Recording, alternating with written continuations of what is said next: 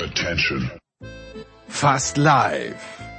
Aus einem erstaunlich geschmacklos zusammengestellten Sofa-Ensemble, das aus Kostengründen dennoch Teil der dem bisherigen Baufortschritt folgend Ende 2027 endgültig fertiggestellten Michaela Schifrin Lounge werden soll, kommt die Big Show von Sportradio 360.de.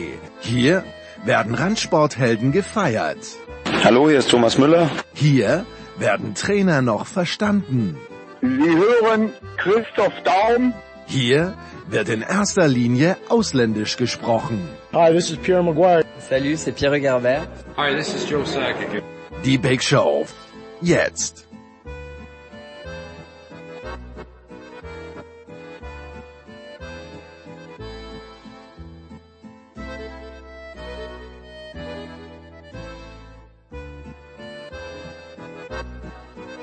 Big Show 523 bei Sportradio 360. Der Producer auf dem Weg in die USA und ich muss sagen, ich beneide ihn etwas dafür. Ähm, aber nichtsdestotrotz, die, die, die Abenteuer Big Show gehen weiter und deshalb wird in den Außenstudios Blinde weiterhin geackert und wir haben zwei Fußballexperten in den Leitungen, weil eine Big Show fängt immer mit Fußball an, habe ich gelernt. Zum einen äh, aus äh, München Alexi Menü. Hallo Alexi. Hallo Nicola. Und äh, wir haben natürlich auch Axel Goldmann am Start. Ja, Axel, hallo. Guten Tag, hallo. Ähm, Alexi, lass uns mit dem anfangen, was äh, emotional auch anscheinend äh, viele deutsche Fußballfans beschäftigt hat am, am Sonntagabend. Also ich habe es erstmal gar nicht mitbekommen, weil ich ich hatte selbst ein Spiel, ein Footballspiel zu kommentieren in Marburg, bis ich zu Hause war, war es kurz vor zwölf. Ich dachte, ich mache Twitter an und lese was zur NFL Preseason, aber es ging nur um das, was in Nizza los war, Alexi. Ähm, ja, also Flaschenwürfe, äh, Payet wirft zurück, äh, Fans stürmen den Platz, Spiel wird abgebrochen, Spiel wird fortgesetzt ohne Marseille, für erstmal für Nizza gewertet, aber ich zweifle mal, dass es so bleibt. Wieder natürlich tolle Werbung, wahrscheinlich Alexis für dich, für französische Liga. Ähm, was nehmen wir mit aus der ganzen Geschichte? Man hätte schon fast vergessen, dass Leo Messi nach Paris gewechselt ist, aber diese traurigen Bilder von Sonntagabend, ja, das ist wieder schlecht fürs Image des französischen Fußballs, äh, Vereinsfußballs zumindest, nachdem man schon in dieser Hinsicht etliche Probleme und Baustellen hatte vor der Pandemie. Es war schon regelmäßig der Fall, dass die Auswärtsfans nicht mehr durften aus disziplinarischen Gründen nach gewissen oder, oder diversen Ausschreitungen. Man wusste ja, dass äh, Nizza und Marseille alles andere als Freunde sind. Das ist ja auch ein, ein Südderby, eine große Rivalität zwischen zwei Städte, die nur 200 Kilometer trennen. Und ähm, ja, natürlich hätte Bayet nicht antworten dürfen. Auf der anderen Seite ist er ständig das Ziel von Flaschen und von den Fans äh, gewesen seit dem Anpfiff. Es gab auch auf der ähm, Ehrentribüne Provokationen zwischen Verantwortlichen von beiden Seiten. Da haben sich auch noch die Frauen der Präsidenten eingemischt. Also vogelwilde Szenen und Mentalität, die, ähm, wie gesagt, ein schlechtes Bild auf, auf die Liga ähm, werfen. Jetzt warten wir am 8. September ist es soweit, dass der Ligaverband für klare Verhältnisse sorgt, beziehungsweise äh, für harte Strafen äh, sorgen wird, damit diese solche Szenen nicht wieder so oft vorkommen, beziehungsweise nie mehr, aber das sagt man jedes Mal und die kommen trotzdem immer wieder. Aber es ist auch merkwürdig, wie das Stadion in Nizza, dieses, äh, diese Riviera Arena gebaut wurde.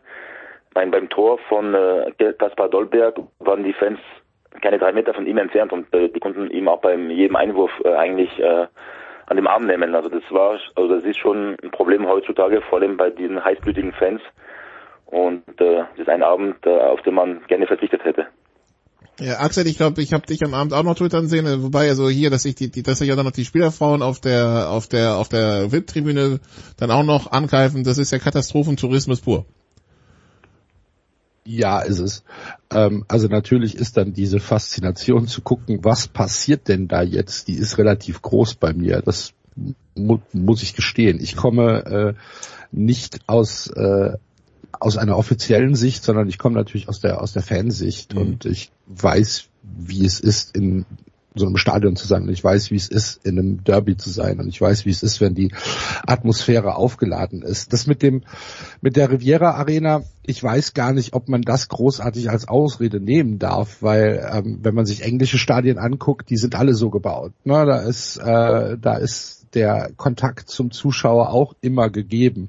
was halt nicht passieren darf und wo für mich dann wirklich die Grenze überschritten worden ist.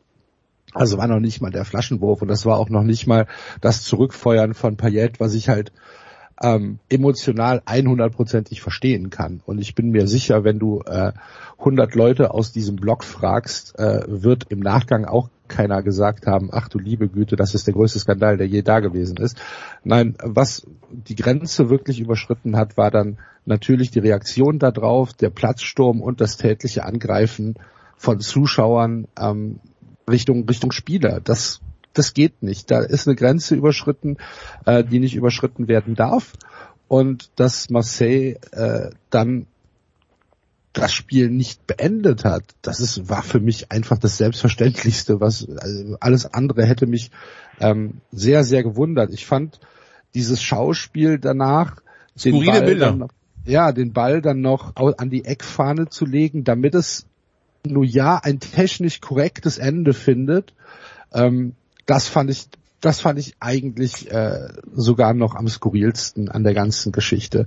Und ähm, ich habe mit mit hier David äh, von von 93 drüber gesprochen und ähm, er meinte, also die Aussage, die die getätigt worden ist, dass ein Platzsturm automatisch ein ein Spielabbruch und eine ähm, und und eine Wertung für den äh, nicht auf das Spielfeld kommenden Verein ähm, äh, dass es die gibt, ähm, das ist eigentlich so nicht richtig, sondern dass es da nur Präzedenzfälle gibt. Wir, wir erinnern uns an diese Geschichten ähm, damals von aus aus Korsika. Ähm, da ist ja, es ja auch da, ja genau, da ist es ja auch schon äh, passiert. Das waren halt so äh, diese Präzedenzfälle. Ob die Liga da jetzt genauso entscheidet, ehrlich gesagt, ich weiß es nicht. Ich kann, ich, ich, ich, ich weiß es nicht. Ich kann dir bis jetzt keine Prognose abgeben, weil ich kann mir genauso gut vorstellen, dass die Liga sagt, äh, Payet hat hier Mitschuld. Was ich für, für absurd halten würde. Ja, aber der muss trotzdem bestraft werden, weil ein Spieler darf nicht so reagieren und da hätte ja, er rot drehen müssen. Und, äh, und das ist nicht das erste Mal, dass er ausflippt. Also der hat eh eine, sagen wir mal, schwere Vergangenheit, auch wenn er womöglich Kultstatus noch mehr genießen wird ähm, bei den Fans von OM, weil er sich damit noch mehr mit seinem Verein identifiziert hat. Was mich aber am meisten gestört hat, dass man 105 Minuten braucht, um dieses Spiel zu beenden. Ja, ja. Ich glaube, in Deutschland, in England wäre das Spiel nach 15 Minuten beendet. Warum dauert es immer so lange in Frankreich? Also sind alle äh, reine Amateure und das stört mich am meisten. Aber es war ja nicht nur Payet, sondern es waren ja dann auch ähm, zwei andere Spieler, dessen, deren Namen ich jetzt nicht mehr parat habe, die dazugekommen sind und die auch Flaschen ins Publikum zurückgeschmissen haben, die also genau. Payet ähm, ja. praktisch zur Hilfe geeilt sind. Und äh, das hat natürlich die Eskalation auch ein bisschen nach oben äh, geschoben. Also wie gesagt, ich kann wirklich gar keine Prognose abgeben. Ich fand es sehr skurril, was dann im Nachgang passiert ist. Ich fand den äh, Platzsturm halt absolut grenzüberschreitend. Ähm, nichtsdestotrotz gucke ich mir sowas natürlich an. Gut, äh, wie, jetzt, wie lösen wir das, Alexi? Also die, die erste Maßnahme ist, dass am Wochenende Bordeaux, nee, Nizza gegen Bordeaux ist, wird jetzt ein Geisterspiel. Ich glaube, der Polizeipräfekt hat die betroffene Tribüne für vier Spiele sowieso jetzt mal gesperrt. Äh, jetzt hat sich Frankreichs Verion Uli Hoeneß, Jean-Michel Aulas, äh, ge geäußert, der, der Präsident von Lyon nach dem Motto, naja, eine Geldstrafe, das zahlen alle aus der Portokasse, Tribünen sperren, das, das bestraft nicht zwingend die Richtigen. Das Einzige, was wirken würde, wäre Punktabzug. Wie, wie, kommen, wie kommt der französische Fußball aus der Nummer wieder raus? Es ist doch klar, dass der gute GMA das so eine tolle Idee äh, wieder Natürlich. Anbieter da vorschlägt. Seine Mannschaft hat nur einen Punkt nach drei Spielen und muss erstmal gegen den Abstieg kämpfen. Das war nicht anders, als die Pandemie kam und das, äh, die Liga ähm, sinnlos äh, abgebrochen, definitiv abgebrochen wurde. Seine Mannschaft war damals, äh, glaube ich, siebter und äh, hatte gefordert, dass man die Saison nach der Hinrunde beendet und so zählt, damit äh, seine Mannschaft in die Champions League darf. Total ein Klassiker, ja, so Jean-Michel Aulas und Uli Hoeneß sind wirklich zwei Zwillinge. Das ist definitiv der Fall. Am 8. September, wie gesagt, wird der Ligaverband seine Entscheidungen bekannt geben. Ähm, es ist schon klar, dass Nizza mehrere Spiele wohl vor äh, Geisterkulisse austragen muss. Schon mal am Wochenende gegen Bordeaux ist es äh, fix, dass äh, keine Zuschauer rein dürfen. Und ähm, jetzt die Ähm, Frage, ist ob das, das das, Spiel ist wiederholt das wird. das gesamte Stadion oder nur die Populär Süd da? Nee, nee, Das ganze Stadion. Stadion. Ganze Stadion, okay. Und dann wie, wie, wie, ob das Spiel überhaupt wieder angepfiffen wird, dann ab der 60, äh, 76. Minute oder beginnt man wieder bei 0-0 ab der ersten Minute, äh, wird das auf neutralem Boden stattfinden, äh, mit oder ohne Zuschauer, also einige Fragen, die noch beantworten, beantwortet werden müssen. Also, das äh, werden wir dann verfolgen, wie gesagt, dann in zwei Wochen die Entscheidung. Wenn wir schon, wenn wir schon im Südosten Frankreich sind, ähm, Alexis, das ist zwar ein anderes Land, aber die spielen ja in der französischen Liga mit. Äh, AS Monaco, äh, das erste Opfer quasi der, neuen Nicht-Auswärtstorregelung, äh, jetzt in der Champions League Quali an Schachtjor Donetsk gescheitert. Äh, 0-1 im Hinspiel, 2-1 im Rückspiel, in der Verlängerung dann das äh, 2-2 kassiert und damit raus. Das heißt, Nico Kovac nicht in der Champions League, sondern in Anführungszeichen nur in Europa League. Ja, ich glaube, Monaco ist vor allem an sich gescheitert gestern. Man hatte alles im Griff, 75 Minuten lang, führte 2-0, ganz locker, ganz entspannt. Super taktischer äh, Plan äh, vorbereitet von Nico Kovac. Und äh, eigentlich hat Schachtar einmal aufs Tor von Nübel geschossen und zweimal wird der Deutsche bezwungen. Das, aber eigentlich kann sich Monaco nicht nur selber äh, beschweren, beziehungsweise auf sich schauen, weil äh, auf bei Stand von 2-0 hatte noch Ben Yedder zwei Riesenchancen, Kevin Volland sowieso, aber der trieb einfach nichts mehr, seit Joachim Löw ihn nicht eingesetzt hat bei der EM oder kaum. Und äh, das ist schon eine bittere Pille und ein sehr bitterer Abend für Monaco, weil äh, die Tür war ganz groß auf für die Champions League, für die Rückkehr nach drei Jahren, nachdem man nicht dabei war. Und ähm, Schachtar Donetsk ist eh im Umbruch mit dem neuen Trainer, aber er wird auch die Champions League eindecken, De Serbi. Und Schachtar ist eh abonniert an der Gruppenphase der Champions League. Trotzdem, wie gesagt, aus französischer Sicht äh, sehr bitter, weil Monaco alles im Griff hatte. Also von den viereinhalb Halbzeiten mit Hin- und Rückspiel hatte man vier im Griff und trotzdem ist man gescheitert. Okay, wir merken uns also, Jogi Löw hat noch Kevin Volland kaputt gemacht. Ähm, Ja, auf jeden Fall. Gut, ähm, immer noch Frankreich. Du, äh, Axel, du als Kölner, wenn du so siehst, dass Real Madrid 160 Millionen für Kevin Mbappé, äh, für Kylian Mbappé bietet und äh, Kevin, der Bruder. ja, ja, ja, nee, genau, für Kylian Mbappé bietet und äh, Paris das als Beleidigung abtut. Wie wirkt das auf dich? ähm, konsistent für für die Zeit, in der wir leben. Es, es ist halt absurd. Ne? Es ist ähm, es geht vom Ab Absurden ins Zynische und ähm, PSG. Ich glaube, es geht gar nicht. Es geht ja nicht ums Geld, sondern es geht um um zu sagen, Leute, wir können euch am langen Arm verhungern lassen. Ihr habt gar keine Chance mehr gegen uns. Ihr könnt den Schlüssel wegschmeißen. Ihr könnt abschließen, den Schlüssel wegschmeißen. Ähm, wenn wir nicht wollen, bekommt ihr gar nichts mehr. Ähm, es geht nicht um 160 Millionen. Das wird PSG, das wird Katar komplett egal sein. Ob das jetzt 160, 180, 250 Millionen sind, kann ich mir nicht vorstellen, dass da jemand sitzt und das ausrechnet und sagt, oh, das ist gut. Nee, das ist halt einfach äh, ein, ein, ein, ein Größenvergleich. Kann sich jeder, kann sich jeder aussuchen, was hier verglichen wird. Ja, Alexei, ich habe jetzt ein, bei der Equipe ein Interview gelesen von äh, Sportdirektor Leonardo. Das wirkt sehr kurz angebunden. Und ich möchte jetzt nicht sagen planlos, aber irgendwie so das, das Interview hat mich jetzt mehr verwirrt als alles andere. Ich fand ein Rieseninterview, super geiles Interview. Ja, okay. Weil er sagt, ähm, Mbappé ist nicht über den Verein. Schon mal eine schöne Provokation gegenüber den Spieler. Er macht auch die Tür auf für Mbappé, was vorher nie der Fall war. Also da muss ich den Axel leicht widersprechen, was die Strategie von PSG und Real angeht. Ich glaube, das ist eine, eine Riesenshow, was beide Mannschaften oder beide Vereine da ziehen bis nächsten Dienstag. Mbappé wird gehen. Man äh, pokert noch um die um die Ablöse, aber ähm, natürlich, was auch für Florentino Perez, der Real-Boss, ja, das Zeichen zu, zu, zu, zu, zu sagen, auch zu den Fans, aber auch zu Mbappé schaut, wir haben 160 Millionen Euro angeboten ähm, für einen Spieler, der in vier Monaten ablösefrei wäre, also ab 1. Januar. Und äh, wir haben gezeigt, dass wir ihn unbedingt wollen. Also haben wir eigentlich schon unsere Pflicht erledigt. Aber Real Madrid hat seit drei Jahren keinen äh, Spieler mehr verpflichtet, man hat schon gewisse Liquiditäten, man wird bald ins äh, renovierten Bernabeu wieder spielen dürfen, ich glaube sogar schon im Herbst. Und man braucht bis dahin ein Galactico. Und man will eh nur Mbappé, er will nach Paris, vor, äh, nach Madrid, vor allem äh, noch mehr seit Messi gekommen ist. Und ähm, Paris will um die 200 Millionen Euro, werden sie auch bekommen. Dann haben sie auch kein Problem mehr, falls mit Financial Fair Play Ausgaben hin oder her, haben alles ihre Pflichten erledigt.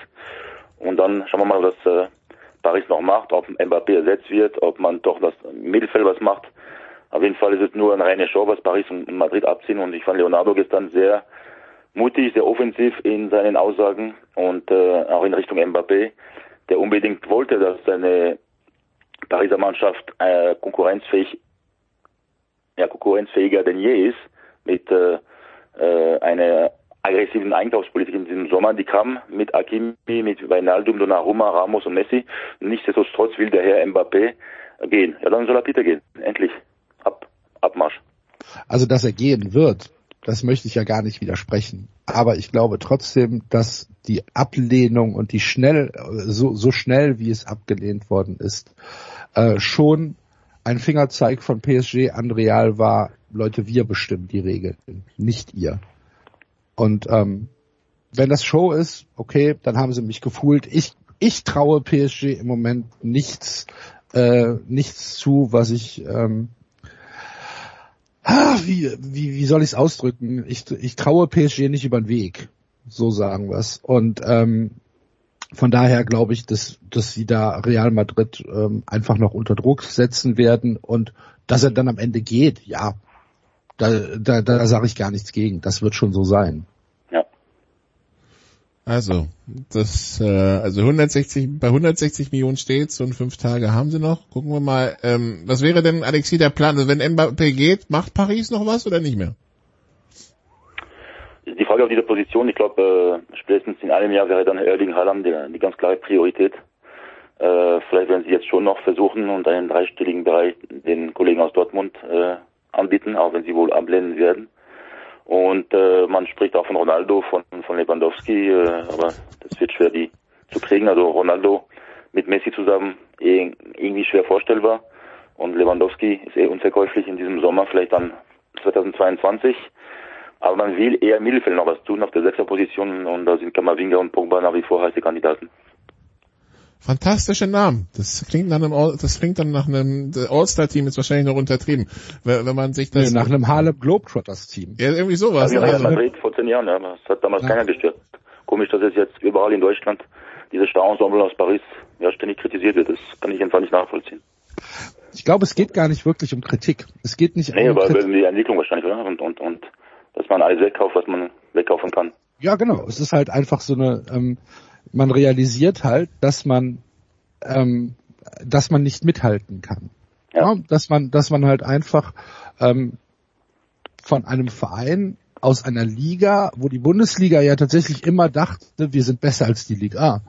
Na, wir sind vielleicht nicht die Premier League, wir sind auch manchmal nicht äh, La Liga, aber Serie A und Liga A, da sehen wir uns mindestens auf Augenhöhe, vielleicht sogar drüber. Und jetzt hast du mit PSG einen Verein, der dort Dinge macht, die in der Bundesliga gar nicht möglich sind, die systemisch nicht möglich sind, die von den Regeln her nicht möglich sind und die ähm, die halt einfach zeigen, dass sie dass sie uns äh, überholt haben in der Art und Weise, ähm, wie ein Fußball, wie eine Fußballmannschaft zusammengestellt werden kann, wenn man losgelöst von allen ähm, irdischen Restriktionen einfach einkaufen kann, als hätte man halt im Fußballmanager ein, äh, ein Cheat und hätte einfach unendlich Geld und kann sich die Mannschaft halt zusammenstellen.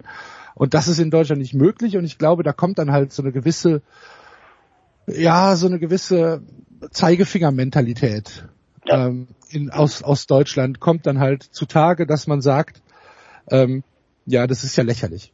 Und ich muss gestehen, dass ich da, äh, dass ich mich davon nicht nicht äh, freisprechen kann, dass ich das Gesamtgebaren von PSG ähm, für für unfassbar halte. Aber ähm, mir ist schon bewusst, dass das die neue Zeit ist.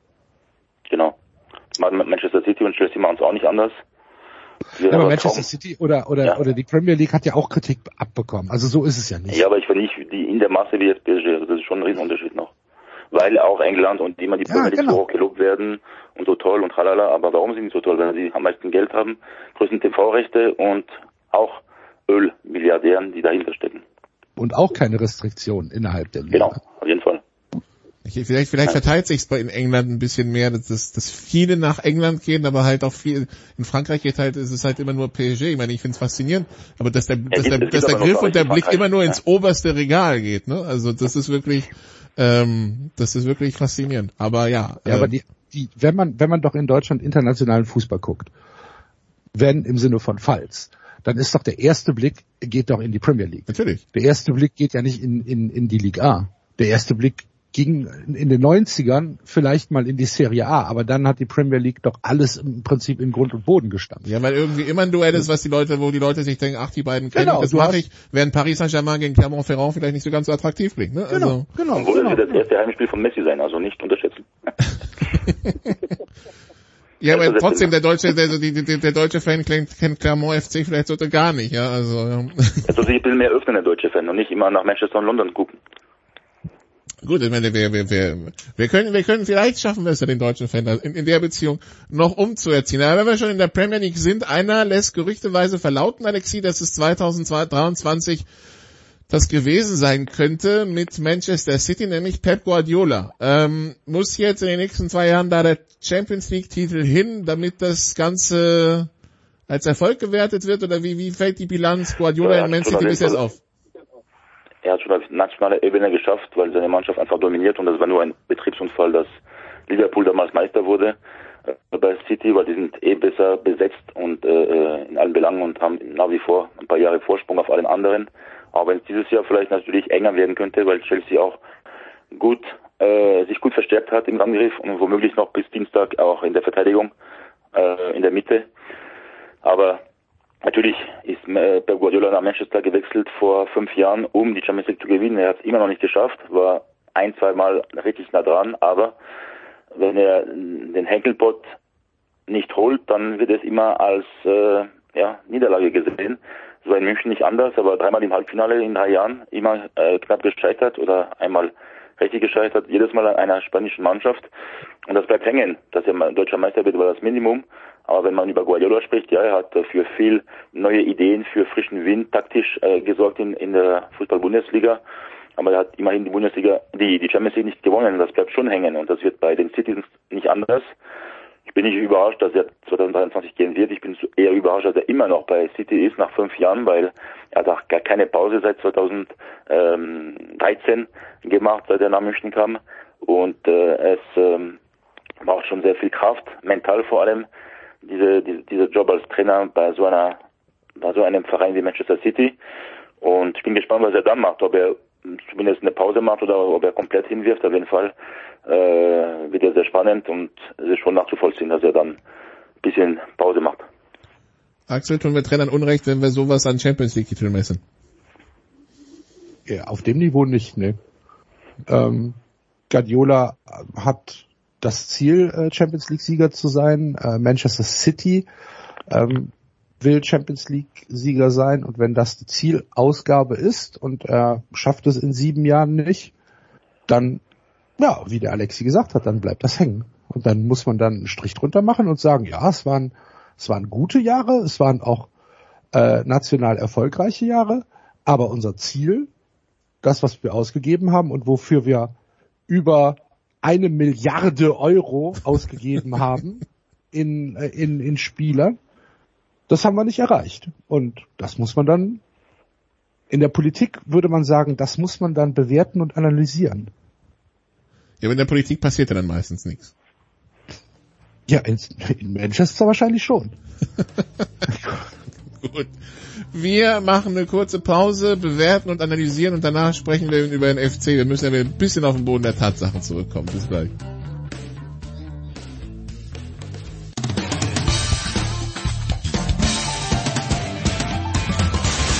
Hey, I'm Jeannie Bouchard and you're listening to Sports Radio 360.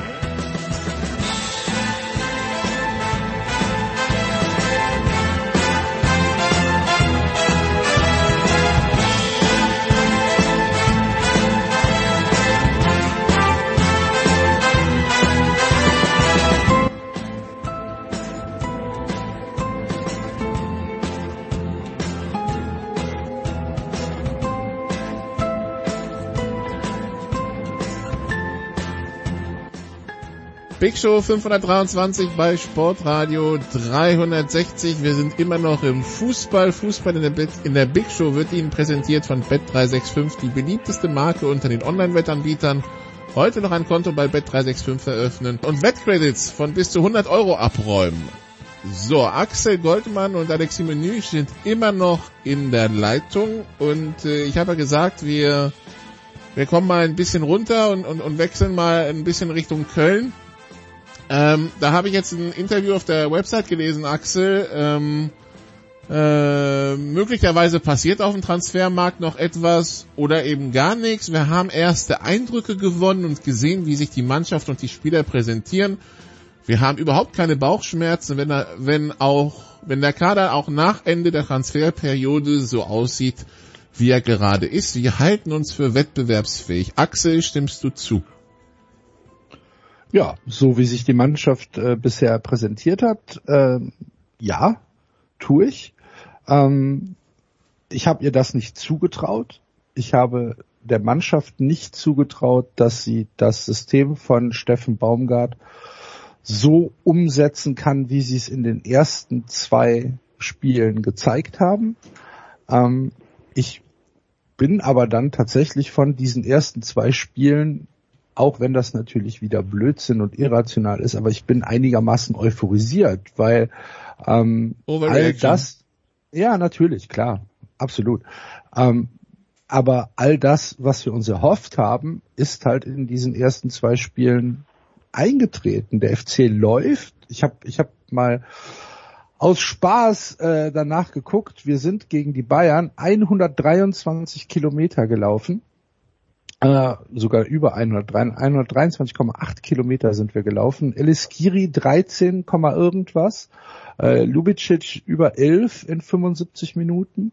Und dann habe ich das verglichen mit dem letzten Spiel der Saison ähm, gegen Schalke, dieses Do-or-Die-Spiel, wo der FC wirklich um alles in der Welt gewinnen musste.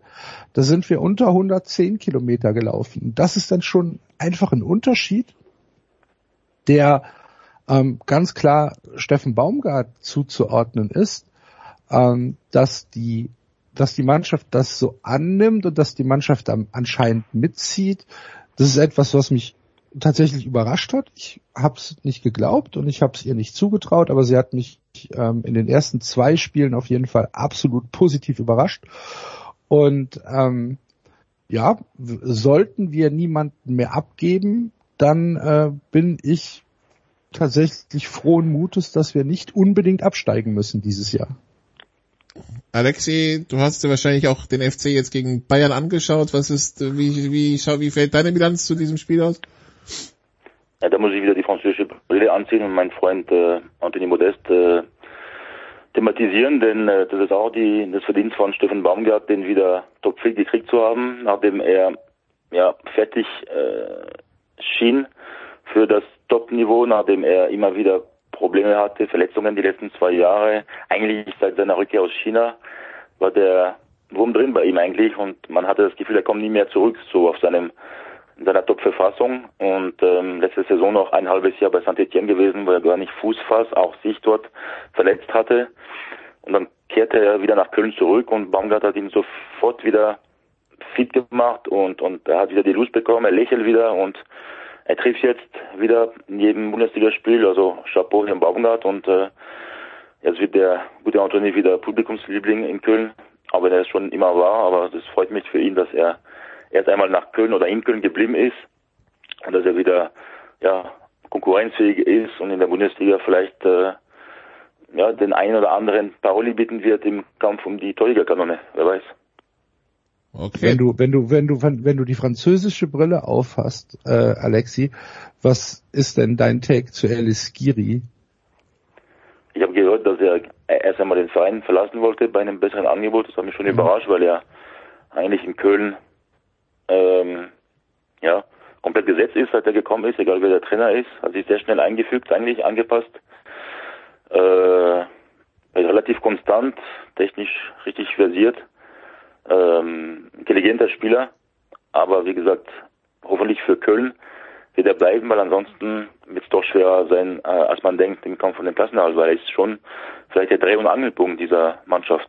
Ja, absolut, ähm, absolut wichtiger Spieler im Moment, würde ich fast sagen, un, unersetzbar ähm, auf der auf der Sechserposition. Ähm, den dürfen wir halt nicht abgeben.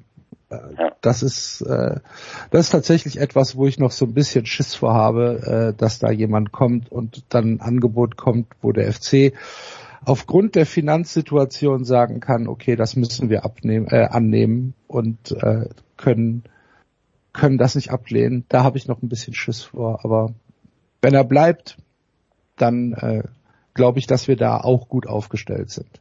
Ja, vielleicht kommt noch ein Angebot, 80 Millionen Euro aus Paris zum Beispiel. Ja, zum Beispiel. Kann ja, kann ja passieren.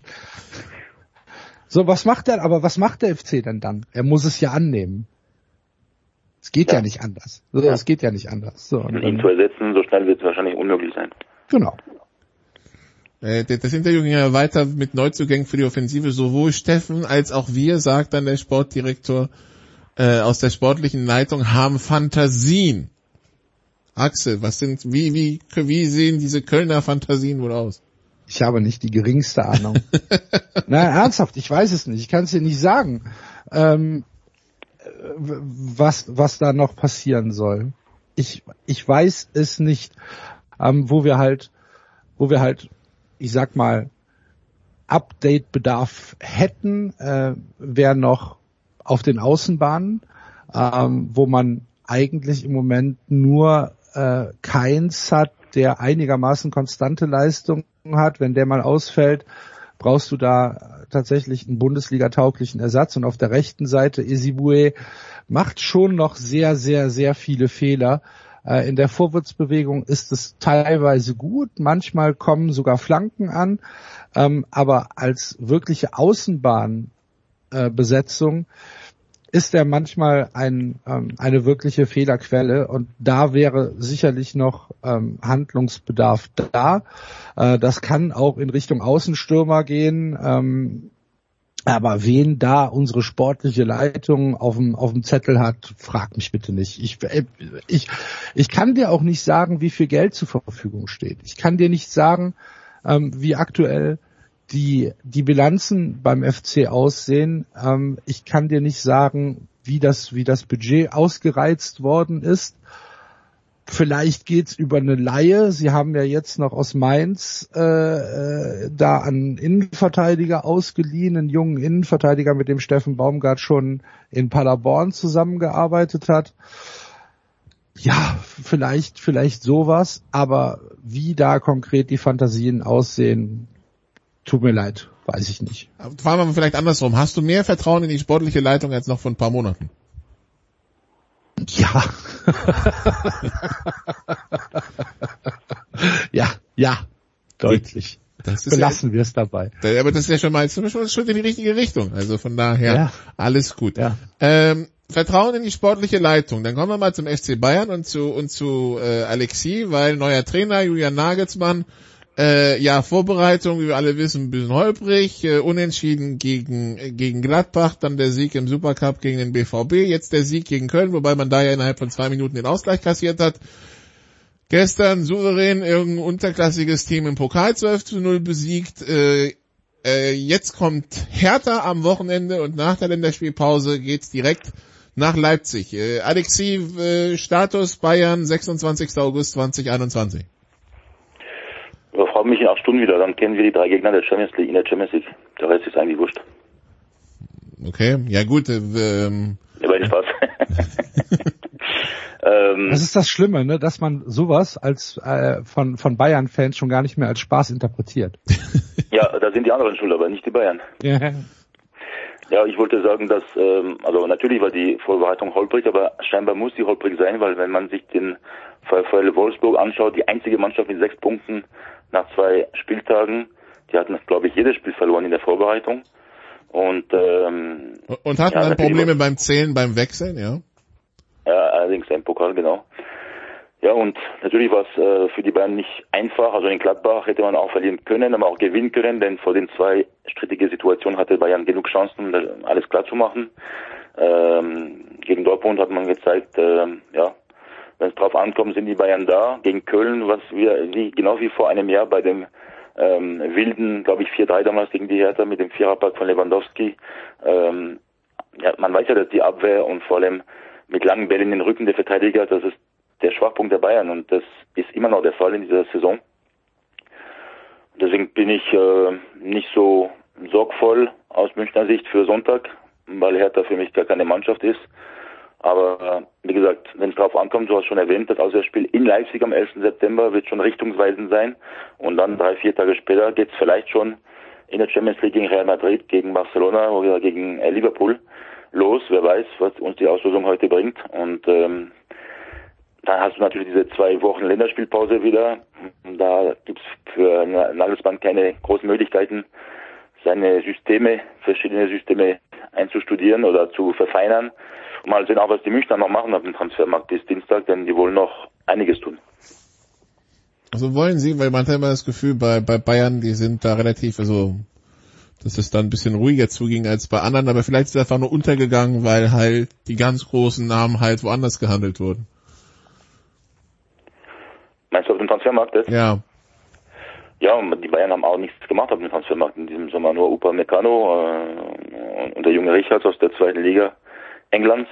Aber ansonsten gar nichts und das ist schon ungewöhnlich aus Bayern Sicht. Man schafft es auch nicht, äh, Spieler, die man unerwünscht oder die unerwünscht sind, äh, zu verkaufen oder auszuleihen, wie Roca, wie Tolisso, wie Cuisance, Bunassar und, und, und, und und auch Süle vielleicht und das ist schon ein Problem, weil man Liquiditäten braucht. Man ist nicht Paris Saint-Germain und äh, es ist schwierig da auf der einen oder anderen Position sich zu verstärken.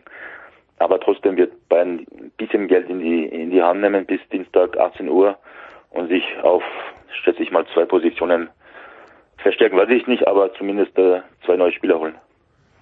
Overreaction Axel, wie, wie siehst du jetzt die Situation in der Liga? Also hast du jetzt nach zwei Spieltagen schon ernsthafte Konkurrenz ausmachen können, die langfristig äh, die Bayern am zehnten Titel in Folge hindern könnte?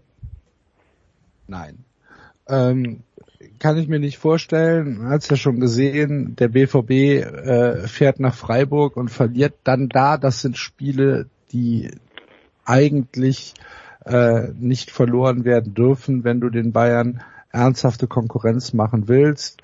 Ähm, Wolfsburg und Leipzig sind gute Mannschaften, aber halt auch nicht mehr. Leipzig hat eine Menge, ähm, eine Menge verloren mit Julian Nagelsmann. Ob Jesse March das sofort eins zu eins ersetzen kann, weiß ich nicht, muss man sehen. Ähm, ich sehe keine wirkliche Konkurrenz für die Bayern in der Liga äh, tatsächlich nicht. Und sollten sollten die Bayern ähm, in der in der Winterpause irgendwie zwei Punkte zurück sein oder fünf oder acht, was weiß ich, dann werden sie halt in der Winterpause noch zwei drei Leute holen, die dann ähm, ja halt nicht mehr das äh, das Regal sind, was in der Sommertransferperiode da ist, aber immer noch reichen, um in der Bundesliga ähm, den Unterschied zu machen und von daher nee, also ich sehe hier tatsächlich keinerlei Konkurrenz in der Liga. Damit müssen wir leben. Das, das ist dann halt so. Äh, Alexi, siehst du es ähnlich? Ja, aus objektiver, also objektiv betrachtet leider, aber war wieder eine typische Dortmunder Krankheit da nach einem Riesenspiel gegen Frankfurt, wo schon fast die ganze Bundesrepublik gemeint hat, ach, das ist vielleicht der künftige Meister, aber es ist jedes Jahr das gleiche Lied. Und dann das Spiel darauf natürlich wieder Punkte verschenkt in Freiburg mit einem Trainer, glaube ich, der eh überschätzt ist und äh, es wird noch eine lange Saison sein für den BVB. Der hat eh ein paar Schwachstellen, die auch wie die Bayern die Abwehr sowieso. Äh, mit dieser Abwehr kannst du ja nicht deutscher Meister werden, auch in der Champions League nicht weit kommen. Und ähm, ja, ich weiß nicht, ob die Borussia da auf dem Transfermarkt alles richtig gemacht haben. Die haben Malen ge geholt für, für Sancho, aber ansonsten waren sie auch sehr diskret und äh, vielleicht passiert auch noch was bis Dienstag, aber ich glaube nicht sogar, dass Dortmund Vizemeister wird. Ich sehe da auch wie Axel so Wolfsburg oder vor allem Leipzig stärker, vor allem in der Breite äh, besetzt. Und äh, ich würde es wird erneut eine, eine, eine schlecht oder schwere Saison sein für den BVB. Der BVB, der dafür aber eine etwas einfachere Champions League Gruppe haben könnte, weil sie in Top 2 sind mit Real, Barcelona, Richtig. Juventus, Manchester United, PSG und Liverpool. Das heißt, all die haben die schon mal weg. Äh, da, da, da, theoretisch ist auch so eine Gruppe möglich, so Lille, Dortmund, ähm, was hätten wir dann? Keine Ahnung. Ähm, St. Petersburg. St. Petersburg Und und Tiraspol und Tiraspol am Ende, genau. Und ja, da, ähm, Aber warum Lille eigentlich? ja. warum sagst du nicht Sporting Portugal oder Villarreal? Ja, weil Lille habe ich jetzt rausgepickt, weil das mit Abstand der schwächste in Gruppe in Top 1 ist, aber ja, äh, natürlich, so. weil sie Lille können auch Manchester City kriegen, das ist auch nicht ausgeschlossen, also klar. Nee, aber ich wusste nicht, dass Lille schlechter ist als äh, Sporting. Also laut äh, UEFA-Koeffizient ja und nicht nur knapp. Ah, du weißt ja, wie die. Ja, ja, natürlich, aber nach irgendwas, nach irgendwas muss ich ja sortieren. Und äh, Fach, tatsächlich, Fachwissen, Nikola. Äh, Äh. also halt Franzose. also das Interessante ist, Lille hat tatsächlich einen schwächeren UEFA-Koeffizienten als Sheriff Tiraspol. Aber sie sind ein französischer Meister vor Paris Saint-Germain. Das vergessen die Leute oft in Deutschland. Genau. Paris ist nicht jedes Jahr Meister, wie es in Deutschland mit Bayern ist. Ja, und äh, da könnte man sich drüber unterhalten, warum das so ist. Das erklärt aber vielleicht auch, wieso Paris eben auch trotz des massiven Kaders Alexis keine, noch keine Champions League gewonnen hat. Ne? Irgendwie. Oder? Vielleicht. Ja, ne? Ähm, Sie werden sie auch nicht äh, holen mit Messi. Aber das ist ein anderes Thema. hey. Ja. Ähm, Axel, nachdem, nachdem ja Alexi jetzt fröhlich auf alles Mögliche geklopft hat, gibt's irgendwas, worauf du, worauf du noch klopfen willst? Im, im, Im Fußball. Im Fußball, ja. Nikola. Eigentlich hast du frei. Zeit habe ich also, ähm, Ja, nee, weiß ich jetzt gerade nicht. Keine Ahnung. Kann mir nichts sein. Ich freue mich auf die, ich freue mich aber am Samstag auf äh, ein Spiel des FC gegen den VfL Bochum. Das ist so ein bisschen traditionell und ähm, lange nicht da gewesen und äh, einfach einfach zwei Mannschaften, die eine lange Historie miteinander haben. Ähm, freue ich mich drauf und wenn ich dann sehe, dass parallel Mainz gegen Fürth und Augsburg gegen Leverkusen spielt äh, und am Samstag Wolfsburg gegen Leipzig, dann denke ich mir, ach, ich bin froh, dass ich FC-Fan bin. Ähm, ach so, ja, apropos, apropos Leverkusen. Äh, einen habe ich noch, Alexis. Äh, aus Toulouse soll Adli nach Leverkusen gehen und nicht zu Bayern? Ja, das ist richtig. Das wird wohl in den nächsten Stunden äh, bekannt gegeben. Man weiß ja, dass die Verantwortlichen von Bayern 04 einen Ersatz für Bailey gesucht haben. Und Bayern war nicht bereit, die 15 Millionen Ablöse für Adli äh, an Toulouse zu überweisen, aber Bayern 04 dafür. Und die habe ich auch vergessen im Kampf um die Meisterschaft. Also Leverkusen finde ich mit diesem Kader und diese Ah, dieser feine Fußball gegen Gladbach, das hat richtig Spaß gemacht. Also was die da zelebriert haben, das war ein purer Genuss und und äh, das war richtig hohe Kunst. Die sind auch da in der Breite äh, top besetzt, finde ich, und haben sich äh, ja gut verstärkt. Äh, die sind auch auch nicht ganz fertig, aber die, die werden insgesamt sechs, sieben neue Spieler holen. Natürlich müssen sie sich alle einspielen, mit dem neuen Trainer sowieso. Aber ich traue Leverkusen unter Seoane deutlich mehr zu als unter Peter Boss, weil ähm, ich glaube, diese Mannschaft kann konstanter werden. Und wenn sie diese Konstanz an den Tag legen, wie es fast von der ersten bis zur letzten Minute gegen Gladbach der Fall war, dann wird Leverkusen die Meisterschaft, glaube ich, schon ein Wort mitreden. Wie lange ist die Frage? Aber da sehe ich auch Leverkusen zumindest äh, am Ende der Saison vor Dortmund in der Tabelle zum Beispiel. Dann freuen wir uns alle schon auf den 11. September, wo um 15.30 Uhr Genau. Bayer Leverkusen gegen Borussia Dortmund spielt und um 18.30 Uhr Leipzig gegen München und äh, der FC in Freiburg, Axel dann. Ne? Also ähm, Super. Und PSG Clermont nicht vergessen. und PSG Clermont natürlich. Das äh, das äh, das also das reiht sich perfekt ein, finde ich. Bei bei Leverkusen, Dortmund und Leipzig, Bayern, da passt PSG Clermont wunderbar rein. Dann äh, danke ich euch beiden. Wir machen hier eine kurze Pause und dann geht's weiter mit äh, Football hier in der Big Show 523.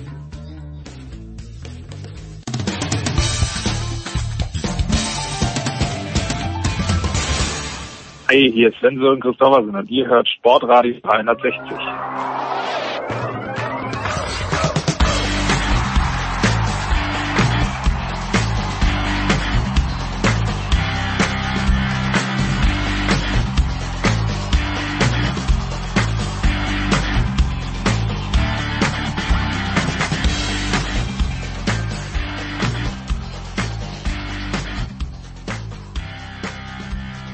Big Show 523 bei Sportfrei 360. Wir bleiben im Rasensport.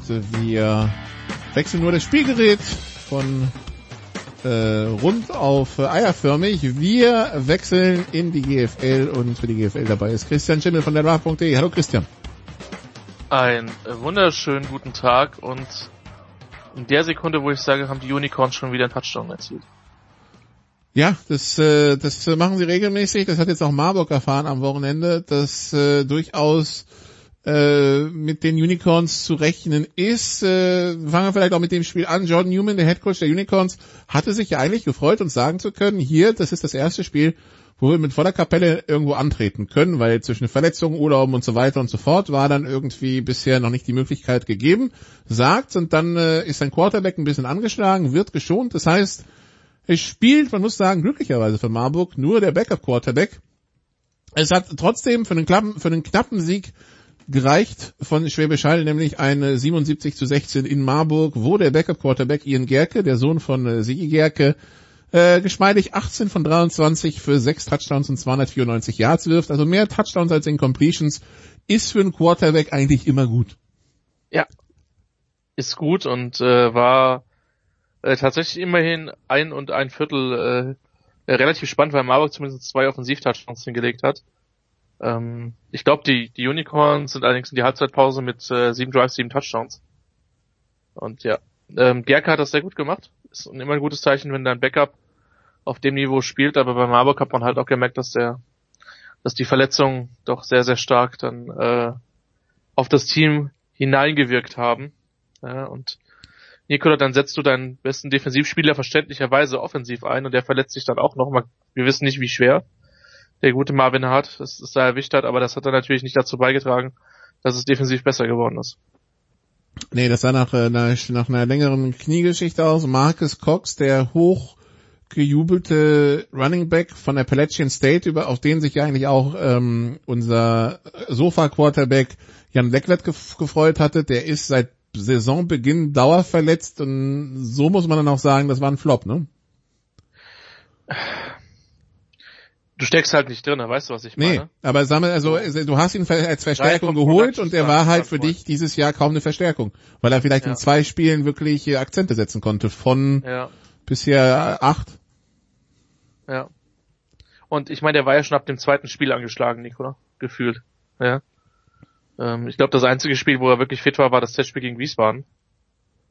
Und ähm, ja, ist schade, weil es ist ein toller Running Back, aber ähm, der konnte es dann nicht zeigen und in Marburg hatte man offensichtlich keinen Backup-Plan tatsächlich. Ähm, also noch jemanden zu sein. Äh, weil ehrlicherweise muss man auch sagen, in Abstiegsgefahr konnte man nicht kommen. Die Playoffs waren zumindest nach den zwei knappen Niederlagen zu Hause gegen München und Ravensburg fraglich. Aber ja, dann geht das halt so aus, wie es ausgeht. Und dann setzt du halt Marvin Hart in der Offense ein und der ist das Bewegungsmuster nicht gewohnt und verletzt sich dann da halt auch, vermeintlich am Knie oder was das war.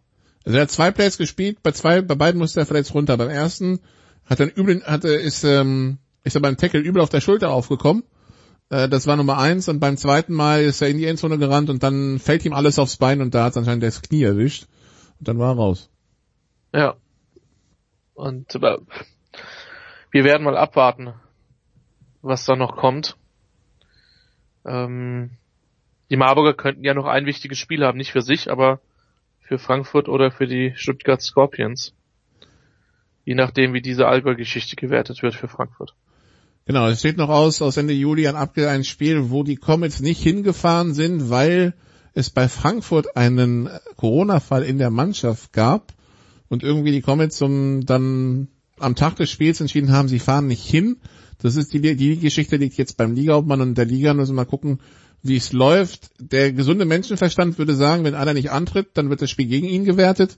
Jetzt ist halt die Frage, wie genau das, äh, wie, wie genau das dann gewertet wird. Wenn Frankfurt jetzt diesen Sieg bekommen würde, weil Allgäu nicht angetreten ist, dann bräuchten sie aus dem letzten Spiel gegen München oder dem letzten Spiel in Marburg nur noch einen Punkt, um an Stuttgart vorbeizuziehen. Stuttgart hat jetzt 19 zu 47 in Ravensburg verloren und spielt das letzte Spiel gegen Schwäbisch Hall. Und wenn wir jetzt ganz ehrlich sind, es, es gibt einfach keinen Weg, wie Stuttgart Schwäbisch Hall schlägt. Sehe ich nicht. Nee. Also dieses, man soll niemals nie sagen, das wird hier ausgesetzt, weil. Ja. Not going to happen. Nee, das ist so. Dafür ist der Unterschied zu groß. Da muss man, glaube ich, eher aufpassen, dass das nicht in die Region geht, wie jetzt das Spiel der Unicorns vom Wochenende. Von, von daher, ähm, ja, das ist die Situation im Abstiegskampf im Süden. Die Schwäbischer Unicorns haben sich durch diesen Sieg äh, Heimrecht im Viertelfinale gesichert und haben jetzt nächste Woche Matchball gegen Saarland um einen, um die Südmeisterschaft. Die Saarländer, die sich äh, 14 zu 3 gegen München durchgesetzt haben äh, und damit eine Playoff-Qualifikation gesichert haben. Jetzt also Schwäbisch Hall gegen Saarland. Du hast das Hinspiel ja für Sport 1 gemacht. Und ich habe das Gefühl, es gibt viele Leute, die sich jetzt aufs Rückspiel freuen. Ja, auf jeden Fall, weil also das, was die Saarländer machen, ist, äh, ist wirklich gut. Sie haben sich gegen eine starke Münchner Defense am Wochenende echt schwer getan, wobei man da auch, glaube ich, die Münchner loben muss, die da meiner Meinung nach einen sehr, sehr guten Job gemacht haben.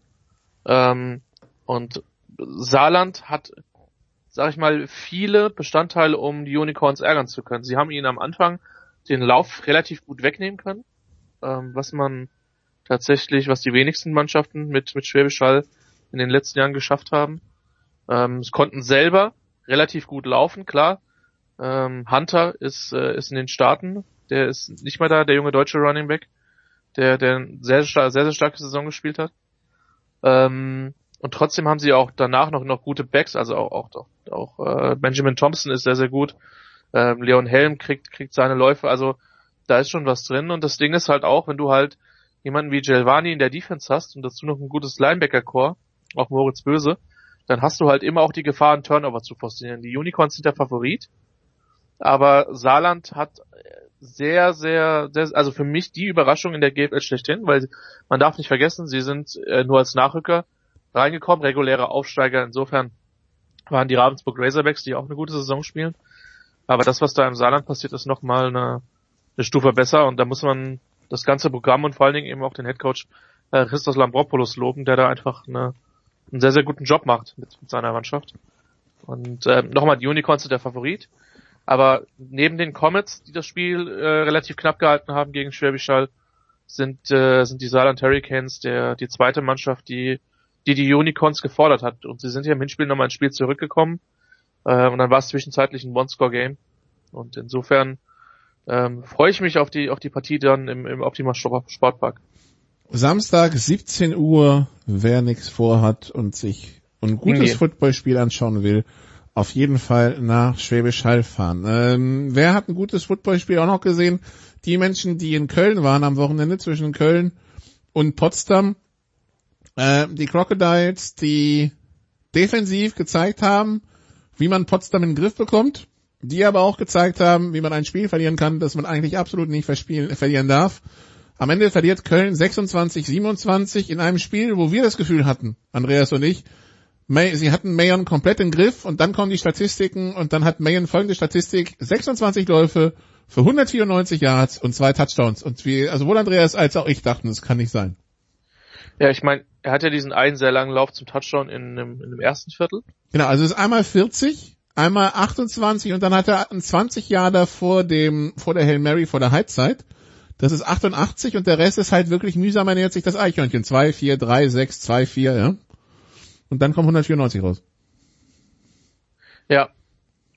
Ähm, so, so ist es. Und also die, bei ihm, also neben diesen zwei, drei Big Runs macht es dann halt vor allen Dingen die Masse.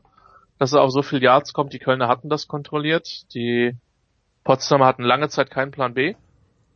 Ähm, und dann kommen halt drei, vier Freak Plays, also der, der, der Fumble, der zum Touchdown zurückgetragen wird von Sokoli, dann, dass man sich zweimal tief schlagen lässt, wo, wo du dich nur nicht tief schlagen darfst, irgendwie bei vierten Versuchen gefühlt. Oder vor allem bei dritten und dreißig und so. Sowas. Ja, Charger-esque muss man ja an der Stelle schon wirklich sagen.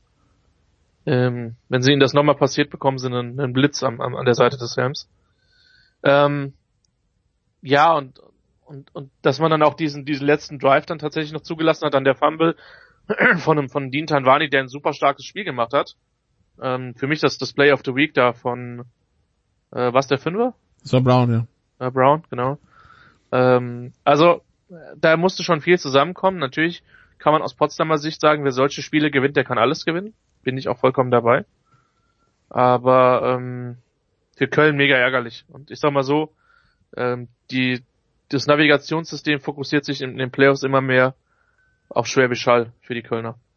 Ja, während sich Patrick Köpper wahrscheinlich Samstagabend überlegen konnte, ob er sein Playsheet mit äh, Mayo, Ketchup, Senf oder Remoulade genießt, ja, äh, wenn das Ja. dann, wenn das dann auf ist, weil ja, das, äh, das darfst du halt nicht verlieren. Ich meine, natürlich ist es das Play of the Week, wenn einer 60 Yards Richtung Endzone läuft und von hinten der Safety kommt und einmal so richtig auf den Ball haut, dass der Ball Ja. durch die Endzone fliegt, ja. Ja. Ähm, äh, und du musst diese Geistesgegenwart haben, in dem Moment nicht fürs Tackle zu gehen, sondern nur auf den Ball. Haust du daneben ist ein Touchdown. Ja, Ähm, und ja, war einfach ein tolles Play. War ein richtig gutes Play. Und ja, der nächste Gegner der Potsdamer ist Braunschweig und die Braunschweiger hatten Kiel zu Gast. Und wir erinnern uns, das Hinspiel, drei Punkte für Kiel, weil die Germinario Car Show auch ähm, Braunschweig ein bisschen eingelullt hat. Jetzt gab's das Rückspiel und die, Germinario, die Germinario Car Show fand nicht statt. Braunschweig 49, Kiel 14. Braunschweig ist wieder da. Braunschweig ist wieder da, aber gibt's für Siege gegen Braunschweig eigentlich drei Punkte und für den Rest zwei? Siege gegen das Imperium werden äh, etwas stärker belohnt. Ja, Braunschweig ist wieder da und äh, Braunschweig ist eine, ist eine Force und ähm, wir haben hier dieses Wochenende das, das Sport 1 Spiel, das von einem gewissen Andreas Renner und von einem gewissen Nicolas Martin aus Potsdam kommentiert wird. Nicolas, ich freue mich da sehr drauf, weil Ich freue mich da seit dem Hinspiel drauf. Ich weiß ja schon Ja. länger, dass ich für dieses Spiel eingeteilt bin. Und nachdem das Hinspiel 50 zu 3 ausging, wusste ich, da steht also, der, so groß, so eine große Schrift gibt's gar nicht, wie du Revenge ausdrucken kannst. Ja? inklusive einer Tube, eine, eines Fake Field Goals bei irgendwie 44 zu 7 oder wie es da stand, äh, nicht 7 kann es nicht sein, Zu null. 44 3 Zu 0, zu 0, zu 0, zu 0. zu 0 sogar. Ähm, und einer Braunschweiger Mannschaft, die sich erstaunlicherweise nochmal personell nachgelegt hat und sich verbessert hat. Sagen wir es mal so. Entweder es wird guter Football oder es wird ähm, Dreckig. Genau, das hast du jetzt gesagt. Danke für das Abnehmen. Ich wollte nicht so deutlich werden, aber hey. Ähm, ich erwarte, dass die Braunschweiger entsprechend reagieren. Das Ding wird nicht. Äh und ich meine, wir haben gesehen, wie die Rebels-Spiele eskaliert sind mit mit Potsdam, was mit Sicherheit auch an den Rebels gelegen hat. Sind da ja nun auch wahrlich keine Kinder von, von Traurigkeit. Ähm, jetzt in Köln gab es so gut wie gar kein unsportliches Verhalten. Das war auch, glaube ich, ich schätze mal, dass der Vogt da eine klare Ansage gemacht hat. Das einzige unsportliche Verhalten hat sich der Head Coach persönlich beim Schiedsrichter abgeholt. Der musste mal kurz Luft machen. Aber ja, natürlich. Ich meine, ich habe, ich so, wenn, auch wenn das nicht, nicht falsch verstehen, ja. Ich, ich mag, was die Potsdamer seit ein paar Jahren da aufbauen. Ich mag, was Troy Tomlin und Dave Likens in Braunschweig machen. Ja, also ich freue mich auf dieses Spiel einfach schon wegen der Ansetzung. Aber da ist halt diese, da ist jetzt dieses Spezielle drin. Seit dem Hinspiel, ja. Ähm, wo, wo, wie gesagt, wo, wo es nicht nur um diese Two-Point-Conversion geht, also dieses Fake Field, dieses Fake, dieser Fake PAT bei irgendwie 42-0 oder so, was so an, an, an, an düstere Ohio State Michigan Zeiten erinnert, erinnert hat. Ja, why did, why did you go for two? Because I couldn't go for three. Ähm, aber vor allen Dingen dieses Gefeiere in Richtung Teamzone, als, als, der, als der Spieler das in Richtung Lions Teamzone, als, als der Spieler diese Two-Point-Conversion erzählt, ja, das war halt, glaube ich, das, wo, wo nicht nur Braunschweiger und andere, also wo auch wirklich die viele aus der Liga drauf geschaut haben. Also die letzten Wochen habe ich mit ein paar Coaches über dieses Spiel geredet, halt Braunschweig und, und Potsdam, weil das halt auch Playoff-Kandidaten sind und dementsprechend auch mögliche Gegner für Teams im Süden. Und alle sind gespannt, was jetzt da am Samstag passiert. Weil sie alle sagen, ähm, ja, so wie das Hinspiel lief, freuen wir uns drauf auf das Rückspiel, ja. Also weil, weil jetzt halt alle erwarten, dass Troy Tomlin und Dave Likens ähm, ja, so- alles aus ihrer Mannschaft rauskitzeln, äh, um diese, ja, diese Blamage, die es war, ja, dieses 3 zu 50, höchste Niederlage in der Bundesliga-Geschichte, höchste Heimniederlage in der Bundesliga-Geschichte der Lions in 27 Jahren vergessen zu machen. Eben. Also ich glaube einfach nicht, dass da viel Motivation notwendig ist. Und sie Ich haben glaub, sich inzwischen verstärkt und man sieht ja, es klickt ja, also hier Bua gegen, gegen Kiel 4 für 103, äh, mehr Passspiel, so Kennedy 20 Pässe, ähm, also Ja, auch die Verstärkungen in den Lines waren, waren absolut sinnvoll. Ja, und das Ding ist halt so hart, wie es klingt. Braunschweig sah am, am Anfang echt ein bisschen Schott aus, gerade mit, auch mit der Niederlage gegen, gegen Kiel. Und dann eben dieser Klatsche. Don't count out the Empire. Also jetzt haben sie in der Rückrunde haben sie jetzt Köln souverän geschlagen, haben mit Dresden mitgehalten, aber wenn sie knapp verloren haben, haben jetzt Kiel vom Platz gefegt, jetzt kommt Potsdam. Spätestens danach wissen wir sehr genau, wo die Braunschweiger dieses Jahr stehen. Ja, und spätestens danach geht vielleicht doch das Zittern im Süden los, von wegen, ey, jetzt kommt Braunschweig. Nee. Muss nicht sein. Muss nicht sein. Aber wie gesagt, also wenn Sie sich das anschauen wollen, kommen Sie entweder nach Potsdam persönlich, äh, Karl-Liebknecht-Stadion, ähm, Babelsberg, genau. Babelsberg. Das ist Option 1. Oder Sie können es im, im Fernsehen verfolgen auf Sport 1 ab 16.30 Uhr und wie gesagt, äh, gerade den Sportradio 360 Hörern werden dann die Kommentatoren bekannt vorkommen, weil Andreas Renner macht wie er es eigentlich fast jede Woche bei Sport 1 macht. Und äh, dieses Mal darf ich dann assistieren, genau. Assistieren, du darfst expertieren. Und ja, wird, wird gut werden. Ich hoffe auf mindestens zehn Filmreferenzen bei euch beiden. Jetzt schauen wir mal. Gut. Also ja, das ist jetzt das, der, der Kracher, der Kracher am Wochenende. Dresden ist das Team, das sich jetzt zusammen mit Potsdam durch diesen, also durch diesen Sieg von Potsdam gegen Köln, äh, steht jetzt fest, Dresden und Potsdam sind die beiden Nordteams, die Heimrecht im Viertelfinale haben werden. Und da geht's dann übernächstes Wochenende drum, wer Nordmeister wird. Egal, was dieses Wochenende passiert übrigens. Ähm, dadurch, dass Dresden Das halt ja, krass, ne? Geht dadurch, dass Dresden ja das erste Spiel in Köln verloren hat, ja. Genau, wer wird Nordmeister und Braunschweig ist nicht in der Debatte, ja.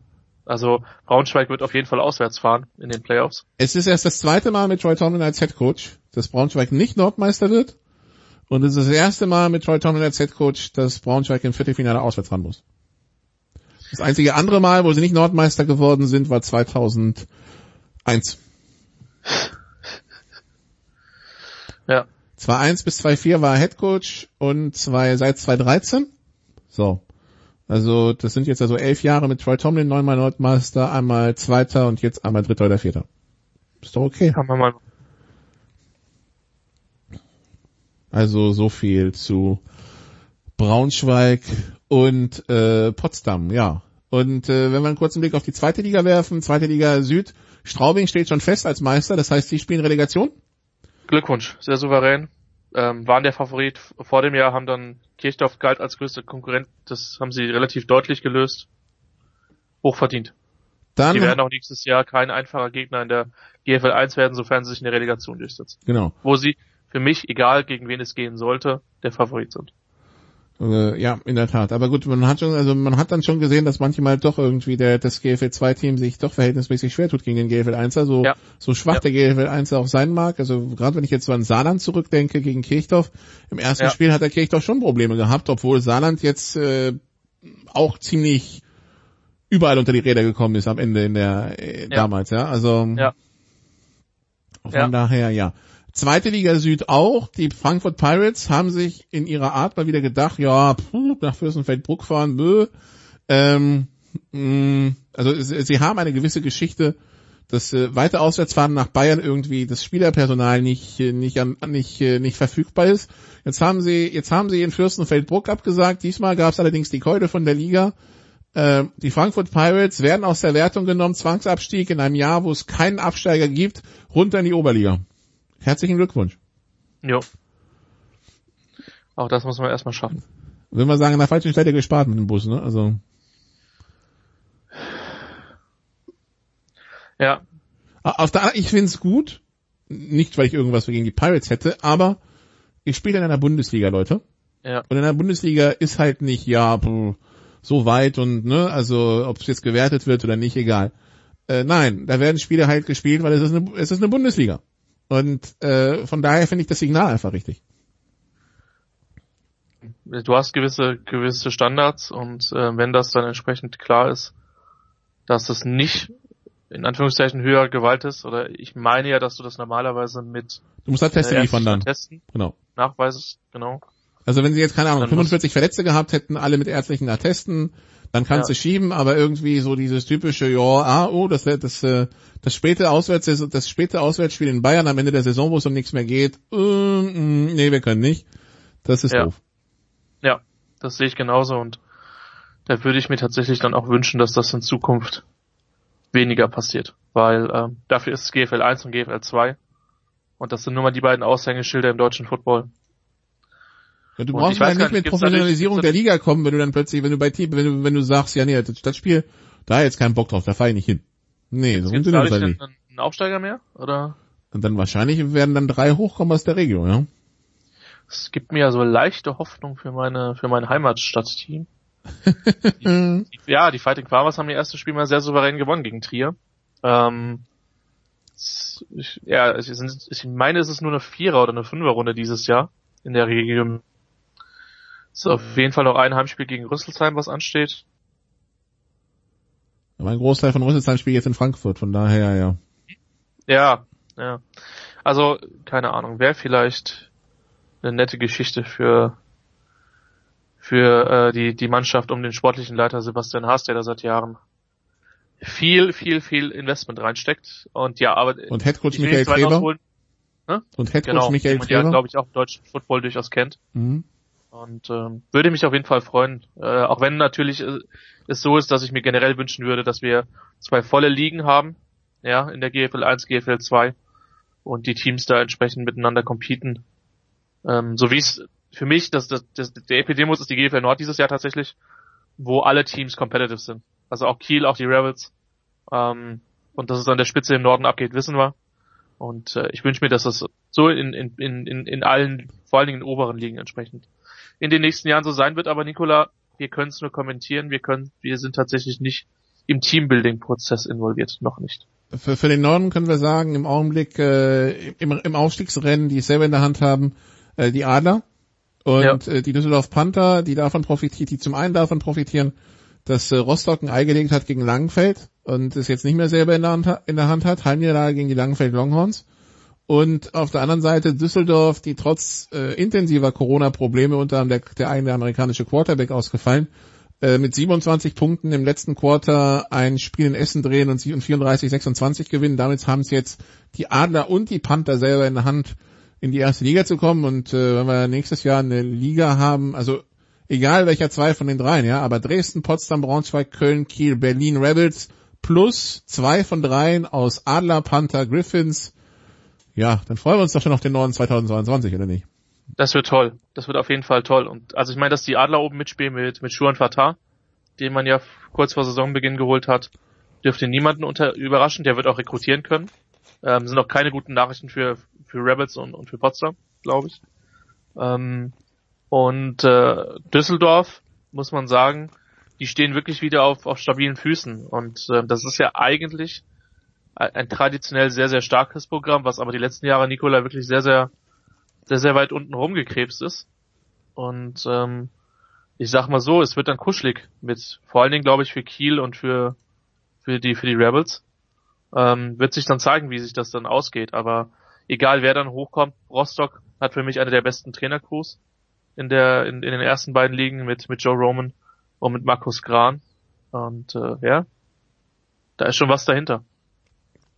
Also das die Fragen, die sich in den nächsten ein, zwei Wochen klären werden. Wie gesagt, wer, wer Spitzenfootball sehen will, im Süden Schwäbisch Hall gegen Saarland, Samstag 17 Uhr im Norden Potsdam gegen die New Yorker Lions, äh, Samstag 16.30 Uhr, äh, Schwäbisch Hall dazu noch im Livestream, livestream.com slash gfltv oder Potsdam dann bei Sport 1. Gut, kurze Pause und dann sprechen wir hier noch über die NFL. Bis gleich.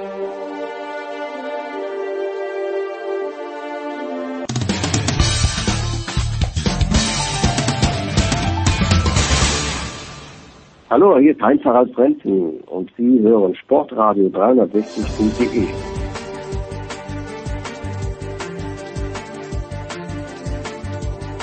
Big Show 523 hier bei Sportradio 360. Wir sind angekommen bei der NFL. Noch zwei Wochen, lieber Christian. Dann haben wir das Eröffnungsspiel Tampa gegen Dallas. Dann geht's hier los, die NFL-Saison. Kann man sich gerade noch so gar nicht vorstellen, ne? Ähm, mit Sicherheit wird es Leute geben, die das, ähm, die das können. Aber gerade wir, wir zwei, die halt, also ich habe jetzt das kommende Wochenende tatsächlich frei. Ich nicht. Ähm, ich weiß nicht, ob äh, Nicolas Matin und Andreas Renner mich freigestellt haben wegen meiner unterirdischen Kommentarleistung. Ich glaube nicht. Ähm, nein, hat sich einfach dieses Wochenende so ergeben. Ähm, wo du gefühlt jedes Wochenende on the road bist und wenn du es halt nicht bist, dann verfolgst du ja trotzdem, was in der Liga passiert. Und ähm, ähm, ich kann halt nur sagen, anschließend an das letzte Segment, bei mir wird am Samstag dann äh, das Sport 1 Spiel laufen und das und Hall gegen Saarland wird im Stream laufen und vielleicht kennst mich ja Nikola, ist dann noch Platz für ein drittes Spiel, ja. Ähm, und das ist, das ist halt schon krass. Ich muss zugeben, ich habe die NFL Preseason, äh, ich verfolge sie jedes Jahr stark, weil normalerweise äh, bist du nur drei Stunden von der nächsten Chargers O-Liner Verletzung entfernt. ist jetzt dieses Jahr noch nicht passiert. Aber ähm, ähm, ja, äh, ich verfolge es, aber man ist noch so im GFL-Trim und ehrlicherweise, Nikola, uns beide geht es ja eigentlich bis, bis Anfang Oktober so. Und ähm, ja, aber trotzdem freue ich mich drauf. Also ich freue mich auch auf die College-Football-Saison. Da gab es so eine, eine kurze zehnminütige Preview mit dem Kollegen Wegwert, mir und, äh, und Martin und dem Kollegen Slamita. Texas ist back übrigens. Genau, ist, äh, das ist äh, seit das ist seit Mittwochmittag online, für die es noch nicht ja. gehört haben. Und ab jetzt jeden Mittwoch äh, College Football Sofa Quarterbacks, ja. Ja, also ich freue mich schon auf den US-Football, bin aber einfach noch sehr im GFL-Trip und ich bin mir relativ sicher, dass es dir ähnlich geht.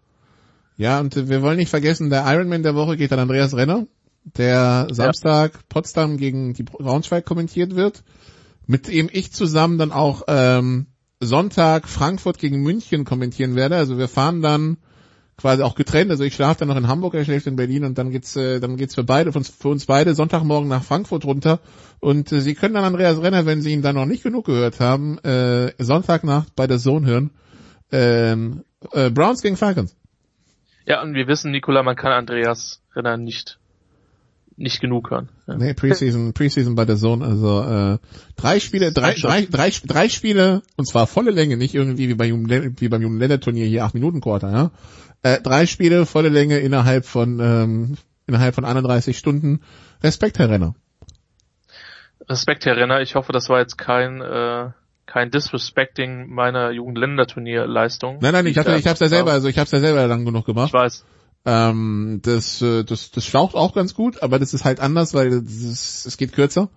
Ähm, weißt du, was nur der Unterschied ist? Der Unterschied sind, gefroren, sind gefrorene Scheiben in, in, äh, bei Autos irgendwie Ende Oktober. Das ist der Unterschied, aber gut. Genau, ja, ja, das, ja. Äh, ja genau. Nein, aber da können, wir, da können wir uns alle drauf freuen. Und äh, viel, viel Football die nächsten Tage. Ja, und dementsprechend noch viele Themen zum Football und eine ging, weil wir mittwochs aufnehmen, gerade über die Ticker. Ähm, die Rams holen, weil sie ja, weil sie Running Back ein bisschen dünn aufgestellt sind. Akers hat sich das, äh, die Achillessehne gerissen, wenn ich es richtig auf dem Schirm habe. Auf jeden Fall ist er raus fürs Jahr. Henderson humpelt jetzt auch ein bisschen durch die Gegend. Man hat sich Sonny Michel geholt im Trade mit den Patriots. Irgendwie zwei, zwei Conditional Late Round Picks. Ja, Michel hat bis dato tatsächlich in der, in der Fall noch gar nicht so sehr überzeugt.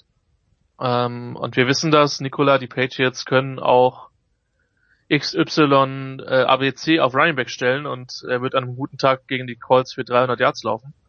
Aber dafür wissen wir auch, dass Sean McVay Running Back verliebt ist. Sean McVay ist Running Back verliebt. So ist es. Ähm, dazu hat er sehr viel Draftkapital da rein investiert. Das mit Akers, die Verletzung war sehr früh. Jetzt, wie gesagt, die Probleme mit Henderson.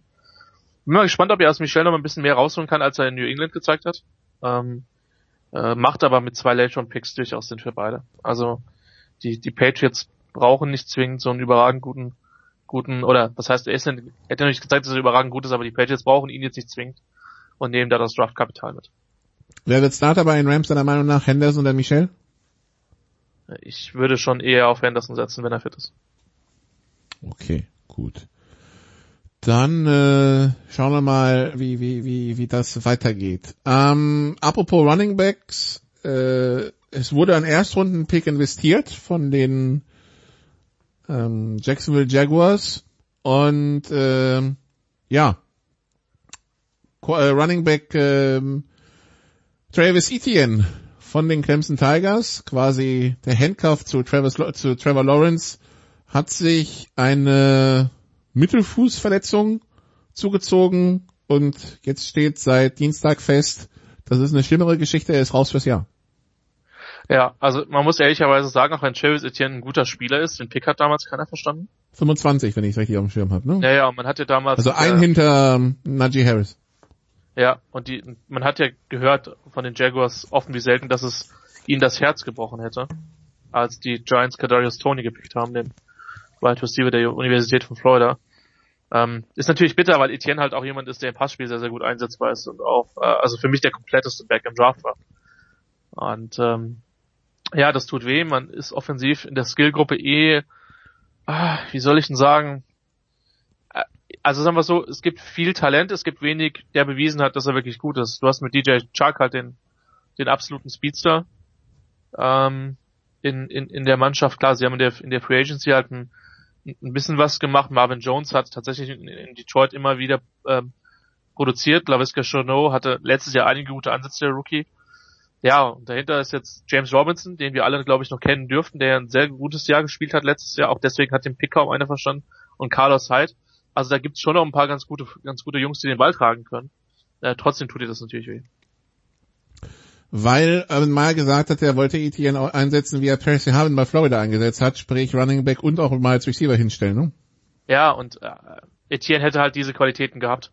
Das, das muss man halt so sehen. Und ähm, ich bin gespannt. Also speziell der Wide Receiver Core ist sehr spannend. Da sind auch viele Namen dabei, wo ich mal gucke, wer, wer dann den entsprechenden äh, Cut schafft. Also ein Lacour Shredwell, der ein hoher Pick war, ein Philip Dorsett, der ein hoher Pick war, ein Farouk Cooper, der äh, bei South Carolina sehr, sehr interessante ähm, gute Sachen im College gezeigt hat. Da sind, äh, sind sehr, sehr interessante Jungs dabei. Übrigens auch ein Herr Tavon Austin, Nicola, ähm, ist auch tatsächlich im Roster. Also da hat man sehr viel auf Namen gesetzt. Ich bin sehr gespannt und äh, wie gesagt, Etienne, der Verlust tut ihnen definitiv ein Stück weit weh. Und natürlich, wenn wir schon nach Namen gehen, Joshi Matobebe, ne? Ja.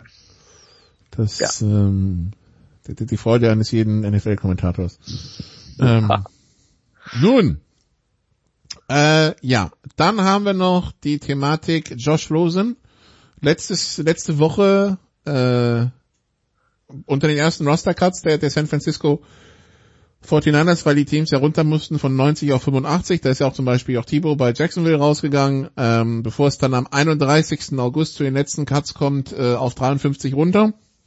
Ähm, ja, Josh Rosen von den Cardinals gedraftet, dann haben sie Kyler Murray geholt, haben ihn nach Miami geschickt. In Miami wurde dann Tour geholt äh, und letztes Jahr nach dem Trainingscamp wurde er gewaved. Dann ist er zu Tampa ins Practice Squad gekommen und jetzt äh, im Frühjahr bei den, nee, nee äh, am Ende der Saison, weil die 49ers ein bisschen tiefen Probleme auf Quarterback hatten, haben die 49ers ihm von, vom Practice Squad der Tampa Bay Buccaneers verpflichtet und haben ihn jetzt wieder ähm, entlassen und jetzt ist Josh Rosen bei Atlanta untergekommen, die Quarterback-Tiefe brauchen, weil er sich Backup AJ McCarron äh, am Knie verletzt hat und raus fürs Jahr ist.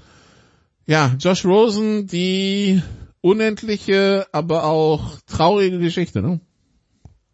Es ist komplett bizarr, weil der Junge hat sehr, sehr viel Talent und ähm, äh, da es war schon ein schlechtes Zeichen, als sich die Cardinals nach einem Jahr quasi gesagt haben, nee, glauben wir nicht mehr wirklich dran. Und im Moment ist es so ein bisschen eine Odyssee. Ich würde ihm halt mal wünschen, dass er wirklich mal bei einem Team wirklich ein Jahr, ich meine, er war dann bei den Bucks auf der Practice Squad, aber wirklich mal einen Backup-Job halt hält. Ich glaube schon, dass er, er, er besser ist als das, was Felipe Franks, der dritte Quarterback, der ein College Agent von äh, der University of, nur gerade überlegen, es war Arkansas, es war vorher Florida oder hau ich jetzt durcheinander? Nee, es war Arkansas, genau, genau in der Reihenfolge, der hat vorher bei Florida gespielt. Ähm, dass, dass er da einfach mal auch von, von jemandem wie Matt Ryan halt einfach lernen kann. So. Ähm, und äh, ich, wie gesagt, ich hoffe, dass er sich zumindest in der Liga halten kann. Das ist bizarr, weil vom Talentlevel war es einer der talentiertesten Quarterbacks in den letzten Jahren im Draft war, dazu stehe ich und ist, da war ich tatsächlich gar nicht mal so weit alleine mit der Meinung. Aber er hat es bis jetzt überhaupt nicht aufs Feld bringen können. Und was da speziell los ist, ist schwer zu, schwer zu formulieren. Man hat jetzt auch wenig gehört, dass er jetzt irgendwie ja, ein totaler Idiot off the field ist. Aber es hat bis jetzt noch nirgendwo hingehauen, tatsächlich. Was wir wussten zu College-Zeiten ist, er hat, er hat ähm, eine Meinung zu verschiedenen Themen und hält damit auch nicht, äh, hält sich damit auch nicht zurück. Das wussten wir schon ja. aber zu UCLA-Zeiten. Ja, und es gab halt so ein paar Leute, die gesagt haben, hm, ist er so coachbar und wobei ich sagen muss, dieser ganze Prozess ist ja, ja England, amerikanisch sprechen Menschen würden sagen humbling, ja. Ähm, und wenn ihn das nicht auf den Boden zurückholt, dann halt wird ihn nichts auf den Boden zurückholen. Ne? Und ich würde es ihm wünschen, weil wie gesagt, das Talent ist da, aber ähm, auch das erste Jahr in Arizona, gut war ein Rookie, sah nicht immer so schön aus. Sah nicht immer so schön aus. Dann der Justin Fields Hype in Chicago. Äh, der, der, der Hype Train in Chicago fährt gerade auf der U-Bahn-Brücke im Kreis, ja, und gibt immer mehr Gas, habe ich das Gefühl. Ähm, ja. Äh, nichtsdestotrotz hat äh, ähm, der Headcoach jetzt gesagt, hier, also Eddie Dalton ist unser Starter Woche 1 und dann schauen wir mal ganz entspannt weiter. Wie geht das am besten, äh, ja, wie, wie gehen Sie das deiner Meinung nach am besten an? Also es gibt halt sogar die böse These, dass man sagt, sie haben halt Angst, dass sie, egal wer Quarterback spielt, ihn nicht protecten können und dann geht halt eher Dalton down als, äh, als Fields früh. Ähm, ich glaube schon, dass er früher oder später spielen wird. Und ähm, ich schätze mal spätestens Richtung Richtung Bye Week, ähm, dass man da, dass man da guckt, äh, dass man ihn dann vielleicht bringt. Dalton ist ein solider Quarterback, überhaupt keine Frage so. Aber ähm, da haben die die die die Bears einfach äh, in der in der Line schon leichte äh, schon leichte Probleme und das hat man auch in der Preseason mitunter gesehen. Das war jetzt kein knappes Spiel gegen Buffalo. War das kein knappes Spiel, ja? Nee. Was war das 1541 oder so? Ja. Ja. Also, da, da wird man halt, das ist halt glaube ich so ein bisschen die Sorge. Ähm, der, der Wide Receiver Core ist halt tatsächlich interessant mit, mit, mit Goodwin, ähm, dem Speedster. Man hat aber eigentlich mit, mit, äh, mit Allen Robinson nur einen wirklich proven Receiver. Riley Ridley ist ein guter Mann. Der Newsom könnte überraschen, der Rookie. Sechstrunder. Aber ich, ich sag mal so, ich glaube schon, dass, dass, äh, dass Montgomery viel den Ball bekommen wird. Und äh, dass man dann auch versucht, relativ viel zu laufen. Ich weiß noch nicht, was die, was die Bears Identität in der Offense sein wird. Ähm, klar geben einem Andy Dalton und Justin Fields komplett unterschiedliche Skillsets. Das ist, äh, glaube ich, offensichtlich. Die Defense wird gut sein. Also so viel können wir sicher sagen, die Defense wird wieder gut sein. Es gab ja das lustige, äh, ich weiß nicht, ob du es gelesen hast, dass wohl die äh, die Raiders, bevor sie Yannick Ngakwe gesagt gesigned haben, irgendwie ähm, bei den äh, Bears mal kurz angefragt haben, ob sie nicht Khalil Mack zurücktreten würden. Was bei den Bears dann wenig überraschend auf wenig Gegenliebe gestoßen ist. So von wegen, what? Ja. Aber ja. Also das Ding ist, Dalton würde ich halt normalerweise nicht verbrennen. Du weißt aber, dass du halt auch eine gewisse Upside mit Andy Dalton hast. Und, ähm, deswegen glaube ich, wird der Druck irgendwann zu groß, dann auf Nagy dann, dann vieles nicht zu bringen.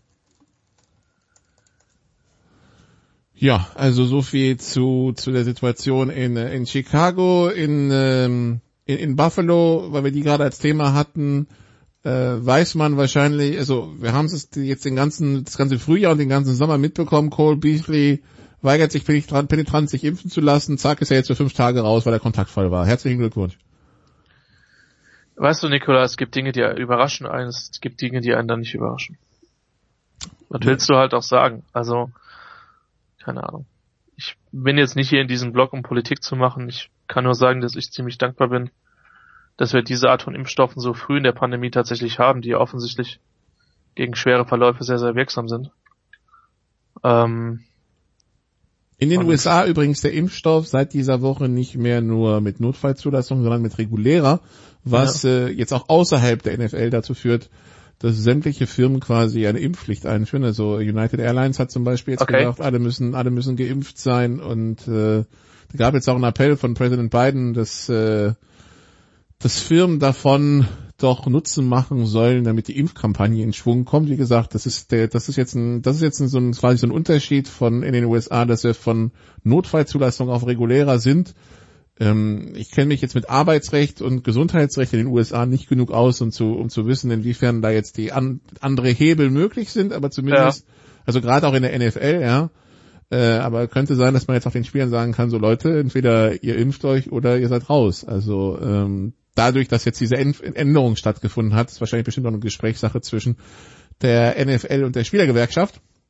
Aber sagen wir es mal so, ich glaube, der, der Druck wird erhöht und wenn man sieht, wie jetzt ähm, sowohl im College Football als im normalen Football, sowohl für die Zuschauer als auch für ähm, die, Univers die Universitäten an sich. Also Ohio State hat ja jetzt auch bekannt gegeben, hier egal ob äh, Student, Lehrkraft, äh, Zuschauer im Stadion, Spieler, wer auch immer, alle müssen geimpft sein. Also der, der, der, die, der Druck wird immer mehr erhöht in den USA. Ja. Ja, und das Ding ist halt auch, ich glaube halt auch, dass es allgemein zunehmen wird, weil Es kommt halt immer ein bisschen darauf an, was die Studien dann letztlich zeigen, aber wenn du halt davon ausgehst, dass du als geimpfte Person weniger ansteckend bist ähm, und das Risiko, das weiterzugeben, dann entsprechend geringer ist und für dich selbst ein deutlich geringeres Risiko besteht, eben diesen schweren Verlauf zu haben, dann glaube ich halt, dass es früher oder später einfach auch Gerichte diese Frage beschäftigen wird.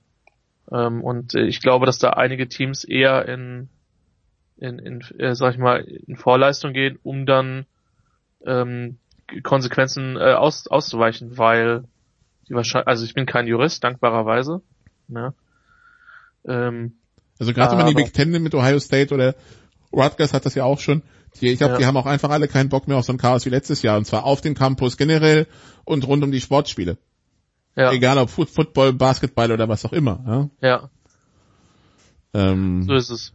Von daher, also wie gesagt, in den USA, das, das wird man verfolgen müssen, gerade weil jetzt Spieler wie äh, wie Cole Beasley oder ähm, äh, Ken Newton ist jetzt auch für fünf Tage raus, weil er irgendwie irgendeinen Test nicht hinbekommen, nicht so gemacht hat, wie er hätte machen sollen. Das heißt, alle wissen jetzt, Cam Newton ist auch nicht geimpft. Also wie, wie der Druck auf sich auf solche Spieler erhöht, das wird definitiv ein Thema sein die nächsten zwei, ja. drei Wochen. Ja, ähm, und ich meine, über Minnesota haben wir letzte Woche schon sehr ausführlich geredet. Also. Genau, aber da, wie gesagt, da hat sich die Situation quasi dadurch geändert, dass jetzt der Impfstoff umdefiniert ja. wurde in, ähm, in den USA. Zumindest äh, Pfizer BioNTech, aber ich vermute mal, Moderna wird dann auch bald folgen. Ja. Gut, ähm, haben wir irgend noch einen Quarterback-Room, der ein bisschen undecided ist, den wir noch nicht besprochen haben? Denver. Denver, oh, oh ja.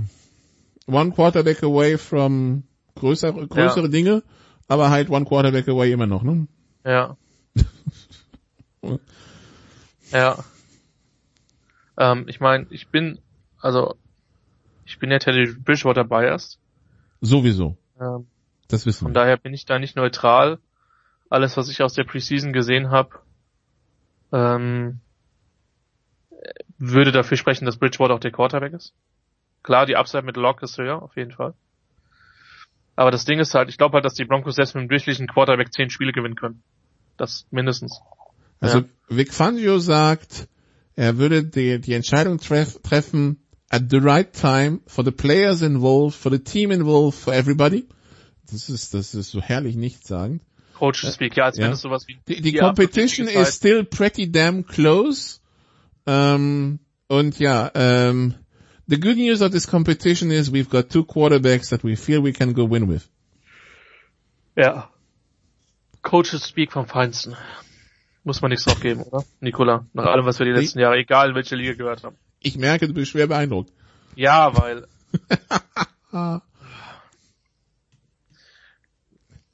ja. Also mir ist es ja egal, wen Denver, äh, welcher Quarterback an der Chargers Defense zerstellen wird.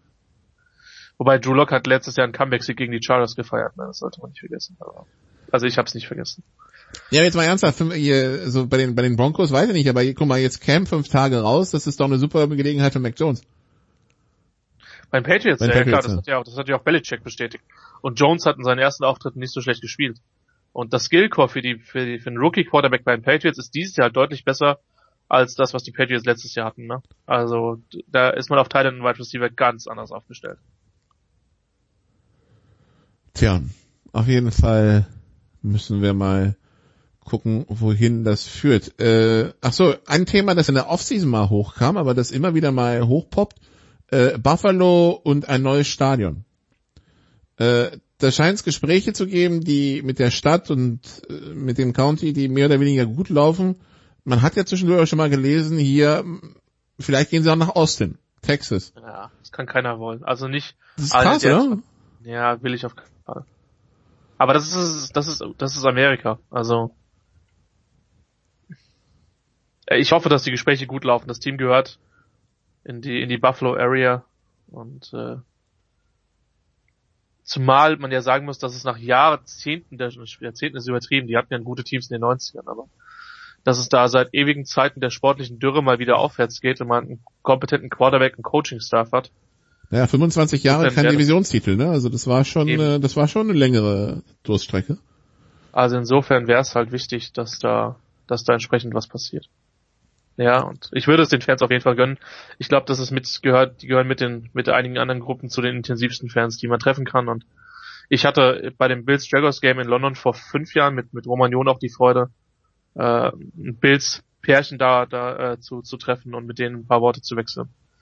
Das ist, da wird Football schon sehr gelebt und deswegen würde ich mir wünschen, dass es da entsprechend weitergeht. Außerdem freut sich die Klapptischindustrie, wenn Buffalo gut ist. ja, das ist richtig. Nun, dann soll's das gewesen sein für Football in der dieswöchigen Big Show. Nächste Woche ist dann, haben wir dann die, die Rostercards hinter uns in der Big Show 524. Da schauen wir dann, wo es Überraschungen gibt. Wahrscheinlich werden dann auch Starter schon bekannt gegeben worden sein. Ja. Und dann, dann, dann, dann fühlt sich vielleicht auch nochmal noch konkreter an, ne, diese NFL-Saison. Ja, auf jeden Fall. Und dann sind wir noch eine Woche entfernt. Es wird auch die Sofa-Quarterbacks dieses Jahr wieder geben und auch die werden eine Preview aufnehmen. Dann in der Woche vor dem ersten Spiel, ähm, bevor, also bevor es losgeht mit, äh, mit Tampa gegen Dallas. Ja, nur noch, nur noch ein paar Tage und äh, dann ist äh, amerikanische Football-Normalität wieder eingekehrt. Dann danke Christian und dann kurze Pause und dann schauen wir, wie es mit der Normalität in der Formel 1 ist, wenn die am Wochenende ins Spa-Francorchamps fährt. Bis gleich.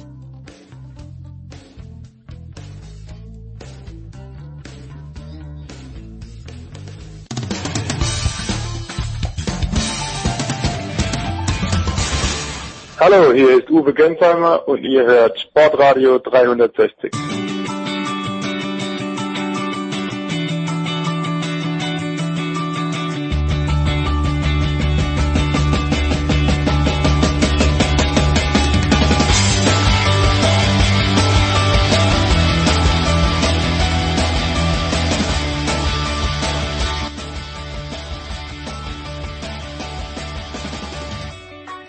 Big Show 523 bei Sportradio 360 und es geht weiter mit äh, Formel 1 hier in der Big Show. Und die Runde ist klein, weil Herr The Voice Heinrich äh, ist in Italien in Urlaub. Der Rest ist entweder auf Pressekonferenzen oder verschollen. Es bleibt Stefan Ehlen. Die letzte, ja, der, der, der letzte Fels in der Brandung quasi. Hallo Stefan. So ist Nikolas. Ja, ich bin zurück aus dem Urlaub. Jetzt bin ich wieder da. Jetzt sind die anderen weg, ne? Ja, irgendwas ist halt immer, ne? Also, was will man machen? aber was soll's, wir können es nicht ändern, aber wir schauen voraus, wenn der Frosch im Hals so will, auf äh, Spa-Francorchamps natürlich 2021, Jahr in eins, heißt auch 30 Jahre Debüt von Michael Schumacher in Spa. Ich habe jetzt gesehen, Mick Schumacher durfte neulich in Silverstone den, den, den Jordan aus der Zeit mal fahren. War natürlich wahrscheinlich ein etwas anderes Fahrgefühl für ihn, allein schon wegen der Haarschaltung. Ähm, ja, wenn wir jetzt zurückblicken auf diese 30 Jahre, äh, ich war zu jung, du warst zu jung, um wirklich einzuschätzen, was damals erwartet wurde. Aber ja, es ist 30 Jahre her, dass äh, Michael Schumacher zum ersten Mal ein Rennen gefahren ist, auch wenn es sehr kurz war. Auch wenn es sehr kurz war. Also da gibt's ja alle möglichen kuriosen Geschichten. Ähm, Im Rennen selber war es ja dann so, dass die Kupplung versagt hat und er nach wenigen Metern ausgerollt ist. Und es halten sich weiter Spekulationen, ja, hätte dieses erste Rennen vielleicht sogar gewinnen können, weil er war in dem Jordan tatsächlich nicht so schlecht unterwegs. Er war in der vierten Stadtreihe. Das war schon eine kleine Sensation. Und da gibt's auch so eine kleine Anekdote zum Beispiel. Sein Teamkollege Andrea de Cesaris, der hat vielleicht schon so ein bisschen gerochen, was da, was da Sache war, denn der wollte eigentlich dem Schumacher nicht die Strecke vorstellen. Also Team Jordan hatte da schon gesagt, äh, der Chaseris nimmt den, den Schumacher doch mal an die Hand, der kennt die Strecke nicht, zeigt dem doch mal, wo es hier lang geht. Und das hat der Chaseris dann schon äh, nicht gemacht, wollte es also nicht machen und hat dem Schumacher da sozusagen einen Knüppel in die Beine gelegt. Hat aber nichts genutzt, der hat ihn tatsächlich gebügelt. Also der, der Cesaris war ja da schon jahrelanger Formel-1-Fahrer, der hatte viel Erfahrung und der Schumacher kommt da rein. Der hatte einen Test vorab in Silverstone, einen kleinen, hat da die Jordan-Mitarbeiter schon regelrecht weggefegt, weil er mit seinem Speed so geglänzt hat. Und die haben dann damals schon gesagt gehabt, ähm, du ähm, übertreibst mal nicht. Und sagt er, ich bin noch nicht mal am Limit. also es war schon recht unterhaltsam, was da geboten war insgesamt. Und der Schumacher hat da sicherlich einen bleibenden Eindruck hinterlassen. Und ähm, interessant ist auch der Nachklapp dann. Da ging es ja relativ schnell dann von Jordan zu Benetton nach der Nebelaktion. Auch Bernie Ecclestone war damals involviert. Und vieles geht zurück darauf, dass handschriftlich was in einem Vertrag geändert wurde. Also da wurde aus einem dem Vertrag wurde ein ein Vertrag gemacht. Und das hat dann unter anderem ein Schlupfloch ermöglicht, dass Schumacher aussteigen konnte dann bei Jordan. Also und man weiß es vorher nie natürlich, ja. Ähm, sozusagen, er hat die Leistung gebracht im Qualifying, das war aller Ehren wert im Rennen dann ausgefallen. Jetzt, wie kann man das einschätzen? Ne? Das ist also ziemlich schwierig. Aber offensichtlich haben da viele gesagt, da müssen wir ein Auge drauf haben, was der so tut. Und ja, er hat eigentlich dann ganz gut abgeschnitten hinterher, wie wir ja wissen. Ja, die, die Karriere kann sich sehen lassen. Äh, es gibt, es gab jetzt von Netflix, von Netflix einen zweiminütigen Trailer zur Schumacher-Doku, die im September kommen soll, schon gehypt? Ja, tatsächlich. Ähm, wenn man jetzt lange keine Bilder mehr gesehen hat von, von Schumacher, natürlich auch aufgrund der aktuellen Situation, in der er sich ja seit seinem Skiunfall befindet. Die ganze Karriere liegt ja nun schon sehr weit zurück und seine größten Erfolge umso weiter. Das sind ja schon 15 Jahre seit 2006, seit seinem Ferrari-Abschied und äh, 17 Jahre seit seinem letzten WM-Titel. Und dann sieht man da die Bilder von damals, die, die Emotionen, die, die, die Aufnahmen einfach, das ist schon extrem Gänsehaut-Feeling, muss ich sagen. Und wenn dann da zum ersten Mal jetzt auch das private Archiv der Familie Schumacher geöffnet wird und dann nochmal Aufnahmen kommen, die man vielleicht noch nicht so kennt, und da war ja dieser Trailer so ein kleiner Vorgeschmack, also da muss man schon sagen, da läuft es einem doch eher eiskalt den Rücken runter. Also ich bin wirklich sehr gespannt und ich glaube, da geht's vielen so. Man hat diese Erfolge zwar irgendwo im Hinterkopf, man hat die ganze Karriere vom Schumacher natürlich irgendwo präsent, aber wenn man es dann so nochmal vor Augen geführt kriegt, und ich mache ja keinen Hehl draus, ich bin ja auch ein Kind der Schumacher-Ära, bin mit den Erfolgen von Schumacher groß geworden, mit dem, dass er halt bei Ferrari fährt, dass er diesen Hype auslöst in Deutschland. Ich habe das selbst erlebt in Hockenheim im Motodrom. Ähm, war da regelrecht geflasht natürlich, was auch mein, mein, mein Werdegang beeinflusst hat, indem dass ich dann Motorsportredakteur geworden bin. Und dann wird man jetzt mit diesen Erinnerungen nochmal so plakativ konfrontiert. Und ja, also ich kann es gut verstehen. Ich habe viele Stimmen auch gehört inzwischen und gesehen in den sozialen Netzwerken, ähm, dass da einige Augen feucht geworden sind und ich kann mir sehr gut vorstellen, dass es extrem emotional wird, diese Doku zu sehen. Äh, hast du denn Last Dance gesehen oder nicht? Die John-Doku? Nein, die habe ich nicht gesehen. Also okay, gut. Ja, nee, sonst wäre es interessant, vielleicht einen Vergleich zu ziehen. Aber gut. Ja, nee, dann, äh, dann sind wir mal gespannt. Dann kommen wir äh, von der Vergangenheit zurück in die Gegenwart, äh, beziehungsweise eigentlich in die Zukunft, weil es ist ja am, am, am kommenden Wochenende. Also die Formel 1 fährt in Spa-Francorchamps und ich habe mir mal den Wetterbericht angeschaut. Also es wird das ganze Wochenende durchgehend kühl. Es wird meistens bewölkt sein mit Freitag und Sonntag sogar einer recht ansehnlichen Wahrscheinlichkeit, dass es regnen könnte. Ähm, ja, das heißt, ähm, wir, wir, es steht wieder großer Spaß bevor, oder? Absolut. Also als Zuschauer, als Fahrer vielleicht weniger, aber als Zuschauer schon. Ja, ja, genau. Das Wetter soll ja so grandios sein wie eh und je ins Paar, also abwechslungsreich. Es könnte sogar im Qualifying trocken sein, aber wir alle wissen ja, die Wettervorsage in der Formel 1 ist grundsätzlich ja, egal was passiert, es regnet nach dem Rennen. Das ist ja so der Running Gag. Ähm, in Spa kann es aber tatsächlich ja wirklich turbulent werden und dann wird es, glaube ich, sehr, sehr interessant, weil auf dem Papier ist die Ausgangslage ja sowieso auch recht äh, spannend, wenn Mercedes jetzt tatsächlich Red Bull vielleicht überholt hat. Man weiß es nicht so genau nach den Rennen in Silverstone, da war es auf jeden Fall enger, als man es erwartet hat, in Budapest auch zumindest dann im Qualifying war Mercedes einfach klar vorne und das kam doch ein bisschen überraschend. Jetzt hat man dann drei Wochen Zeit gehabt, sich das Ganze zu überlegen und anzuschauen. Und jetzt müssen wir halt mal gucken, wie das dann weitergeht. Aber rein theoretisch, glaube ich, kann man schon denken, der Druck auf Red Bull, der ist jetzt schon nochmal größer geworden dann insgesamt, weil einfach jetzt die WM-Führung in beiden Klassen äh, futsch ist. Ne? Der Fahrerwertung ist Verstappen nicht mehr vorne, sondern Hamilton. Und Red Bull hat auch die Spitze dann bei der Konstrukteurswertung verloren an Mercedes. Und da hat sich tatsächlich jetzt ja irgendwas verändert dann. Und die Ausgangslage ist gewissermaßen jetzt umgekehrt, wie es die ganze Saison bisher war. Also da bin ich sehr gespannt, wie da jeweils reagiert wird. Und der Verstappen, der, der muss natürlich jetzt auch ganz anders an so ein Rennwochenende rangehen. Der braucht jetzt Punkte. Und der braucht große Punkte. Also der darf jetzt nicht mal quasi verwalten. Den Luxus hat er vielleicht vorher gehabt, aber jetzt mit den zwei nicht ganz Nullnummern, er hat ja ein paar Punkte mitgenommen aus Silverstone und aus Budapest. Aber da muss er jetzt schon was bringen einfach. Und also wie sich das dann auswirkt, diese neue Dynamik, da bin ich echt gespannt. Und so einen richtigen Favoriten benennen, glaube ich, fürs Wochenende, das ist dann eher schwierig, weil traditionell natürlich lange geraden ins Paar, da ist der Topspeed gefragt. Wir wissen aber auch, Red Bull hat natürlich traditionell ein sehr effizientes, aerodynamisch effizientes Fahrzeug. Und das ist natürlich in den schnellen Kurven vor allem dann wieder ein Trumpf. Und wie immer ins Spa, es ist halt dann die Kombination aus einerseits Topspeed auf den langen Geraden und andererseits halt Performance in den Kurven. Und wenn ich jetzt tippen müsste, würde ich sagen, Topspeed bei Mercedes ist vielleicht besser, der Red Bull kann es besser in Kurven. Die große Frage wird also sein, wie viel Topspeed kann Red Bull aus dem Auto rauskitzeln? Und irgendwo denke ich mir, die müssen was riskieren. Die werden einen kleinen Flügel drauffahren auf den Red Bull, die müssen auf den Geraden vorne sein, die müssen was tun. Ich sehe Verstappen vorne. Die böse Frage wäre ja, wie gut ist der Red Bull in den Kurven, wenn Mercedes innen ist, ne?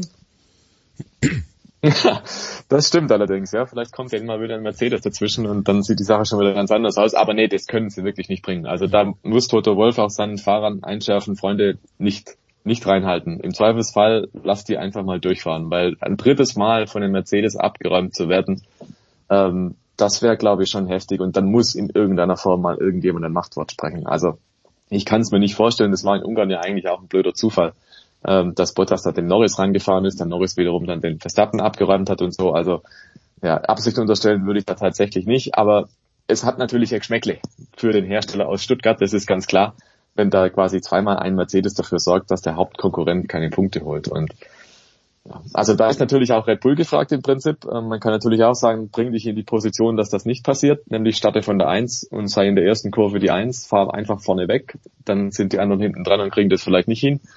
Also darf man gespannt sein, wie der einfach reagiert wird insgesamt. Aber ich kann mir wirklich nicht vorstellen, dass da tatsächlich nochmal so eine schräge Situation zustande kommt. Aber man darf auch nicht vergessen, das waren jetzt einfach zwei Momente, zwei Rennen aus 22 und man sieht, das hat doch ziemlich viel verändert.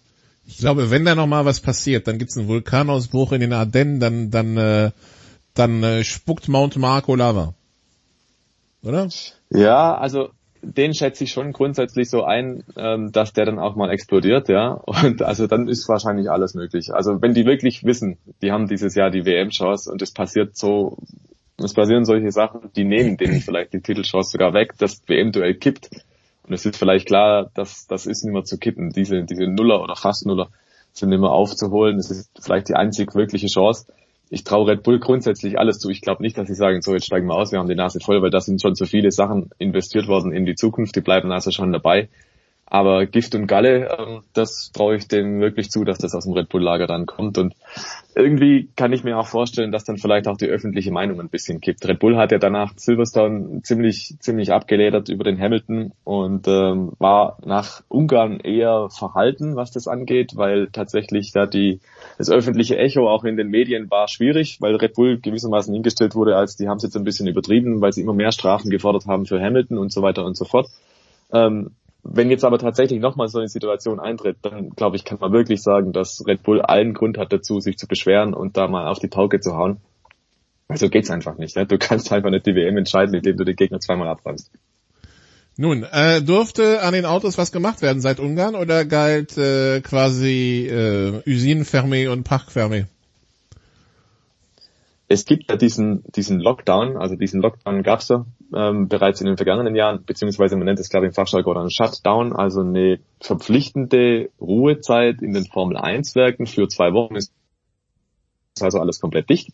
Man darf also nicht im Werk rein, man darf auch keine Arbeiten verrichten. Ähm, es kann einem aber niemand verbieten, dass man natürlich sich Gedanken macht, das ist ganz klar.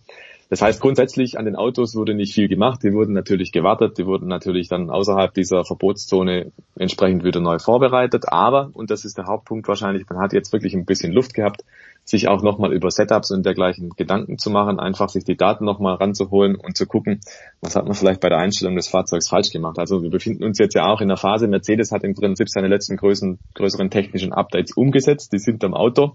Da kann man sich jetzt natürlich anschauen, haben die alle so funktioniert, wie es geplant war, oder kann man da vielleicht noch ein paar Stellschrauben drehen. Bei Red Bull ist es eher so, das hat Max Verstappen zum Beispiel nochmal bestätigt, die hätten noch ein paar Pfeile im Köcher im Sinne von, da könnten noch neue Teile dann kommen. Also da ist schon tatsächlich noch einiges los und wir dürfen nicht vergessen, wir kommen jetzt langsam ans Ende der Europasaison auch. Und das ist traditionell nochmal so ein Punkt, wenn man sagt, komm, jetzt bringt man nochmal ein paar Teile. Im Fall von Red Bull wird das definitiv passieren. Die werden spätestens in Sandford oder Monza nochmal was nachlegen. Und dann wird es aber halt immer schwieriger, weil da kommen die Flyaway-Rennen, also dann geht's nach Übersee, man fliegt mit der Ausrüstung hin und her und dann wird's logistisch gar nicht mehr so einfach. Und Deswegen, wenn es noch was geben wird, dann wird es das alsbald geben, weil wir dürfen ja auch nicht vergessen, 2022, das rückt dann immer näher. Und wir haben ja schon die Budgetobergrenze in der Formel 1. Das heißt, allzu viel Geld ist einfach nicht da, um die Entwicklung bis Spitz auf Knopf zum Ende durchzuziehen. Und man muss das Ganze einfach auch balancieren mit dem, dass man sagt, hey, wenn ich jetzt noch was reinputtere in 2021, fehlt mir das vielleicht nächstes Jahr. Und niemand weiß, wo die Teams stehen mit der Entwicklung für 2022. Niemand weiß, wie die Autos dann sein werden, ob da eine Woche mehr oder, oder 50.000 Euro mehr oder weniger einen Unterschied machen. Das ist der Blick in die Kristallkugel momentan, aber niemand will sich natürlich jetzt die Chance nehmen, nächstes Jahr gut zu sein. Und da ist man wieder in der Krux. Ich meine, Mercedes äh, sieht es relativ gelassen. Die haben ja quasi den Hebel schon umgelegt und arbeiten da voll hin auf nächstes Jahr. Aber Red Bull, für die wäre es halt jetzt einmal, zum ersten Mal in der Hybrid-Ära seit 2014 die Chance, den WM-Titel zu holen. Ähm, da ist natürlich die Motivation ungleich größer zu sagen, komm, das ziehen wir jetzt auch durch. Aber mit welchen Folgen? Fragezeichen. Das Ausrufezeichen hinter der Antwort, das gibt's halt erst nächstes Jahr. Gut, die Formel 1 hat angekündigt, nach, dass es nachdem es schon den DHL Fastest Lap Award gibt, den DHL Fastest Pitstop Award und den Pirelli Pole Position Award, nun auch den äh, Crypto.com Overtake Award geben wird. Äh, eine, eine Wertung, in der Sebastian Vettel im Augenblick führend ist. Äh, weiterer Pokal oder Anreiz für irgendwen mehr zu machen auf der Strecke? Kurze Antwort, Firlefanz. ich habe sowas schon mal schon erwartet. Deshalb habe ich die, die Antwort auch so wunderbar ausgeschmückt mit diesen Sponsorennamen, damit es auch so wunderschön klingt, ja. Die Frage auch so ausgeschmückt, gemacht. ja. Äh, hast ja. du wunderbar gemacht. die längere Antwort, ja, Dinge, die die Welt nicht braucht. Ähm, zumal, damit tue ich mich zum Beispiel halt schwer. Ich meine, das ist ja schön und gut, wenn man sagt, hey, überholen soll was Besonderes sein. Auf der anderen Seite hast du dann so lustige Sachen wie DRS, also den verstellbaren Heckflügel. Und den kann ja nicht, nicht jeder nutzen. Also der Führende zum Beispiel, dem steht ja nicht zur Verfügung. Es geht ja nur, wenn du innerhalb einer Sekunde hinter dem Vordermann bist, dann kannst du DRS einsetzen. Nur, die Praxis zeigt uns ja immer wieder ein Überholmanöver mit DRS, also mit dem flachgestellten Heckflügel. Das ist jetzt nicht ein erkämpftes Überholmanöver, sondern das ist eher ein Vorbeifahren. Und dafür dann auch noch einen Preis ausloben, naja, also da fällt mir irgendwo so ein bisschen die Fantasie, muss ich sagen. Zumal wie ja, wie du es gerade geschildert hast, Sebastian Vettel wäre momentan derjenige, der diesen äh, Preis da anführt oder diesen Award in dieser Wertung vorne liegt. Äh, Vettel fährt natürlich jetzt auch kein Spitzenauto. Vettel ist jemand aus dem Mittelfeld. Vettel ist auch jemand, der es im Qualifying oft nicht hingekriegt hat. Das heißt, er stand vielleicht mit einem besseren Auto weiter hinten, hat sich dann im Rennen leichter getan zu überholen. Jetzt, wenn zum Beispiel auch ein Lewis Hamilton mal das Qualifying vergeigt, ja, dann gewinnt er natürlich auch Positionen. Aber ist es dann, ist es dann wertvoll oder nicht? Und da streiten sich die Geister. Und ich persönlich finde, naja, also wirklich Aussagekraft hat dieser Award eigentlich nicht. Also weder damit, dass es, äh, es, es geht nur um die Quantität. Und die Quantität, ähm, die, die hat nichts damit zu tun, ob das jetzt ein gutes Überholmanöver ist, ob der jetzt besonders gut überholen kann oder nicht, sondern er war in der Position, um an anderen Autos vorbeizufahren. So muss man es eigentlich neutral, nüchtern betrachten. Und da denke ich mir irgendwie, sorry, aber das ist jetzt nichts Besonderes. Wenn es um die Qualität gehen würde, man würde hinterher sagen, man gibt quasi jedem Rennen analog zur Wahl des Fahrer des Tages das Manöver des Rennens aus und äh, da geht's dann halt über den Überholvorgang. Und man sagt dann, okay, ein, dies, eines dieser Überholvorgänge zeichnet man halt dann aus. Und am Ende gibt's einen Gesamtsieger, der hat halt dann in fünf Rennen meinetwegen ähm, das beste Überholmanöver hingelegt, dann würde ich mir das gefallen lassen, weil dann ist das irgendwo eins, wo man sagen kann, wow, geil gemacht, tolle Szene, super Zweikampf und der hat den einfach niedergerungen und was auch immer. Aber so ist es irgendwie, man könnte schon sagen, ein, ein Gimmick.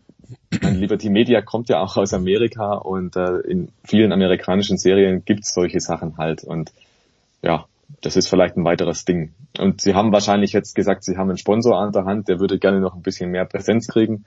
Der würde vielleicht nicht nur diesen Truck nach dem Sprintrennen dann bewerben, sondern der hätte vielleicht auch noch ein bisschen an Geld übrig für irgendwas anderes und dann hat man jetzt halt irgendwas anderes gefunden. Also das wäre meine Erklärung und ich bleibe dabei, Firlefanz. Nun, ähm, ja, du hättest gerne eine B-Note. Ich hatte neulich irgendwie einen Tweet gesehen von der Formel 1, wo es dann hieß, hier Kimi Räikkönen ist der Mann der ersten Runde, weil er da ganz viele überholt. Und ich mir halt, ja, aber ich meine Hamilton oder oder ähm, ähm, na äh, und alle anderen, die weiter vorne stehen, die können halt nicht so viele über, überholen zum Start, weil da vor ihnen nicht so viele sind. Ja, also von daher, egal ob Verstappen oder Bottas oder ne, wenn wenn da nur einer vor dir steht, dann hast du halt nur einen überholt. Vielleicht warst du der beste Starter und hättest von hinten 15 überholt. Aber ja, was soll's. Ähm, Hauptsache irgendwelche Zahlen und irgendwelche Pokale. Äh, 2022, Alonso wird weiter bei Alpine fahren. Gute Nachricht für die Franzosen? Gute Nachricht, keine Überraschung. Also das ist so im Prinzip was bestätigt, was eigentlich schon klar war, weil er hat von Anfang an unterschrieben für mehrere Jahre. Also die Kommunikation damals, wir haben es uns extra nochmal angeschaut, heute war, er hat für 2021 unterschrieben, ja. Und dann wird aber im weiteren Text in der Bekanntgabe auch gesagt, er bleibt dann mehrere Jahre im Team. Also es war ohnehin klar, dass er mehrere Jahre bleibt. So war die ursprüngliche Vereinbarung. Diese Option wurde jetzt hochoffiziell gezogen. Ähm, Insofern schön, ja, aber es war keine große Neuigkeit. Und dass der Alonso weitermacht nach diesem Jahr, wie es bisher gelaufen ist, das lag irgendwo auch auf der Hand. Wenn er jetzt gnadenlos hinterhergefahren wäre, dann glaube ich, hätte man sich das überlegen können. Aber das war von Anfang an klar, wenn der zurückkommt, dann macht er jetzt nicht irgendwie 20 Rennen und verschwindet dann wieder, sondern der will da schon noch mal was beweisen und der will Aufbauarbeit leisten, der sieht 2022 die ganz große Chance. Darauf arbeitet ja jeder auch hin seit mindestens letztem Jahr. Und das wäre wirklich Blödsinn gewesen. Und insofern einzige logische Variante. Alonso bleibt, zumal ja auch Esteban Ocon neulich verlängert wurde. Schon bis 2024, glaube ich.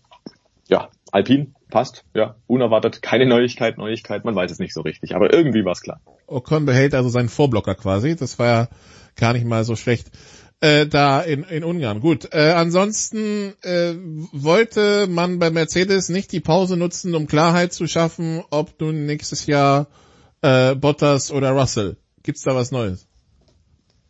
Tja, das ist die ganz große Frage. Also meine Theorie ist ja, die Neuigkeit gibt's schon, sie ist nur noch nicht verkündet. Also ich kann mir sehr gut vorstellen, dass die schon genau wissen, was der Fahrplan sein wird, aber man hat es halt aus irgendwelchen Gründen noch nicht verraten und das kann auch damit einhergehen, dass halt noch nicht geklärt ist, wie sieht es dann möglicherweise aus, wenn jetzt zum Beispiel Russell von Williams zu Mercedes wechselt, dann würde Williams ja wahrscheinlich auch liebend gerne Nachfolger gleich präsentieren wollen. Vielleicht aber ist es so, und das ist jetzt meine Theorie oder überhaupt eine Spekulation halt, solange Williams diesen Ersatzmann nicht hat, solange Williams dieses Cockpit nicht füllen kann, weil das noch nicht spruchreif ist, will man natürlich auch nicht den Abschied verkünden. Also da glaube ich spielen einfach so viele Interessen auch rein oder Toto Wolf hat ja auch schon gesagt, wenn man den Bottas wirklich rauswirft, dann wird man den Bottas unterstützen wollen bei der Suche nach einem neuen Team. Und wenn jetzt vielleicht klar ist, der Bottas fliegt raus, dann will man vielleicht in der gleichen Botschaft auch mitteilen, auch übrigens, der wechselt jetzt zurück zu Williams oder was auch immer. Also das ist wahrscheinlich so eine Verknüpfung von unterschiedlichen Interessen. Und deshalb wartet jeder so drauf, bis das alles aussortiert ist, dass da irgendwo überall das Knöpfchen dran ist, dass die Unterschrift gesetzt ist, dass wirklich alles fix ist, damit niemand irgendwie nachher blöd dasteht bei der ganzen Nummer das glaube ich ist tatsächlich die Hauptmotivation. Aber ich gehe da, ich gehe da konform. Man hat mal bei Mercedes gesagt, ähm, das soll jetzt mal im Sommer entschieden sein. Jetzt ist der Sommer da, jetzt ist die Sommerpause rum. Also wo bitteschön ist das Ergebnis? Üblicherweise so bis, bis Monza, also in zwei Wochen, da hat sich schon mal einiges bewegt. Bei Mercedes aber hat Toto Wolf ja auch schon, äh, als es drum ging, letztes Jahr, was mit dem Hamilton-Vertrag ist, hat er auch im Sommer schon die ganze Zeit gesagt, ja, ja, das ist quasi Formsache. Und ich glaube, im Februar war es dann soweit. Also ja, warten wir einfach mal ab, bis die Herrschaften dann Tatsachen schaffen. Und ich kann mir gut vorstellen, dass die längst geschaffen sind, aber dass es halt eine Frage dessen ist, wann sie öffentlich gemacht werden. Gut. Ähm, auch noch eine Frage, was passiert im November als Ersatz für Australien? Jetzt wird Katar ins Spiel gebracht. Die haben bisher bei Doha vor allen Dingen MotoGP-Rennen ausgetragen. Sie hätten die also die, die Strecke hat die Lizenz, um Formel 1 Rennen zu empfangen. Äh, ist das eine Option? Klar, ist eine Option. Also es gibt natürlich nur begrenzt viele Strecken, die 4 Grad 1 haben. Es gibt auch nur begrenzt Strecken im weiteren Ausland, ähm, die für so einen Platz bei der quasi Welttournee zum Saisonende in Frage kommen. Also da kommt ja auch die Logistik ein bisschen ins Spiel. Von der Terminplanung her ist das überhaupt sinnvoll? Kann man da überhaupt hinfliegen und dann rechtzeitig weiter zu den anderen Stationen? Und ja, das ist absolut denkbar, dass es Katar wird. Ich war selbst mal dort bei der Tourenwagen-Weltmeisterschaft. Das ist eine patente Strecke, funktioniert, da ist alles da, Geld spielt keine Rolle und so. Ne? Ähm, deswegen, der Sprit also ist ja auch relativ kurzer Weg. Ne? Also. genau, ja. Also die, die Voraussetzungen wären natürlich da, um da ein Rennen zu veranstalten, vielleicht sogar als Nachtrennen. Alles ist möglich. Also ähm, es wird ja auch immer wieder diskutiert, ob es in Bahrain vielleicht nochmal ein zweites Rennen gibt, vielleicht auch in Abu Dhabi. Also die werden sich schon was einfallen lassen. Das, das Schräge an der ganzen Nummer ist nur, ähm, man hat sich ja dieses Jahr die 23 Rennen so auf die Fahnen geschrieben, dass man aus der Nummer gar nicht mehr rauskommt. Also man hat das so sehr drauf gepocht, ja, wir fahren diese 23 Rennen Corona hin oder her, ähm, dass man immer wieder Ersatz gesucht hat und da nochmal hier und da nochmal was gedreht hat am Kalender und aus der Nummer kommt die Formel 1 halt jetzt auch nicht mehr raus. Auch wenn, glaube ich, viele im speziell dann vor Ort, äh, vom Vor-Ort-Personal wahrscheinlich sagen würden, du dieses eine Rennen weniger, das wäre vielleicht gar nicht so schade, dann hätte man ein bisschen mehr Luft. Aber Stefano Domenicali und sein Team, die wollen das unbedingt durchdrücken. Und deswegen glaube ich sehr wohl, es wird diesen Ersatz geben. Wahrscheinlich wird es Katar. Und wenn bis dahin nochmal andere Rennen gestrichen werden, dann wird es halt wieder Doppelveranstaltungen geben. Aber die Formel 1, die kriegt ihre 23. Da bin ich überzeugt davon. Er braucht die, braucht sie für die 23 noch einen Ersatzrennen am 10. Oktober oder braucht sie nur noch einen Ersatz für, für, für, für, für Ende November? Nee, nee, sie bräuchte dann nochmal ein extra Rennen, weil momentan sind es 22 und dieser Ende November Termin wird als TBA geführt, also to be announced. Und das heißt also, ein Rennen ist komplett rausgefallen und dafür müsste noch ein Ersatz gefunden werden. Also ich glaube, Suzuka wurde ja neulich auch mal gestrichen und ja. dafür müsste man noch einen Ersatz finden. Aber wie gesagt, im Zweifelsfall würden die einfach halt nochmal Doppelveranstaltungen fahren, zum Beispiel bei Rhein auf der kurzen Strecke oder so. Also da wäre man im Zweifel sicherlich kreativ.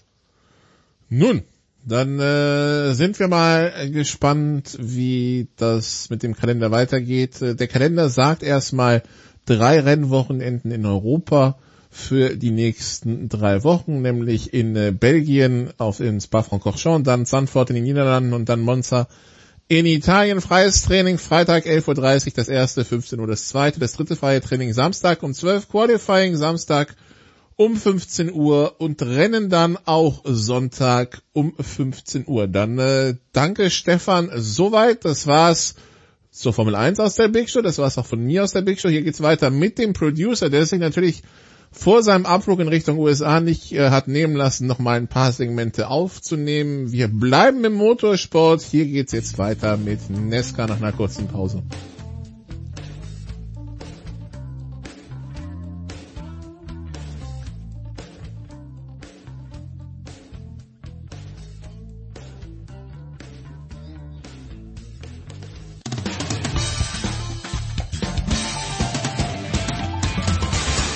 Hallo, hier ist Sven Hannawald und mir Sportradio 360.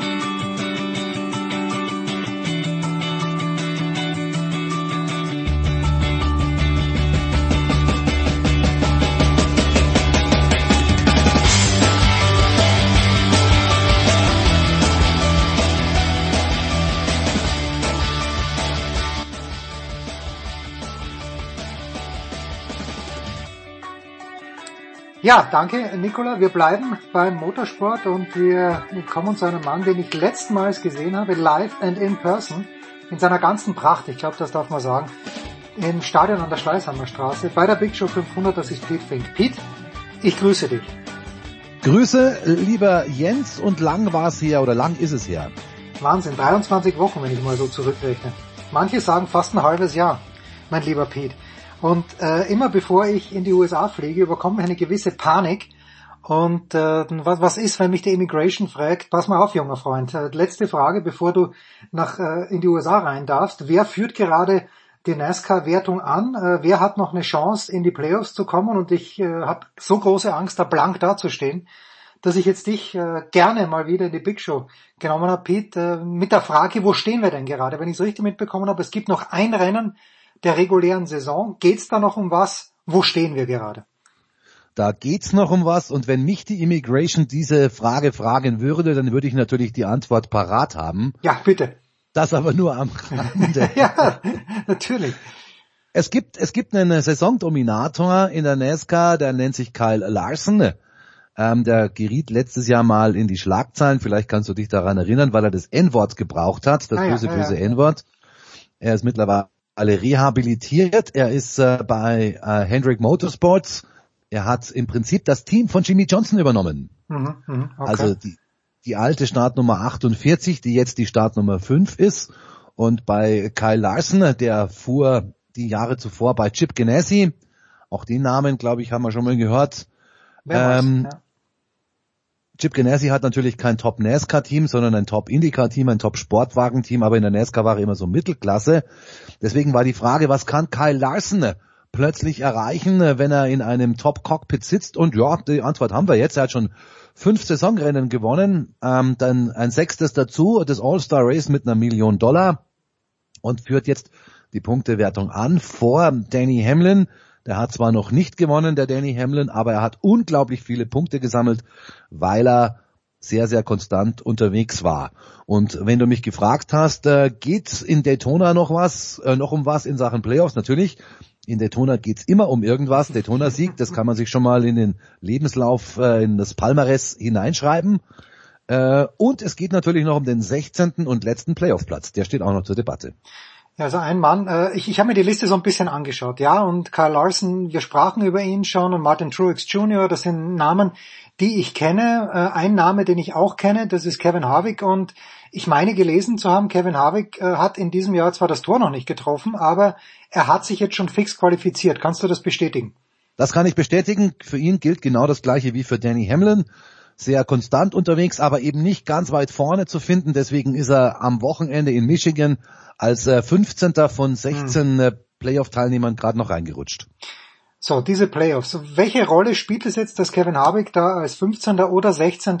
reinkommt? Hat der 16. der regulären Saison überhaupt noch eine Chance, Pete, dass er, ja, dass er die NASCAR, dass die Championship gewinnt? Na klar, na klar. Jetzt geht im Prinzip alles von vorne los. Die 16 Playoff-Kandidaten werden alle auf 2000 Meisterschaftspunkte gesetzt, plus eben die Bonuspunkte, mhm. die man so äh, gesammelt hat in der Regular Season. Da gibt's dann so eine kleine Abstufung, aber die ist nicht so umfassend, so allumfassend, als dass du nicht eine Chance hast oder hättest auf äh, einen Finaleinzug. Das ist schon möglich. Ähm, und wenn man mal eine Analogie vom Fußball übernimmt, es hat auch schon mal ähm, einen Weltmeister gegeben, ich glaube Italien, und der hat in der Vorrunde dreimal unentschieden gespielt oder irgendwie sowas. 1982. Genau. Es schmerzt mich sehr. weil sie die Brasilianer rausgeschmissen haben. Genau, mit dem legendären Paolo Rossi und ja. die Brasilianer mit einer super Mannschaft, damals mit Sokrates und mit, äh, ach, was weiß ich. Ja, also, Zico, Cerezo, Falcao, das war, das war eine Traummannschaft. Genau, und die haben sie rausgekickt äh, weil die Italiener halt die Italiener sind. ähm, American Football denkt an, an irgendwelche Wildcard, ähm, äh, Super Bowl Aspiranten und so weiter. Also alles ist möglich. Es ist im Prinzip so eine Art KO-System halt rübergezogen auf Motorsportverhältnisse. Ähm, es gibt quasi jetzt immer Dreierbündel in mhm, Rennen, mhm, mhm. immer drei Rennen am Stück und nach den drei Rennen wird ein Zwischenstrich gezogen und die vier Punkte schlechtesten, die rutschen halt hinten raus.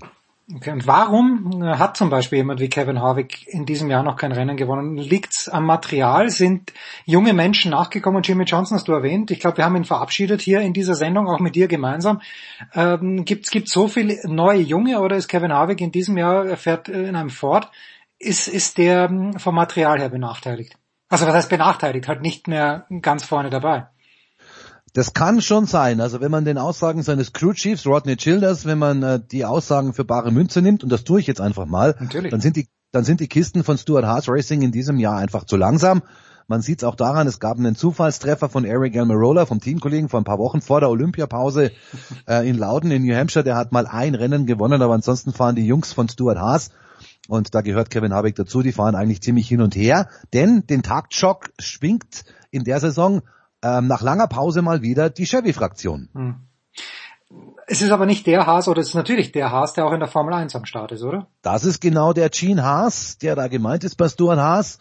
Haas Formel One, mein guter Kumpel Günther Steiner ist da ja der Teamchef. das ist also meine Lieblingsfigur in der Formel 1. Ohne Scheiß. Ich habe mir diese Dokumentation angeschaut auf Netflix. Also wer Günther Steiner nicht liebt, der, der, der hat, also es ist Wahnsinn. Wahnsinn. Und der, und ich kann dir sagen, der ist im Real Life genauso wie da in Netflix. Ja, denke denk ich mir wirklich, weil der ist so knallhart und wir sind halt einfach scheiße. Wenn sie scheiße sind, dann, dann, dann sagt das auch, dass sie scheiße sind. Und das, sowas finde ich erfrischend und großartig. Ja, ich, ich auch. Ich habe es äh, genossen. Leider ist der Kontakt jetzt, seitdem er in der Formel 1 ist, ein bisschen eingeschlafen. Aber da muss ich, glaube ich, mal nochmal ran. Ja, da muss der. Äh, geht denn Haas irgendwann mal das Geld aus? Also Jay Haas oder ist, ist, ist der Gene, pardon, Gene Haas oder ist er so gut bestückt, dass er sich dieses Formel 1 Abenteuer, weil wir wissen ja alle, Nikita Mazepin und Mick Schumacher, die sind ja hauptsächlich ins Auto gekommen, weil sie beide Sponsoren und der eine sogar noch einen Namen dazu gebracht hat. Wie, womit hat Gene Haas sein Vermögen gemacht? CNC. Der baut CNC-Maschinen und ist da mehr oder weniger okay. Weltmarktführer. Also ich, ich kann mir jetzt nicht vorstellen, dass dem in absehbarer Zeit das Geld ausgeht. Wenn, dann geht ihm die Lust aus. Ah, okay, gut. Wie sieht es ganz grundsätzlich mit der Lust der Amerikaner? Und zwar, wenn du so beobachtest auf den Tribünen, wie sieht die Lust der Amerikaner auf NASCAR im Moment aus? Gibt es da auch volle Tribünen? Gibt es da Abstände? Wenn wir uns jetzt die ersten Wochen der Fußball-Bundesliga anschauen, dann wird zwar die Stimmung immer gepriesen, aber man liest natürlich schon auch, naja, 12.500 Karten waren aufgelegt, verkauft waren aber dann doch nur 10.000. Wie ist denn da die Geschichte in den USA? Also den Rekord in Sachen Zuschauerteilnahmen, ähm, den hat nicht NASCAR inne, sondern den hat 2021, den haben die Indycars. Mhm. Die haben nämlich 140.000 Karten verkauft fürs Indy 500 und die waren auch alle weg. Ähm, in der NASCAR ist es so, dass es nach wie vor Bundesstaat für Bundesstaat unterschiedliche ah, okay. Regelungen gilt äh, einzuhalten, äh, wie viel Kapazität darf man ausnutzen. Ich habe jetzt zum Beispiel gehört, ich glaube für Saisonfinale in Phoenix, aber das, äh, da kann ich mich jetzt auch täuschen, ähm, ähm, haben sie wieder mal volle Kapazitäten zugelassen. Da sind wir gespannt, was passiert. Merken, merken das die Fahrer, denkst du? Also wenn, wenn die Hütte voll ist, ist fahren sie dann beschwingter, leichter? Sehen sie das nur vor dem Start? Im Rennen kann ich mir fast nicht vorstellen, dass das einen Unterschied macht für die Fahrer. Ich denke auch, dass es, was den Fokus betrifft, im Auto selber, dass es vielleicht nicht so viel Unterschied macht. Ähm, weil du musst dich einfach höllisch konzentrieren. Das ist einfach ein gefährlicher Sport, der Motorsport. Darfst dir da keinen Fehler erlauben. Aber ich kann mir vorstellen, vorher und nachher merken sie es sehr wohl, denn plötzlich sind da wieder die Autogrammjäger da. Plötzlich ist die, die, die Boxengasse vorm Start wieder voll. Plötzlich kann man wieder, ähm, ähm, so wie Ryan Blaney jetzt in Michigan, der Sieger, ähm, Zielflaggen verteilen an kleine Fans und so weiter und so fort. Also ich denke mir mal, die genießen das. Jetzt äh, in meiner Vorbereitung, in meiner wochenlangen Vorbereitung auf das heutige Segment lese ich was äh, von Stage-Siegern. Sieger Stage 1, Sieger Stage 2. Was, in, ich, ich kann es mir ungefähr vorstellen, aber ich möchte mich jetzt nicht noch mehr blamieren als ohnehin schon. Was, was ist ein Stage-Sieger? Sind die Rennen unterteilt in verschiedene ja, Etappen, möchte man sagen, und dann wird jeweils der Sieger gekürt? So ungefähr. Es ist im Prinzip so ähnlich wie im Eishockey. Man hat also ein Rennen in drei Drittel unterteilt. Okay. Deswegen gibt es eine erste, eine zweite und eine dritte und letzte Stage. Und der, der, der die dritte Stage gewinnt, der hat dann, der, der bekommt... Der ist, Auto, der ist automatisch der Rennsieger. Okay. Welche neuen Namen? Äh, wir haben ja schon ein paar angesprochen, also du hast Ryan Blaney genannt, an den kann ich mich zum Beispiel nicht erinnern. Alex Bowman sagt mir auch nichts. William Byron, puh, musst du überlegen. Dann sind wir wieder bei Leuten, die ich meine, zumindest gehört zu haben, mit Joey Logano, Brad Keselowski und selbstverständlich Kurt Busch. Ähm, aber welche neuen Namen sind denn wirklich jetzt äh, seit diesem Jahr so vorne dabei, wie es vielleicht du auch nicht zwingend erwartet hättest? Ähm, eigentlich keine, weil alle, die du gerade genannt hast, die kenne ich natürlich in- und auswendig. Ja, ja. ähm, es ist, es ist halt so, ich habe es vorher schon angedeutet, es ist ein Umschwung, ähm, ein Geschehen in der NASCAR in den letzten Monaten, nämlich die Chevy-Jungs sind wieder da und da allen voran natürlich Hendrick Motorsports, ähm, Kyle Larson und Chase Elliott. Den Namen solltest du vielleicht auch schon mal gehört haben. Ja, Chase Elliott, der amtierende NASCAR-Champion, die beiden, die geigen richtig auf gerade ähm, in dieser Saison und ähm, ich persönlich lehne mich jetzt mal aus dem Fenster. Das sind alles noch zwei junge Kerle, also 28, 25 Jahre alt. Da könnte schon sowas ähm, wieder kommen wie vor ein paar Jahren mal ähm, ein kongeniales Duo bei Hendrick Motorsports. Ein Jeff Gordon war zusammen mit einem Jimmy Johnson. Das halte ich durchaus für möglich. Die beiden sind richtig ähm, absolute Topklasse im NASCAR-Sport, wenn die vernünftiges Material haben, wenn Chevy wieder ein paar PS gefunden hat. Ähm, ähm, dann kann ich mir gut vorstellen, dass da vorne richtig die Post abgeht. Das wird hochinteressant werden, insofern, weil wir ähm, das Toyota-Team quasi als Gegenargument mhm. haben als Gegenentwurf von Joe Gibbs Racing, eben mit Kyle Busch, eben mit Martin Truex Jr., eben mit Danny Hamlin. Das waren vor zehn Jahren die Youngster, als die alten Haudigen bei Hendrick Motorsports, eben Jimmy Johnson und Jeff Gordon und Mark Martin und wie sie alle geheißen haben, als das damals noch aktiv war. Äh, damals waren eben die Toyota-Jungs die Jungspunde, jetzt ist umgedreht, jetzt sind die Toyota-Jungs die alten Hasen und die Chevy-Jungs mit einer rundum erneuerten Truppe sind da mehr oder weniger die Youngster, die jetzt da am äh, Lack von äh, Toyota kratzen. Ist denn wenn man sich das so anschaut, also der, der alte Spruch Win on Sunday, Sell on Monday, ist die NASCAR aus deiner Sicht für ein Unternehmen wie Toyota die schlaueste Option in den USA? Wenn du da drüben Autos hast, die du mit Motorsport, Mittelklasse-Autos, sage ich jetzt mal, äh, die du mit mhm. Motorsport verkaufen möchtest, wenn du die auf Lager hast, ja. Also ich, wenn ich zum Beispiel ja ein VW-Manager gewesen wäre vor 10, 15 Jahren, als damals die große Passatfabrik ähm, eröffnet wurde in Chattanooga in Tennessee. Mhm. Da hat man sich mit Sicherheit drüber Gedanken gemacht, gehen wir in den äh, NASCAR-Sport, aber NASCAR ist nicht äh, gerade billig. Und man hat ja damals dann angefangen, äh, Rallye Dakar zu fahren anstattdessen mit großem Erfolg mit dem Touareg, wenn du dich erinnerst. Ja. Da ist natürlich dann der Passat äh, ein bisschen äh, auf der Strecke geblieben, also die Promotion für den damaligen VW Passat. Und was dann mit dem Dieselskandal in Amerika drüben alles losgetreten wurde, daran können wir uns ja noch gut erinnern. Ja gut, also das, das ist natürlich schon erstaunlich, wenn man diese Marken sich anschaut. Natürlich für Chevy, Ford, die großen US-amerikanischen Marken, aber eben auch Toyota. Das da gab es da mal in jüngerer Vergangenheit Pardon, noch, noch eine andere Marke aus Europa? Hat sich Peugeot mal versucht oder Citroën oder ist das wirklich, ist Toyota die einzige ausländische Marke, die hier wirklich versucht, äh, über die NASCAR an den Kunden ranzukommen? Also Peugeot und Citroën, die ganzen Franzosen, die kennt in Amerika wirklich keine Sau, wenn ich das ja, mal so ich sagen auch darf. Nie, also ich werde diesmal aufpassen, ob ich auch nur ein französisches Auto da drüben sehe. Einen Renault bitte. Also Honda sieht man viele. Honda sieht Acuras. man wirklich viele. Ja, Acuras, ja genau, ja, stimmt, ja. Acura siehst du viele, also was äh, Lexus für Toyota ist, also eine Nobelmarke ist Acura für Honda. Ähm, insofern, Honda ist immer wieder mal oder kommt immer wieder mal, poppt hoch der Name, aber Honda ist sehr, sehr aktiv äh, bei den Indycars. Ähm, dort der große Gegenspieler der Chevy-Fraktion.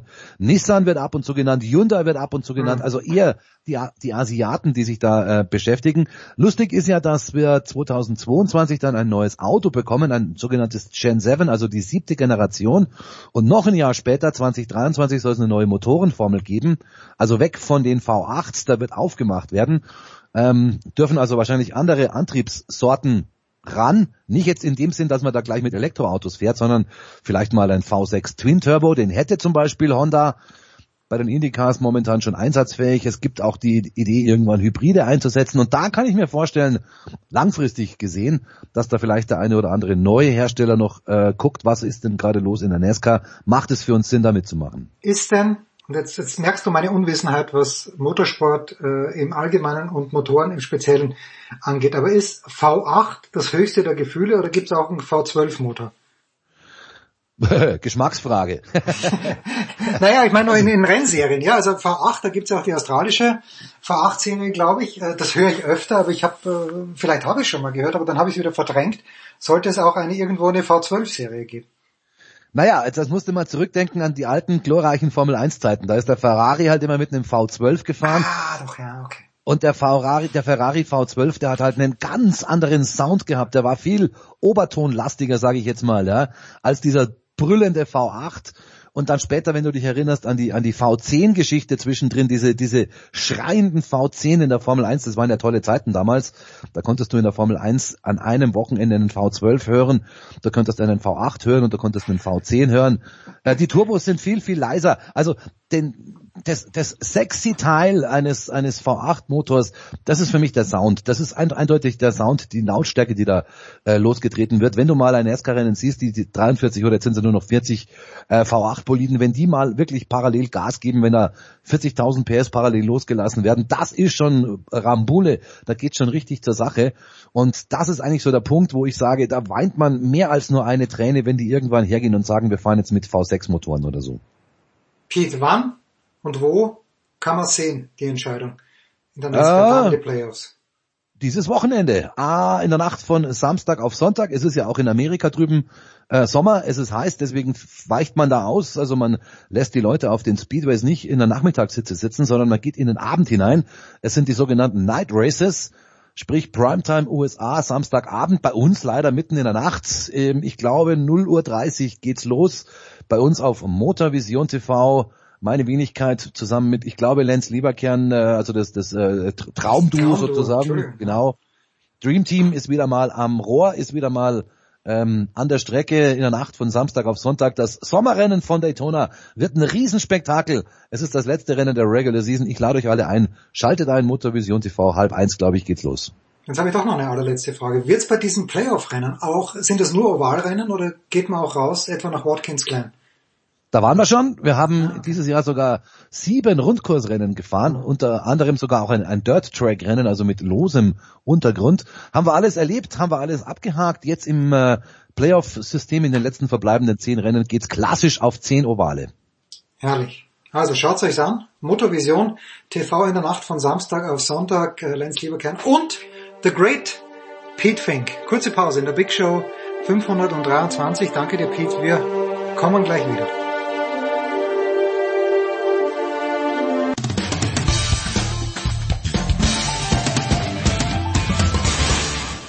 Hi, hier ist Philipp Kohlschreiber und ihr hört Sportradio 360.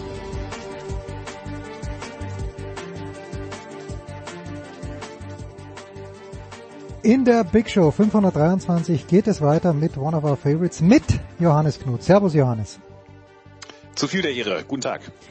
Johannes, True Story.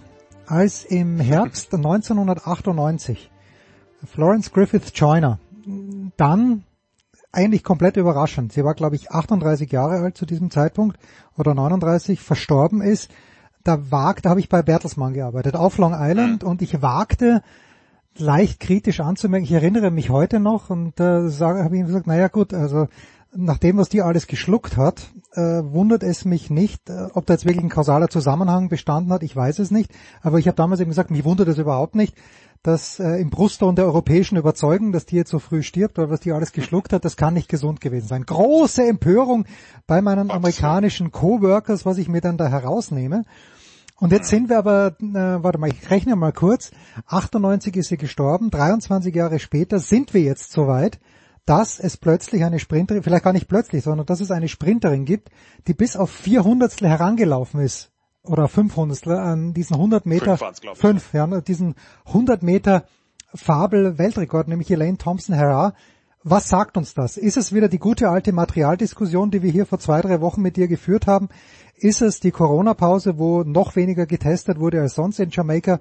Oder ist Elaine Thompson-Herah einfach in der Blüte ihrer Frauenskraft und äh, hat noch ganz Großes vor?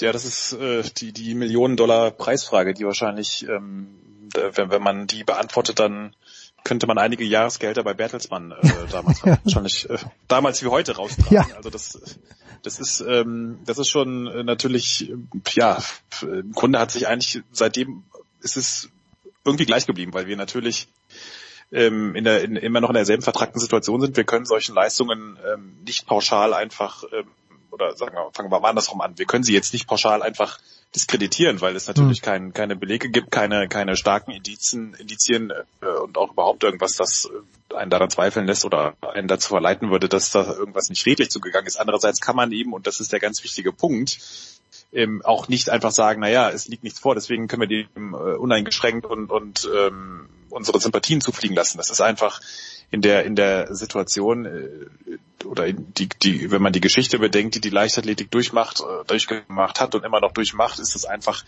ähm, grundsätzlich der Sport mit seinen äh, Dopingkontrollen einfach zu schlecht, als dass man sagen könnte, äh, liebe Elaine, das, das nehmen wir dir jetzt ab, dass das mhm. einfach so ähm, dass du da mal eben so einen, einen der ältesten und ominösesten Weltrekorde der Leichtathletik ähm, wahrscheinlich, wenn es so weitergeht, in, in, in baldiger Zeit aus dem Weg räumst.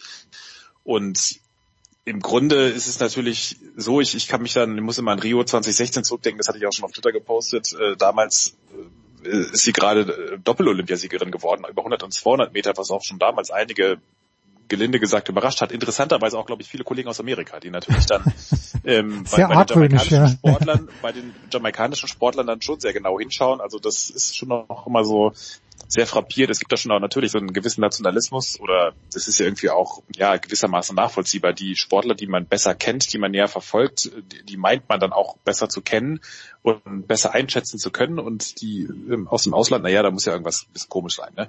Also das mal ganz überspitzt und grob zusammengefasst, aber da hängt ja auch vieles dran. Man hat es auch jetzt gesehen bei den äh, Zweifeln an einem italienischen Olympiasieger äh, ähm, der ja auch etwas sehr ähm, überraschend da plötzlich eine 89 hingeknallt hat.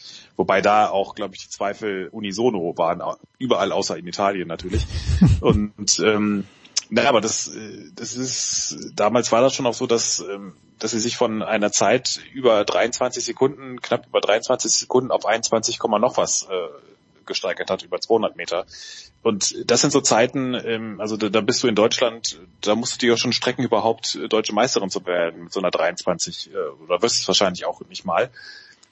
Und dann plötzlich ja, fast zwei Sekunden da wegzutrimmen, das war schon echt beachtlich. Und man kann natürlich sagen, ja, das Riesentalent hat äh, Talent verschludert, wurde dann entdeckt, äh, von, gefördert von Trainern. Ich glaube, es war auch Stephen Francis, der ja auch Shelley und Fraser Price und Co. Mhm. Ähm, angeleitet hat, äh, die ja auch alle schon mit Doping-Positivfällen aufgefallen sind. Also dann sind wir schon wiederum dabei, wenn ich sage, es gibt keine Indizien. Ähm, es, es, gab natürlich schon so dann doch wieder ein paar Indizien. Ne? Wenn man sich allein das Umfeld anschaut und ähm, diese Leistungssprünge, dann ist das schon schwierig, sagen wir mal. Oder die These, dass man zumindest mit einer gesunden Skepsis daran gehen soll. Und damit müssen die Athleten und Athletinnen nun mal leider leben heutzutage. Das ist so.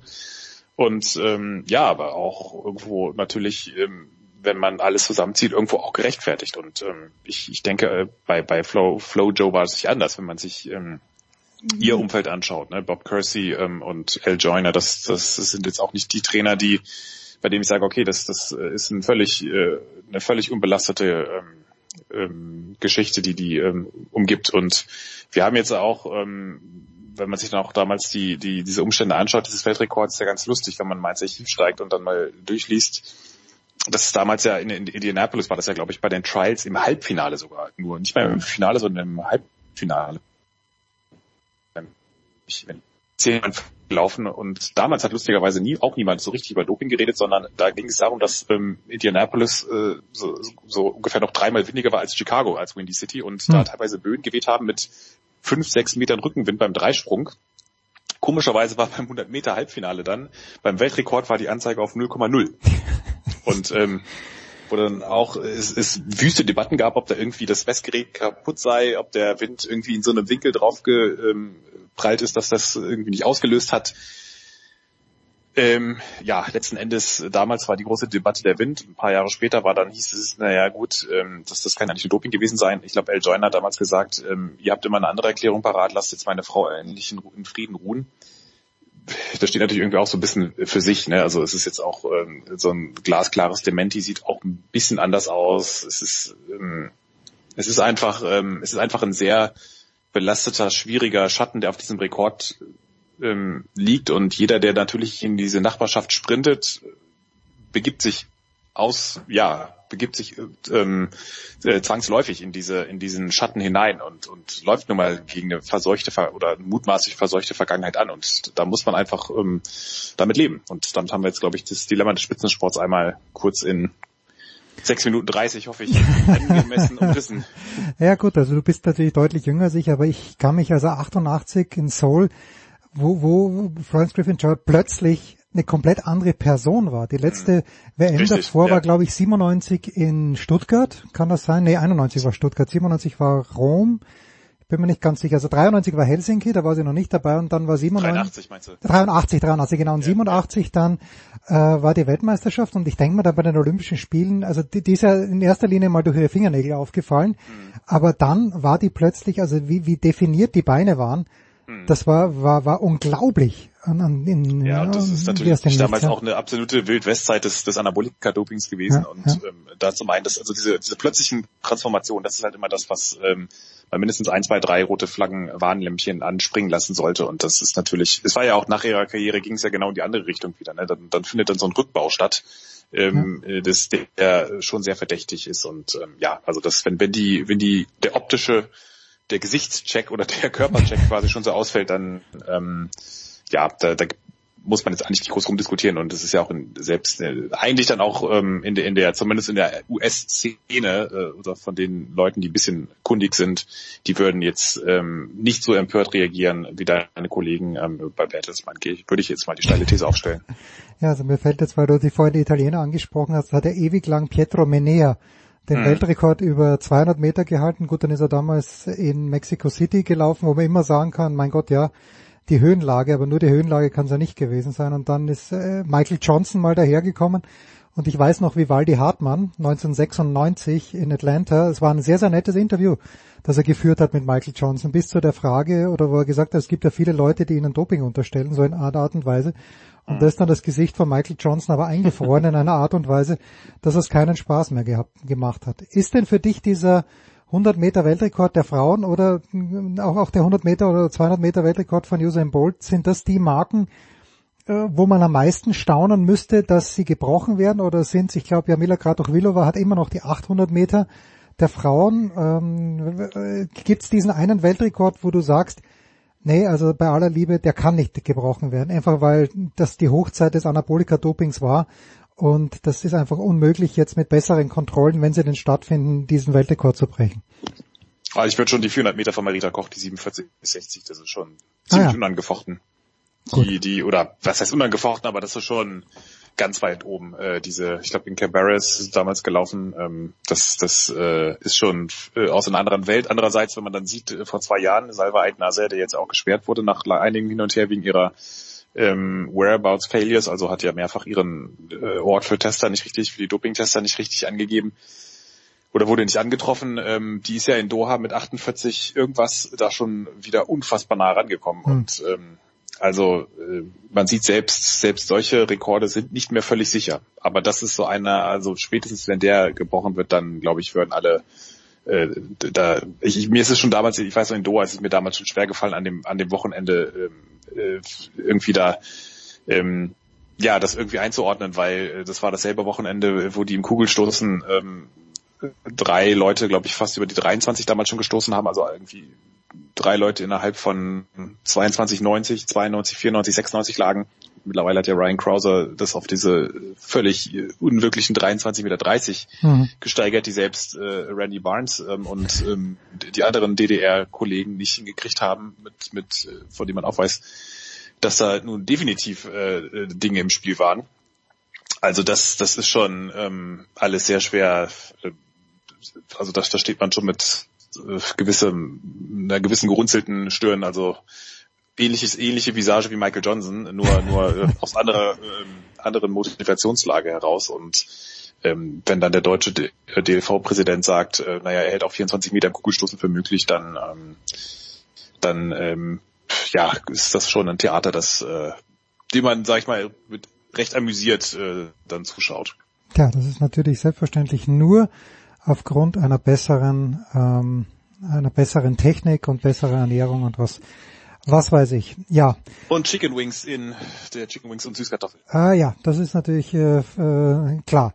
Ja, Johannes, äh, das andere Thema, das natürlich mit Doping überhaupt nichts zu tun hat, das wollen wir auch keinem unterstellen, aber der Olympiasieger im Zeitfahren, Primoz Roglic, äh, klettert äh, bei der Vuelta de España, was er jedes Jahr macht, er möchte es zum dritten Mal hintereinander gewinnen. Ich glaube, der Kollege Aumüller hat sich in der Süddeutschen damit auseinandergesetzt. Äh, Roglic führt im Moment, hat er auch das Auftakt-Zeitfahren gewonnen, aber er führt gar nicht mal so viel vor einem Spanier, vor Enric Mas. Das könnte der erste werden, glaube ich, seit 2001, der Spanier, der gewinnen könnte.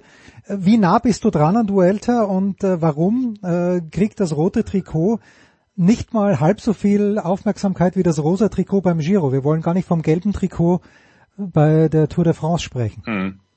Ne, ich bin jetzt nicht so richtig dran, ähm, so wahnsinnig da dran. Ich gucke es mir natürlich interessiert an, ähm, aber ich weiß gar nicht, ob es halb so viel Interesse hat wie, wie der Giro. Ich würde auch nicht sagen, dass der Giro so wahnsinnig viel Interesse ja, abkriegt jetzt, in Deutschland. Jetzt, wo du also sagst, stimmt, ja.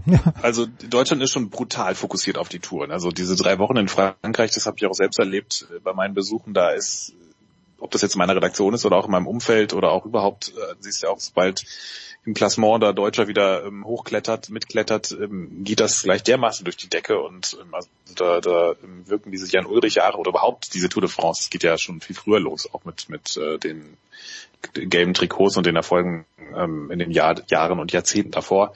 Das hat, äh, das ist einfach ähm, ja wahnsinnig, hängt wahnsinnig an diesem Event ab, der der Radsport in Deutschland und alles andere ist dann dann doch so ein bisschen hinunter, obwohl das ja wirklich ein toller Ganzjahressport ist, aber ähm, ja, ich finde es ich find's auch eine tolle, ähm, wieder eine ganz andere ähm, Charakteristik. Ist ja oft von den Bergen her viel, viel schwerer. Dieses Jahr, glaube ich, nicht ganz so knüppelhart, wie es schon mal war.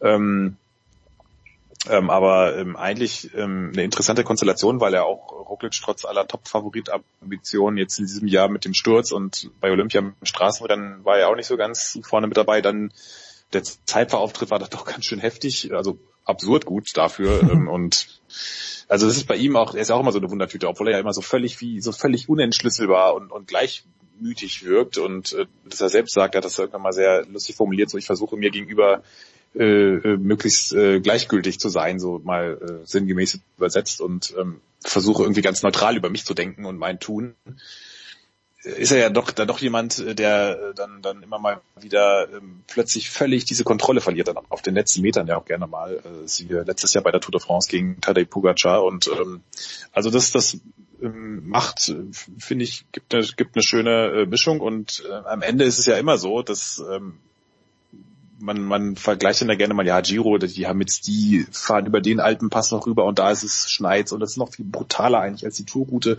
Letztlich ist das völlig wurscht, ähm, äh, oder nicht völlig wurscht, aber äh, am Ende machen vor allen Dingen die Fahrer und ihre Geschichten natürlich das Rennen und da und, und natürlich in welcher Verfassung sie auftreten. Und da finde ich eigentlich dieses Jahr die waren die Grand Tours ähm, doch ein bisschen ausgeglichener, beziehungsweise eigentlich war die Tour sogar fast die langweiligste ja, Edition, weil Pogacar vorne weggefahren ist. Pogacar so, so überlegen war und halt natürlich auch, muss man ehrlicherweise sagen, seine Konkurrenten auch nicht so stark waren. Er hatte da einfach nicht die stärkste Konkurrenz. Er war natürlich auch auf einem völlig anderen, also der hätte wahrscheinlich jeden platt gemacht, aber ähm, das äh, ein Roglic oder ein Bernal oder beide in Bestform, das wäre deutlich interessanter geworden. Und die haben halt eben jetzt äh, den Giro und die Vuelta im Blick und da finde ich so einen ähm, Titelverteidiger, der so ein bisschen äh, Feuer kriegt von, von ähm, ein paar anderen ähm, äh, Teams, vor allen Dingen Movies da, die ja lange gebraucht haben, um da mal wieder in die Gänge zu kommen.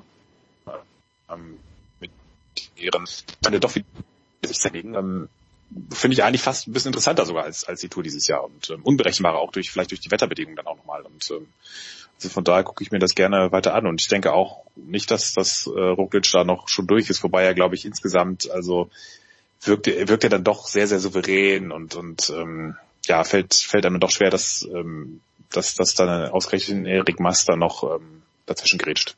Hm. Abschließende Frage, war ich bei den Olympia Holger Gerz hat er gemeint, dass ihm ein 18 bis 20-jähriger oder so vielleicht sogar jüngerer Skateboarder oder Skateboarderin, da, da, da fehlt ihm die Geschichte. Dann Thomas Hahn hat gemeint, nee, nee, die haben, haben schon gute Geschichten. Äh, hat denn, hat denn Tadej Bogacar, ist das für dich schon, hat der Junge schon genug Geschichte oder muss man das sich jetzt einfach mal aus der Ferne anschauen und bisschen staunen? Bisschen kritisch nachfragen, weil es eigentlich Wahnsinn ist, was der in den letzten zwei Jahren geleistet hat. Bei Olympia auch noch eine Medaille mitgenommen, vielleicht nicht die, die er wollte, aber besser Bronze als gar keine. Ist, ist Pogacar für dich jetzt schon eine große Geschichte oder, oder weiß man noch zu wenig? Naja, man weiß eigentlich schon recht viel, weil der auch sehr offen damit umgeht und hat ja auch so eine ganz ähm, also eine, sich eigentlich, wenn man ihn jetzt nicht irgendwie durch, durch sein Team Grenzen setzt, weil die natürlich auch merken, dass die Skepsis jetzt immer größer wird und, und ihn dann ja auch dagegen versuchen, so ein bisschen abzuschirmen. Aber ähm, eigentlich hat er schon eine ganz, ganz interessante Geschichte, die, ähm, dass, dass er auch recht sehr früh sich da in Slowenien äh, bei den bei den Rennen da engagiert hat, dass sie ihn, wie sie ihn da gefördert haben, dass er dann bei der ähm, bei seinen ersten Erfolgen noch zu jung war in Amerika, um auf dem Podium den Champagner zu trinken, hm. äh, der da dem Sieger gereicht wird und der sich ja mit einer wahnsinnigen Unbekümmertheit äh, da empor schießt und äh, dann natürlich die große schon, dass das sehr spannend zu sehen ist, äh, wie, wie, ähm, wie oft und wie kann sich, wie hält sich jemand da oben? Ich meine, das nach oben schießen ist das eine, das oben bleiben und gerade in so einem völlig irren Sport, der ja doch so viele Unwägbarkeiten bereitet und ähm, äh, bei dem man ja sieht, wie, wie äh, Fahrer, die, von denen es hieß, na ja, die prägen jetzt eine Ära und da passiert dieses und jenes und wer soll die auf Jahre schlagen und dann kommt im nächsten Jahr kommen drei andere und, und fahren denen sowas von um die Ohren. Bernal, von dem hieß es ja auch, der wird jetzt den Radsport auf Jahre hinweg dominieren und ähm, jetzt dann, dann fällt er, dann hat er einmal Rückenschmerzen, dann stellt man irgendwelche Disbalancen in seiner ganzen Muskulatur oder seiner ganzen Statur fest äh, und, und plötzlich ist schon die große Frage, ob der überhaupt mal so richtig noch ähm, ähm, klar, den Giro hat er gewonnen, aber ähm, dauerhaft, äh, ob der da wirklich das Potenzial hat, dauerhaft Nein, ich habe letzte Woche, ich habe letzte bleiben, Woche, ich, ich habe letzte Woche mit Kaiser über Evenepoel gesprochen, von dem es ja auch vor hm. zwei Jahren hieß, okay, der wird ja. jetzt, der wird der neue Eddie Merckx und gewinnt die Tour fünfmal hintereinander ja. und jetzt ist plötzlich Pogacar da. Also die Umwegbarkeit ja. ist ist riesig. Ja, und, und du siehst auch bei ihm, gut, er hat natürlich jetzt diesen unfassbaren Sturz gehabt, ja. das, das steckt einem schon lange drin. Das, und man darf auch nicht unterschätzen, was das mental ausmacht. Ne? Also diesen, die, die fahren ja auf gefühlt Millimeter breiten Reifen diese mit 100 kmh diese oder knapp 100 kmh diese Bergpässe runter und wenn man dann mal so einen Sturz hatte, das, das hängt lange drin. Ne? Man sieht es ja auch an Thibaut Pinot, der richtig eine richtige Phobie hat bis heute vor hm. Abfahrten, mhm. äh, der sich davor ekelt wie vor andere vor Spinnen, sagt er auch immer. Und der wahrscheinlich nie in seinem ganzen Leben, natürlich gibt es auch noch ein paar andere Faktoren, aber äh, wenn er Pech hat, nie irgendwie eine große Tour ähm, mit seinem Talent äh, gewinnt. Also das ist so irre, ähm, was da in diesen Extremsituationen ähm, auf diese Fahrer einprasselt. Von daher glaube ich, schon allein diese Konstellation kann der das nach wie vor halten und finde ich schon spannend. Ähm, mir kam es halt in diesem Jahr oder mir wirkte irgendwie eine, fast eine Spur zu gut irgendwie. Also es wirkt alles eine Spur zu, zu leicht. Zu leicht, zu heftig, auch wenn er natürlich dann ab und zu schon ein bisschen Druck gekriegt hat von den anderen, aber ähm, man müsste halt mal, man ist halt drauf gespannt. Es wird wirklich sehr interessant zu sehen sein, wenn dann nächstes Jahr hoffentlich dann ähm, das Favoritenfeld ein bisschen stärker ist, wie sie ihn dann fordern. Wobei man natürlich auch nie die alle Favoriten in Top-Verfassung hinkriegt. Das ist immer auch so ein bisschen theoretische Diskussion, aber allein diese Frage, was was äh, was der schafft und ähm, auch da ist es ja, sind wir im Grunde ja am Anfang. Ne? Der fährt ja auch oft gegen Werte und, und Leistungen und Zeiten die Berge hoch, die seine Vorgänger da reingemeißelt haben, die Pantanis und Armstrongs. Und hat man natürlich dann auch immer die Debatte, ja, ganz anderes Material und äh, weniger Nutella zum Frühstück und die hatten ja Rücken, die hatten ja Gegenwind und er hat jetzt Rückenwind und so ein Quatsch. Aber ähm, auch da gibt's natürlich äh, ähm, viele Facetten. Äh, wie, wie geht eigentlich so jemand mit so einem Erbe um und was für ein Umfeld vertraut er sich an? Also das, ähm, ich finde die Geschichte schon spannend, aber das ist natürlich auch bei einem 22-jährigen Himmelstürmer vielleicht ein bisschen was anderes als bei einem 14-jährigen oder einem 12-jährigen gefühlt, die da bei Olympia rumtouren. Also da kann ich den Holger Gerd schon ein bisschen verstehen. Wir verstehen Andererseits, alle. Bitte. Andererseits, ich glaube, das kann ich äh, verraten, äh, wenn man dann sieht, wie so eine 14-jährige Skateboarderin, die Deutsche dann im AD oder ZDF ihr Ausscheiden kommentiert, da hat dann ja auch der ein, ein von mir geschätzter SZ-Kollege in der Konferenz gesagt, also seine Tochter kriegt das so nicht in dem Alter. ja, auch wieder wahr. Johannes Knut von der Süddeutschen Zeitung. Johannes, ich danke dir herzlich. Kurze Pause, dann geht's weiter in der Big Show 523.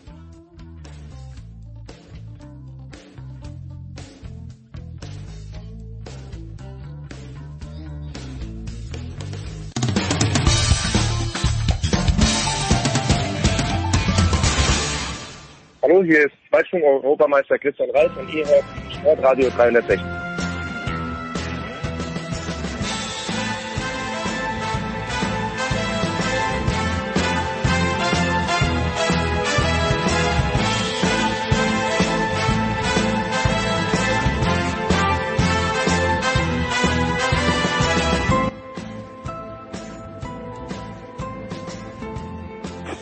Herrschaften, die Big Show 523 geht weiter und sie geht weiter mit dem fantastischen Markus Götz von Sky. Servus Götzi. Guten Tag, servus. Du wirst vielleicht letzte Woche gehört haben, ich habe mit äh, Kollegen Gaub darüber gesprochen, über das Spiel der Stuttgarter in Leipzig und Leipzig hat mir überhaupt nicht gefallen. In Mainz und die Stuttgart haben mir sehr gut gefallen zu Hause gegen Fürth. Ich lehne mich also aus dem Fenster und sage, Stuttgart gewinnt in Leipzig und ich habe fast recht gehabt. Ich habe fast recht gehabt, Götzi. Aber das Schöne am VfB ist doch, in diesen Zeiten, die wollen wenigstens mitspielen und stellen sich mit elf Mann nicht hinten rein. Ist das auch das Positive, was du mitgenommen hast aus diesem Freitagabend?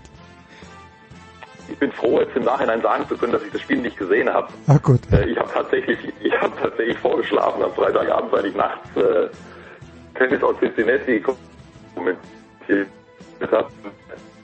Ich habe wirklich nichts gesehen. Also die Tore dann habe ich mir später angeguckt. Ähm, du, was soll man sagen? Also 0-4 hätte ich jetzt auch nicht erwartet, aber äh, genauso wie halt an manchen Tagen alles für dich läuft, so wie ich jetzt die Tore einfach gesehen habe und auch das ganze drumherum, Verletzung Kalajdzic und so weiter und so fort, lief halt auch so gut wie alles gegen den VfB an dem Tag. Du, weder bin ich in Champions League Euphorie ausgebrochen nach dem klaren Sieg gegen die unwahrscheinlich starken Vierter, ja. noch, noch glaube ich jetzt, dass wir äh, in akuter Abstiegsgefahr sind, weil wir mal 0-4 in Leipzig verloren haben. Irgendwo in der Mitte wird es wohl sein. Ich bin ganz zuversichtlich und was du sagst, ist echt die Wahrheit. Ähm, VfB gucken äh, bedeutet in diesen Zeiten Unterhaltung. Also es passiert immer irgendwas und sie versuchen immer nach vorne zu spielen, ganz egal gegen wen. Und das finde ich gut. Und dann geht halt auch mal schief. Ja, und Sascha Kalajdzic leider äh, an der Schulter operiert. Ich glaube, ja, fällt, fällt äh, den ganzen Herbst aus. Das ist natürlich Wahnsinn, weil das ist die zweite schwere Verletzung, die er jetzt hat innerhalb kurzer Zeit. Leider. Ja, ja, und, und dann äh, gibt es auch ein paar nicht ganz unwesentliche Abgänge beim VfB jetzt. Und ähm, jetzt, äh, ich habe das Gefühl, jetzt sind sie noch jünger. Ja, und ähm, äh, ich bin gespannt, wie sie das hinkriegen. Bis jetzt hat Matarazzo super hingekriegt, aber also das mit Kalajdzic, das schmerzt wirklich brutal. Ja. Götze, was auch schmerzt oder, oder auch nicht, aber ich glaube schon, äh, nach den Olympischen Spielen äh, haben drei verdiente Nationalspiele ihren Rücktritt aus der deutschen Handballnationalmannschaft bekannt gegeben. Steffen Weinhold, Uwe Gensheimer und Henrik Beckeler. Bei Beckeler ist, glaube ja, ich, ist eine, eine Hintertür offen, oder? Nein, oder was bringe ich durcheinander? Ja, äh, Yogi Bitter ist auch noch zurückgetreten. Ah, und Pe Pekeler macht nur eine Pause, sowas, oder? Ja, wobei bei, bei also Bitter hat ja auch gesagt, wenn man ihn dringend braucht im Notfall, dann geht er auch weiterhin ans Telefon, wenn der Bundestrainer anruft. also auch schon ein klares Signal. Und Pekerl hat gesagt, äh, Pause auf unbestimmte Zeit, was immer das heißt. Ähm, da sind aber noch Hintertüren offen. Ja. Auch auch bei, also, bei Steffen Weinhold, also wenn ich jetzt mir die vier anschaue, wenn ich äh, die gut Pekeler natürlich in der Verteidigung. Ich kann mir nicht vorstellen. Steffen Weinhold ist ja auch der älteste der älteste Feldspieler, also zusammen mit Uwe Gensheimer der älteste Feldspieler von den genannten. Pekerle ist ja noch ein bisschen jünger. Yogi äh, Bitte, also Torhüter können ja sowieso länger. Hm. Ey, keine Ahnung, was in, in ein, zwei, drei Jahren ist. Äh, wir haben bald eine Heim-EM, ja. ja. Äh, und dann, dann weißt du nicht, wie, wie, wie da die Konstellation ist und wer sich da kurzfristig überreden lässt. Aber das ist jetzt im Moment die Situation. Ich kann das zu zu 100 Prozent nachvollziehen. Ähm, Leute wie Steffen Weinhold äh, und explizit auch bei den Olympischen Spielen haben lange genug äh, ihre Knochen hingehalten und bei ihm muss man das wörtlich nehmen äh, bei seiner Spielweise. Hm. Es ist echt höchste Zeit, dass die anderen ähm, äh, da übernehmen und äh, nochmal, also bei dem Programm jetzt zuletzt, äh, wenn, wenn dann einer Anfang Mitte 30 sagt, Leute, jetzt ist Schluss, ich muss mich jetzt hier mal ein bisschen auf mich, auf meine Familie und auf, vor allen Dingen auf meinen Verein konzentrieren, sonst ist nämlich meine Karriere bald beendet. Äh, also das muss man einfach nachvollziehen können. Ja. Und wie, wie sich das sportlich auswirkt, das werden wir sehen. Ähm, haben wir ja schon das Fazit gezogen, Olympische Spiele, das war äh, summa summarum war es natürlich eine Enttäuschung, vor allem die Chancenlosigkeit gegen Ägypten, also da gibt es eine Menge zu tun. Ähm, warten wir's ab. Ja, wir sprechen gleich, wir, wir sprechen jetzt über Handball, äh, Götze, aber wenn du sagst, äh, gerade Yogi Bitter würde, wenn, würde abheben, wie ist, siehst du denn die Torwartsituation in Deutschland? Also klar, es ist der äh, Andy Wolf, aber es ist halt nicht der Andy Wolf von Thomas Wagner, würde sagen, 2016. Dann gibt Silvia Heinefetter, es gibt Dario Quenstedt, aber wer, wer ist denn da deine große Hoffnung aus Sicht der deutschen Torhüter? Also die, die, äh, Altersgeneration hier, Quenstedt, Heinefetter, die ist, die ist ja auch schon mit der 3 vorne ausgestattet. Die kannst du problemlos reinschmeißen. Das mhm. ist, ähm, das ist sehr gutes Niveau bei Silvio Heinefetter an einem guten Tag. Ähm, wirklich top, aber äh, Konstanz ist natürlich gefragt. Äh, wir haben schon ein paar äh, relativ junge äh, Torhüter, denen man zutrauen darf, äh, zukünftig eine gute Rolle in der Nationalmannschaft zu spielen. Also ich denke da vor allem an Till Klimke aus Wetzlar. Mhm. Und wer mir auch echt gut gefällt, ist Joel Bierlehm aus äh, Leipzig, mhm. Der, äh, wenn es um die Nationalmannschaft geht, in der öffentlichen Diskussion ein bisschen unterm Radar äh, Bälle hält. Ich finde den super. Äh, das ist, das ist einer, der, der auch mal 20, 22 äh, Bälle hält an einem außergewöhnlichen Tag. Den habe ich absolut auf dem Zettel. Mal gucken, wie Gisler so sich entscheidet. Ja. So, jetzt also wir haben schon, ja, ey, also, da brauchen wir nicht in Panik verfallen. Okay. Es, gibt, es gibt gute Leute, aber weißt du, äh, im Grunde auch dort äh, unser, unser Kardinalproblem. Wir haben, wir haben für alle Positionen gute Leute, aber um Medaillen und Titel zu gewinnen, brauchst du halt auch ein paar absolute Top-Leute. Hm. Und äh, da müssen wir noch abwarten, ob sich die genannten in die Richtung entwickeln können. Es ist fast eine geile Überleitung. Wäre es jetzt fast geworden, wenn ich, wenn ich ein guter Moderator wäre. Aber apropos Top-Leute, der MVP der Olympischen Spiele 2020, die 2021 stattgefunden haben in Tokio, wird 2022, ab 2022 in Deutschland spielen. Und ich glaube, mhm.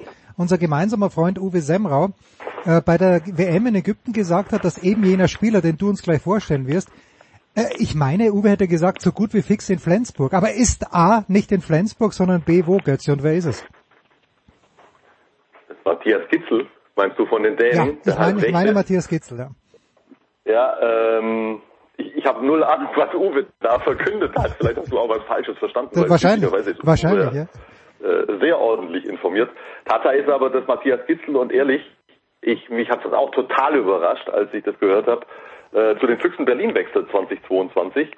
Und der wird dann dort eine dänische Rückraumachse bilden mit Jakob Holm und Lasse Andersson.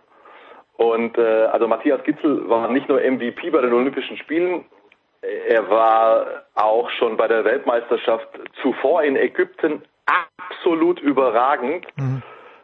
Also äh, ein außergewöhnlicher Spieler, unglaublich schnell, unglaublich wendig und er ist clever ohne Ende. Und, und äh, ich meine, der, der junge Kerl spielt da bei den Dänen quasi durch im rechten Rückraum, da haben sie ja nicht so viele Alternativen auf der Position.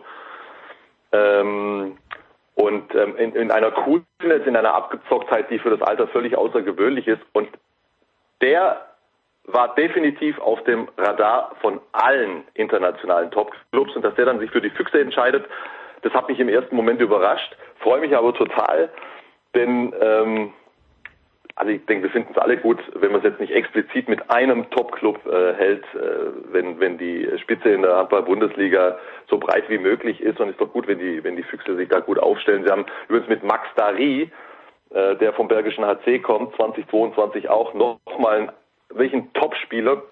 Weiß ja immer die Diskussion, was ist Weltklasse, das ist, das finde ich schwierig zu, zu mhm. definieren. Ähm, lass uns, lass uns das vielleicht so formulieren. Also ein Spieler, der wirklich in jeder Mannschaft, in jedem Club und hypothetisch auch in jeder Nationalmannschaft spielen könnte, ja, dort seinen Platz hätte, das ist für mich im Grunde Weltklasse. Und das kannst du sowohl über Max Dari als auch über äh, Matthias Gitzel sagen. Die könnten überall spielen. So, und das sind zwei absolute Top-Verstärkungen, ähm, die sich die Füchse da angeln ab 2022 und ähm, da darf man sich drauf freuen. Ich bin sehr, sehr froh, dass du ihn aussprichst, Max Dari, weil ich hätte ihn Darsch ausgesprochen oder wie auch immer. Man spricht ihn mit, äh, man schreibt ihn mit einem J am Ende. Aber Götzi, du weißt das natürlich. Warum? Äh, das Ganze ist auch immer eine Geldfrage. So, und ich könnte mir halt vorstellen, dass der THW Kiel oder vielleicht auch Flensburg, vielleicht die Mannheimer mehr Geld bieten können als die Füchse oder vielleicht doch nicht. Hat Stefan Kretschmer da eine Stadttour gemacht äh, mit Matthias Gitzler und gesagt, pass mal auf, Berlin ist die geilste Stadt in Deutschland, was vielleicht sogar stimmt und du gehörst genau hierhin. Was denkst du, waren die ausschlaggebenden Gründe, dass der wirklich dorthin gegangen ist? Das kann ich dir tatsächlich noch nicht sagen, weil ich Kollege Kretschmer noch nicht gesehen habe in diesem ah, Sommer. Ja. Das wird sich, das wird sich aber in zwei Wochen, wenn die Saison losgeht, wird sich das ändern und das wird nach dem Hallo und wie geht's dir, das wird die dritte Frage sein. ja? wie, wie zur Hölle hast du den Gipfel, also gehen wir mal davon aus, dass äh, es nicht gereicht hat, ihm dreimal Currywurst am Tag zu versprechen, selbst wenn er ein großer Fan der Berliner Currywurst sein sollte. Ähm, aber es ist genauso, äh, du sagst es vollkommen richtig anzunehmen, dass ähm, das Gitzel, wenn er es darauf angelegt hätte, zu einem Verein hätte wechseln können, der mehr bezahlen kann als die Füchse. Das vermute ich zumindest mhm. sehr stark. Also das bisherige Gehaltsniveau der Füchse, das kannst du ja nicht vergleichen mit Barcelona oder oder PSG oder auch nicht vom THW Kiel. Und äh, ich denke, auch bei diesem Verein, du musst natürlich immer gucken, wie ist, wie ist die Situation auf der Linkshänderposition im Rückraum. Barcelona ist da äh, bestens aufgestellt, aber zum Beispiel die Kieler, da hätte ich mir, also das mit Flensburg, weißt du, die haben ja im Grunde zwei Junge. Die haben Franz Semper, der war jetzt natürlich die ganze Zeit verletzt und da muss man gucken, wie der wieder in die Spur kommt und sie haben Magnus Rött. So, wenn beide gesund sind, bist du auf Jahre hinaus top aufgestellt. Da, da musst du nicht zwingend dann äh, nochmal sozusagen alles zusammenkratzen, um dich auf der Position zu verstärken. Deswegen, ähm, das ist jetzt für mich jetzt nicht so überraschend, dass der Gitzel nicht nach Flensburg wechselt. Aber die Kieler, ja, hm. ich meine, äh, wie lange will Steffen Weinhold noch spielen bei dieser äh, Spielweise und, und diesem Alter? Der glaube ich Vertrag ist zum Beispiel genau gepasst, aber nein, er wechselt. Ich weiß nicht, ob die Kieler da dran waren. Das ist jetzt einfach nur ähm, Kaderanalyse sozusagen aus der Ferne ja. äh, sommerliche Kaderanalyse. Aber, aber das, dass er nach Berlin wechselt, das hat mich einfach überrascht. Ich hätte gedacht, er geht dann echt gleich zu einem absoluten Big Shot. Das kann, das kann verschiedene Gründe haben. Zum, zum einen glaube ich tatsächlich, weil er einfach eine gottverdammte Legende war und ist. ja. Wenn Kretsche dich anruft, wenn Kretsche dich anruft, ist es erstmal ein Faktor. Ja? Da, da bin ich absolut überzeugt von. Also schon allein deshalb äh, war der Schachzug von Bob, ihn da zu installieren, goldrichtig, aus verschiedenen anderen Gründen natürlich auch noch. So, und dann, äh, ich, ich weiß nicht, wie sich die, die Füchse äh, wirtschaftlich jetzt äh, ganz aktuell aufgestellt haben für, für die nächste Phase. Ich weiß nicht ganz genau, was sie ihm da anbieten konnten, aber ich meine, ey, das, das, ist die, das ist die Hauptstadt. Ja? Ich meine, das ist jetzt nicht gerade eine sehr unattraktive Stadt, Berlin. Dann äh, äh, bist du ja sowieso schon im, im, im Verfolgerfeld der Spitzengruppe in der Handball-Bundesliga. Dann spielen da auch noch mit Jakob Holm und Lasse Andersson ähm, äh, zwei Dänen, aus der, die er aus der Nationalmannschaft kennt. Ähm, Johann Koch ist übrigens auch noch da, nochmal ein Däne. Hans Lindberg, um Gottes Willen. Also der hat eine Dänen-Kombo. Vielleicht ist das der beste Kumpel von, von, von Jakob Holm oder Lasse Andersson, das weiß ich noch nicht. Da werde ich mich, werde ich mich erkundigen, ja, äh, beim Kollegen Kretschmer, was da alles äh, eine Rolle gespielt äh, hat unter Umständen. Vielleicht ist der Kitzel so veranlagt und sagt, okay, ich komme jetzt aus GOG, guter Verein in Dänemark, aber das kannst du natürlich nicht vergleichen mit Barcelona, PSG oder Kiel. Ähm, vielleicht ist für ihn der Schritt nach Berlin Schlauer. von der, von der Größe her gefühlt der, der richtige. Also da gibt es viele Möglichkeiten. Ähm, bin gespannt, was Kretsche erzählt. Ich, ich finde es cool. Ich finde es wirklich cool. Also ich, das ist ein absolut genialer Spieler und ich freue mich vor allen Dingen, dass er in die Bundesliga kommt. Ja, also ich, ich wundere mich, warum die gottverdammte Legende Kretschmer bei mir nie angerufen hat. Das ist Wahnsinn. Ich warte täglich auf den Anruf von Kretschmer. Das erkläre ich dir, das erkläre ich dir wenn, das, wenn das öffentliche Gespräch beendet ist. okay, gut, okay. Apropos gottverdammte Legende, Philipp Jicher äh, ist ja nicht ganz natürlich auf diesem Niveau, aber ich habe jetzt gestern ein Bild gesehen, die sind ja schon wieder in Graz, die Kieler. Ich bin nicht in Graz, aber ich habe gesehen, dass Didi Peisel, 68er Jahrgang, mit dem ich in der Jugend B in Bernbach zusammengespielt habe, sehr, sehr guter Handballspieler, leider sehr oft verletzt und der hat jetzt irgendeine Funktion. Der hat Philipp Biecher begrüßt mit einer Badehose, die ausschaut wie eine Lederhose. Also die Kieler sind in Graz. Götzi, letzte Frage zum, zum Handball. Äh, die Deutsche, und ich weiß, wir, wir beide haben so gut wie nichts gesehen, aber was bedeutet es für den deutschen Handball? Sind endlich wieder Rückraumspieler da, wenn die U19-Nationalmannschaft Europameister wird? Boah. Frag mich nicht zu dieser U19-Europameisterschaft. Ich war derart mit Tennis beschäftigt. Ja, ja, da, da, da stelle ich dir eh gleich eine Frage. Ich weiß gar nichts über die Jungs. Ich weiß wirklich gar nichts über die Jungs. Erwischt mich völlig blank. Schön führst mich aufs Glatteis. So nein, nein, nein, wollte ich ja nicht. Nein, ich habe wirklich, ich habe null Ahnung. Jetzt, ich könnte überhaupt nichts dazu sagen. Ich könnte bloß eins sagen. Natürlich ist es gut, ja, okay. wenn der deutsche Nachwuchs erfolgreich ist. Aber ähm, unterm Strich, wir haben ja immer wieder auch Titel gewonnen ähm, mit äh, mit den Juniorenauswahlen. Ähm, das ist das ist gut. Also du, du, du gewinnst ja auch nicht nur nicht nur über die Mannschaftsleistung solche Titel, also du brauchst ja auch individuelle Qualität. Gleichzeitig äh, gab es ja auch immer wieder den Ansatz oder äh, in Anführungszeichen die Kritik, dass man in Deutschland zu früh zu sehr auf das Mannschaftliche und auf das taktische Wert gelegt hat mhm. und ähm, die individuelle Ausbildung äh, ich will jetzt nicht sagen vernachlässigt hat, aber dass die vielleicht im Vergleich zu anderen äh, Top-Nationen an der einen oder anderen Stelle etwas zu kurz gekommen ist. Äh, das ist, ich sage nicht, dass das meine Meinung ist. Es gab diese Hypothese. Äh, wir wollen jetzt nicht den Rückschluss ziehen. Aha, wir waren, wir, haben jetzt schon wieder irgendwie in diesem Fall äh, zu früh auf auf den auf den Juniorenerfolg gesetzt und hätten wir mal besser den einen oder anderen noch äh, häufiger in, in Kraftraum oder sowas geschickt. Hey, das ist doch schön. Ich habe mich total gefreut, als ich es gelesen habe. Viel mehr kann ich über äh, das ganze Projekt äh, nicht sagen. Bei mir kommt da im, im allerersten Moment an, cool, äh, wieder eine Generation mit, äh, mit guten Burschen. Super. Schön, schön. So, pass auf, und dann äh, schmeiße ich dich raus mit einer kombinierten zwei, zwei äh, Teil Tennisfrage. A, und ich weiß, du hast Zverev gegen Tsitsipas, das Halbfinale von Cincinnati kommentiert. A, was hast du in den 8 Minuten 30 gemacht, äh, in denen Tsitsipas auf dem Klo war nach dem ersten Satz? Und die kombinierte Frage, hat äh, Zverev das Match mehr gewonnen oder hat Tsitsipas dieses Match nach 4-1 im dritten Satz mehr verloren?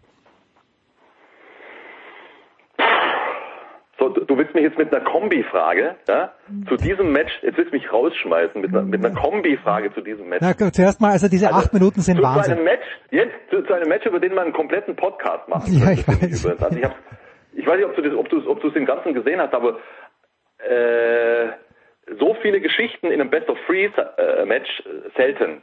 Also in, in meiner Erinnerung auf jeden Fall. Was ich in den acht Minuten, ich glaube, das waren sogar acht Minuten 40 äh, gemacht habe, ja, das kann ich dir sagen. Ich saß auf meinem Stuhl, habe ganz aufmerksam geguckt, was äh, Alexander Zverev und der Schiedsrichter so da miteinander bekaspern. Ja? Äh, Zverev ist da sofort hin, hat sofort gesagt, hey, der kommt jetzt, ich weiß nicht, zehn Minuten nicht. Ja? Tu was, geh hinterher. Und äh, hast du hast du es auch gehört? Er hat, äh, hat, hat irgendwas gesagt von wegen, äh, und er tippt jetzt auf seinem Handy rum. Zack, kommt ja, der ja. Umschnitt auf, auf seinen Vater, den ja, Vater, der am Handy rummacht. Hey, keine Ahnung, wem der da geschrieben hat, aber es war natürlich bildlich zu dem, was der Zverev da sagt und was, was er mit dem Schiedsrichter bespricht, das war natürlich schon ein großes Kino. Ja.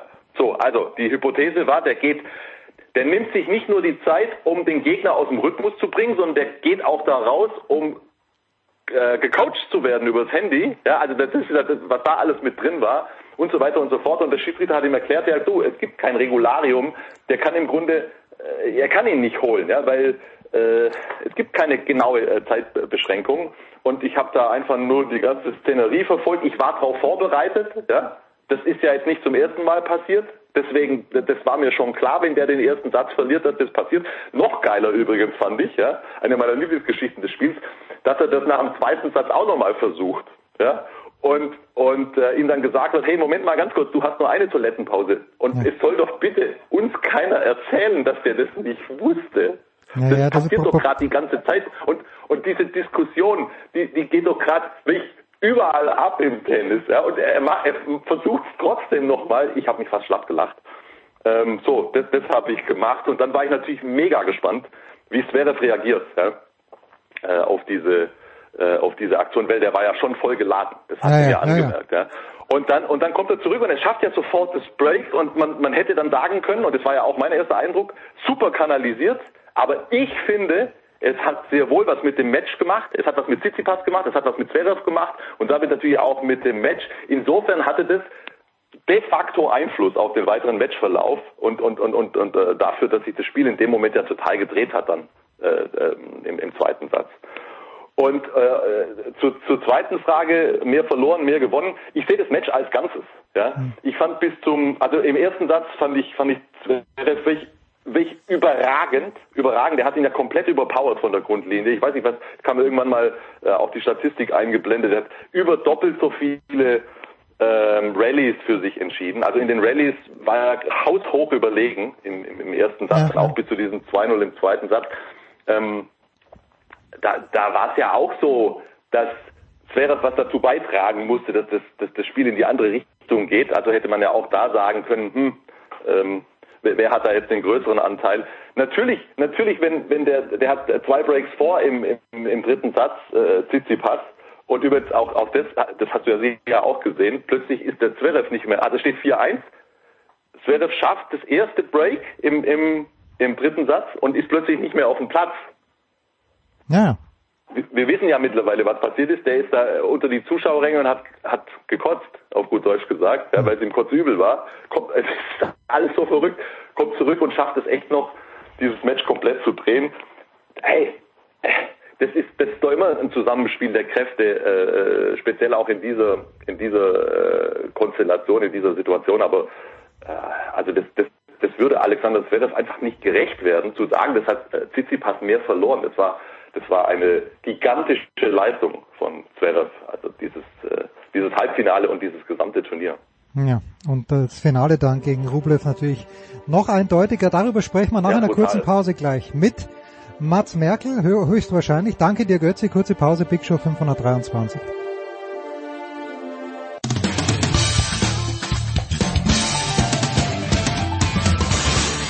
Oui, bonjour, c'est Henri Lecomte. Vous, vous écoutez la radio 360.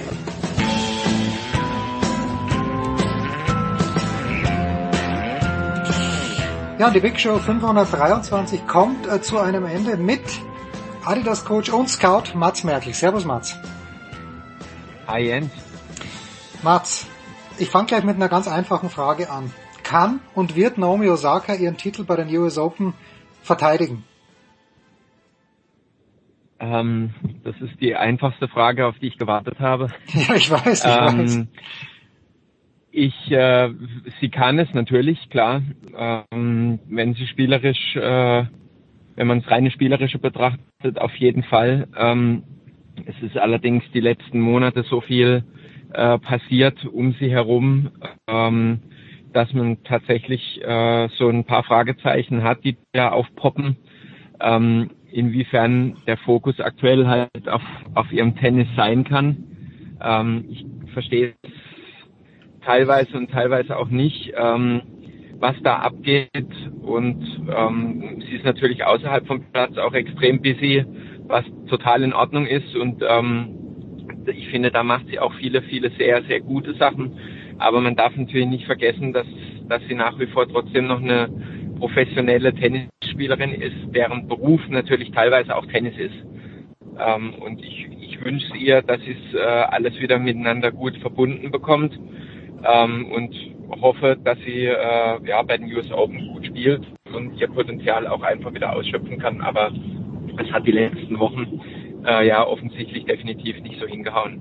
Ja, sie hat sehr wenig gespielt. Nach dem Rückzug bei den French Open ist sie bei Olympia zurückgekommen und dort ausgeschieden.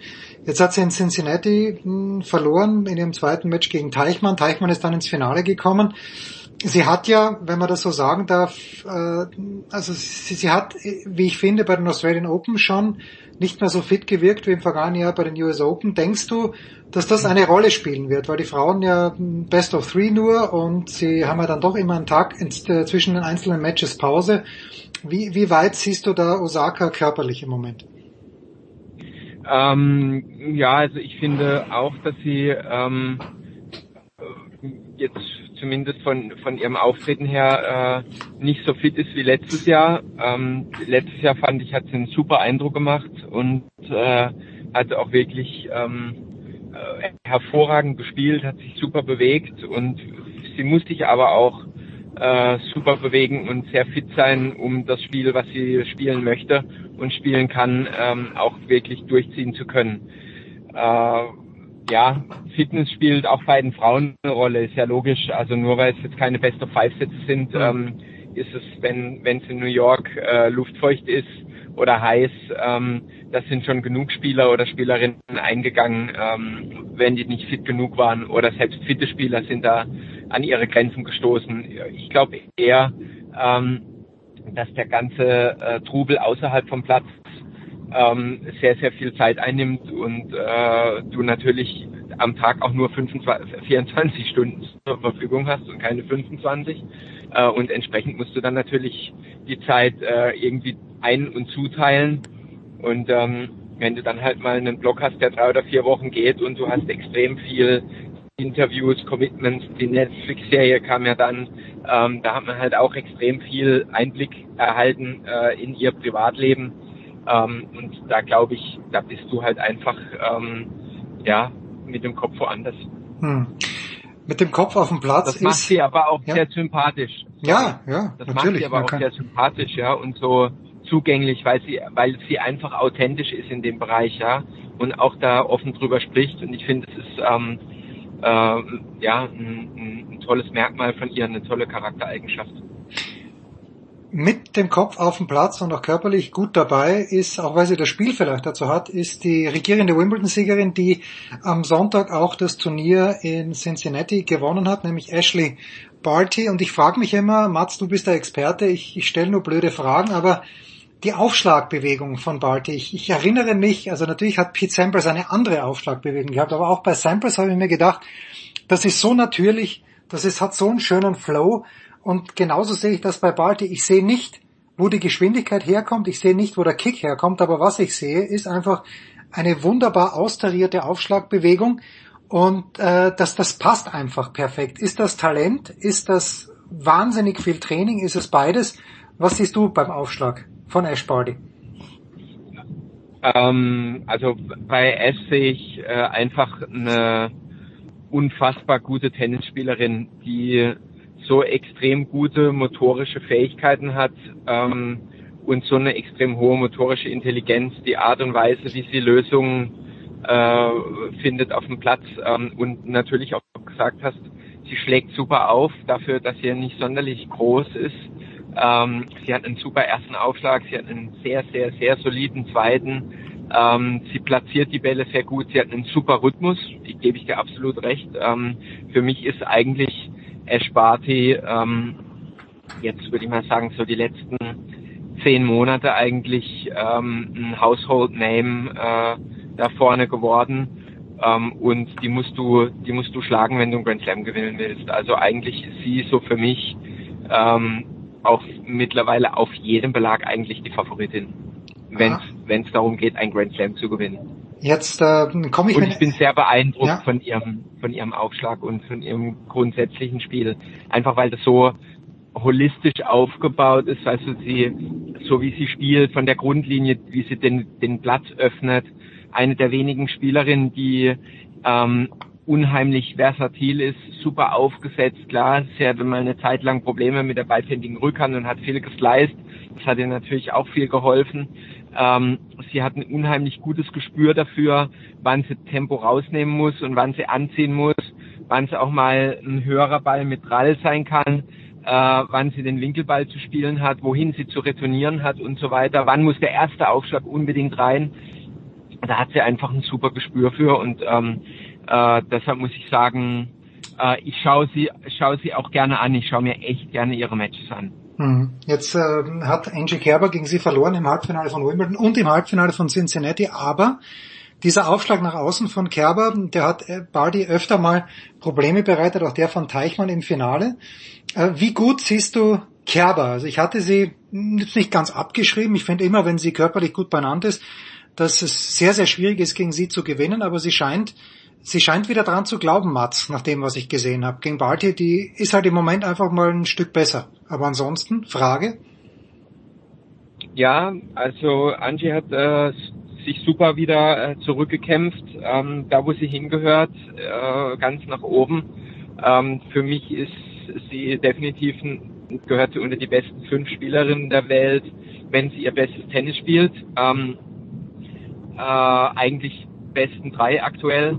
Und ähm, ja, es gibt immer wieder den ein oder anderen Ausreißer, der okay ist, jetzt auf dem Weg zurück, da ganz nach oben. Ähm, ich kann mir gut vorstellen, dass sie, ähm, dass sie bei den US Open wieder in die zweite Woche kommt. Die US Open ist sowieso für sie ein ganz besonderes Event ähm, und, ein, und ein Turnier, was sie mega gerne spielt. Ich weiß, äh, als sie das erste Mal bei den US Open im Halbfinale ja, war, glaube ich. 2011. Ähm, ja. Damals mit dem, mit dem Benny Ibrahim Zadeh. Ähm, da haben viele nicht mit ihr gerechnet.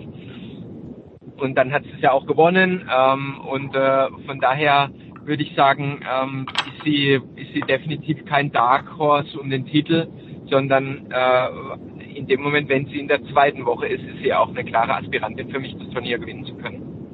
Ein Wort noch zur Siegerin von äh, Montreal. Ich habe äh, letzte Woche mit dem Kaiser von der Bildzeitung schon über sie gesprochen, aber Camila Giorgi, die so schnell spielen kann wie ganz wenige, die aber, wenn du sagst, äh, Naomi Osaka hat viel vor neben dem Platz, dann sollte man sich mal das Instagram-Profil von Camila Giorgi anschauen. Die hat noch viel mehr äh, vor neben dem Platz. Äh, ist sie, ist Georgie aus deiner Sicht ernsthaft äh, genug mit ihrem Beruf, dass sie auch beim Grand Slam Turnier was reißen kann? Oder wird sie sich auf diesem fantastischen Sieg von Montreal, das, erste Mal, dass sie so ein großes Turnier gewonnen hat, äh, wird sie sich auf diesem Triumph ausruhen und sagen, na, mehr brauche ich nicht? Ähm, also die Camilla war eigentlich schon immer eine sehr gefährliche Spielerin, äh, schon als ich in der Zeit, als ich äh, mit Caro gereist bin, ähm, also Caroline Wozniacki mhm. und äh, wir in diesem Adidas Player Development Programm viele mit vielen Spielern gearbeitet haben, ähm, war Camilla schon auf dem Radar und war sehr, sehr schwierig zu spielen, einfach weil du, wenn du den Ball nicht wirklich beschleunigt hast, weg von ihr und sie in eine unangenehme Situation gebracht hast, dann, ähm, dann hat es wirklich eingeschlagen rechts und links neben dir. Die hm. hat dann natürlich teilweise in engen Situationen auch immer wieder ein paar doofe Fehler gemacht. Ähm, das hat sie aber jetzt in, äh, in Kanada nicht. Und ähm, das fand ich auch bezeichnend. Ähm, sie, finde ich, spielt, ihr ganzes Spiel ist stabiler geworden.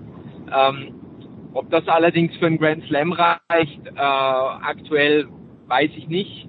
Ähm, wobei ich sagen muss, dass in vielen Bereichen einfach im Frauentennis aktuell äh, zu viel ähm, ja, Schwankungen sind. Äh, man sieht gute Spielerinnen Matches verlieren und man sagt, Mensch, das dürften sie eigentlich nicht verlieren ähm, oder müssten sie nicht verlieren. Mhm. Ähm, und man sieht andere Mädels, die ja irgendwie so die ganze Zeit ähm, mitgeschwommen sind, die dann auf einmal so eine Art Durchbruch äh, erleben ähm, und ähm, da bin ich eigentlich dann auch schon gespannt, was dann jetzt die US Open bringen. Ähm, und äh, ja, bin gespannt, wie, wie die Top die Top-Gesetzten abschneiden. Ähm, eine Carolina Pliskova, ähm, die mit dem Sascha arbeitet oder ähm, ja, wie sie alle heißen mögen, ähm, wo ich eigentlich denke, Mensch, so eine Carolina, die, die müsste eigentlich auch ja. Grand Slam Titel schon gewonnen haben, ja. Und ähm, irgendwie bekommt es dann doch noch nicht auf die Reihe und ähm, ich glaube, da äh, sind jetzt halt die nächsten Schritte fällig bei den Spielerinnen, auch gerade einfach, weil die ähm, ja, weil die Türen offen sind und die Möglichkeiten da. Absolut. Ja, Karolina Pliskova hätte ich vielleicht auch noch aufs Tableau gebracht. Ein Wort noch, weil ich vorhin auch mit Götzi über ihn gesprochen habe. Nicht ein Wort, gerne ausführlich. Alexander Zverev gewinnt Olympia, schlägt er im Halbfinale Djokovic, gewinnt jetzt äh, Cincinnati nach diesem Wahnsinnsspiel gegen Tsitsipas im Halbfinale gegen Rublev keine Probleme. Ähm, ich finde, er ist auch schon in einer in einer guten Verfassung nach Wimbledon gefahren und dann hat ihn mal wieder sein Aufschlag verlassen gegen Felix Auger-Aliassime. Siehst du diese Gefahr äh, auch in New York, dass es immer noch erscheint im Moment extrem gefestigt, selbstbewusst, gut drauf zu sein, aber es gibt halt immer wieder Phasen in einem Match, wo er mal für eine Stunde seinen Aufschlag äh, komplett verliert und dann äh, können Leute wie, ich, ich nenne einfach mal jemand wie Shapovalov zum Beispiel, gegen den er eigentlich nicht verlieren kann, könnte er dann vielleicht doch verlieren. Ist die Gefahr damals? Ähm, also ich bin äh, super beeindruckt von Sascha. Positiv natürlich, ja. äh, wie er die, die letzten Wochen, Monate gemeistert hat. Ähm, ich bin der Meinung, dass er aktuell der fitteste Spieler, Spieler ist auf der Tour. Mhm. Ähm, es gibt für mich athletisch keinen besser ausgebildeten Spieler als ihn. Ähm, ich weiß noch, als er das erste Mal mit Dominik äh, bei den US Open trainiert hat, 2013, ähm, da muss ich sagen, der, der körperliche Unterschied damals und heute ist wirklich, ich mal sagen, 20 Kilo Muskelmasse. ähm, und, und man und man sieht es auch, also die Firepower, die er von der Grundlinie in der Lage ist zu erzeugen und auch weit hinter der Grundlinie die Bälle, die er erlaufen kann ähm, äh, und auch aus welchen Situationen er welche Bälle spielt, da muss ich wirklich sagen, es ist einfach äh, für mich aktuell ähm, nicht zu toppen. Ja, also ich würde sagen, das ist so auch das, was Novak ähm, und Rafa äh, so gut gemacht hat, ähm, dass sie einfach auch aus der Defensive unheimlich gut verteidigt haben und sich aus der Defensivsituation dann nicht nur in eine neutrale, sondern in eine offensive Position, Position oder Situation gebracht haben. Das macht er wirklich unfassbar gut. Ähm, ist natürlich die Frage jetzt, wie das läuft, dadurch, dass Jess Green nicht mehr bei ihm ist. Ja. Ähm, wobei äh, ich jetzt mal sagen würde, ähm, es gibt genug andere gute, jetzt vielleicht jemanden wie Jazz zu ersetzen, äh, sag ich mal, auch was das Menschliche betrifft, ist unmöglich. Ähm, aber äh, ich bin davon überzeugt, dass Sascha diesen Weg weitergehen wird. Ähm, und ich bin auch davon überzeugt, dass er irgendwann einen Grand Slam gewinnen wird, weil einfach ähm, ja er eine Macht ist auf dem Platz. Ähm, es gilt jetzt halt, wie du gesagt hast, äh, das für ihn hinzubekommen, dass er keine Aussetzer mehr hat bei den Grand Slams. Ähm, Wenn es halt um, um Best of Five geht, ähm, bei den Best of Three hat er ja schon mehrfach bewiesen, mehrere Tausender gewonnen. Ähm, unter anderem sein erstes auf Sand damals äh, in Rom, wenn mich nicht alles täuscht. Ja, äh, Djokovic im Da muss ich schon wirklich gegen Djokovic im Finale. Ähm, da muss ich schon sagen, also er hat den Track Record und äh, er hat allemal die Fähigkeiten und jetzt geht es einfach darum, dass er die Fähigkeiten äh, auch im Grand Slam abruft. Ähm, klar, der Aufschlag ist nach wie vor ein, wichtiger Bereich für ihn und ähm, man muss halt sehen, wie es ist, wenn er, äh, wenn wenn es mal eng wird im, im, im Grand Slam äh, in einem Match und und er dann halt praktisch unter Druck servieren muss. Aber ähm, ich würde mal sagen, er hat jetzt die letzten Wochen und Monate äh, oft genug zur Schau gestellt, ähm, dass er halt extrem selbstsicher ist aktuell. Und selbst wenn er dann mal eine schlechte Phase hat und er verliert einen Satz, ähm, dann wäre das ein Satz. Und äh, da würde ich sagen, ist er für mich auch, ähm, gerade jetzt, wo die ganzen Jungs abgesagt haben, ist er eigentlich neben Novak äh, der Favorit das Turnier zu gewinnen. Dann gib mir abschließend noch deine Einschätzung zu Djokovic, den man seit seiner Niederlage gegen Carreño Busta Halb, äh, Spiel um Platz 3 bei Olympia nicht mehr gesehen hat. Er ist nicht zum Mixed angetreten, was ich persönlich als ganz schwache Meldung empfunden habe. Gerade auch seiner Partnerin gegenüber, Nina Stojanovic, die nie mehr so weit kommen wird. Das hatten wir eh schon thematisiert. Er hat sich rar gemacht. Ich habe auch ganz wenig auf Social Media gelesen. Äh, denkst du, und das einzige, der einzige, der, der ihn schlagen kann, na, zwei Leute können ihn schlagen, nämlich äh, Sascha, glaube ich, und er sich selbst. Was ist aus deiner Sicht wahrscheinlicher?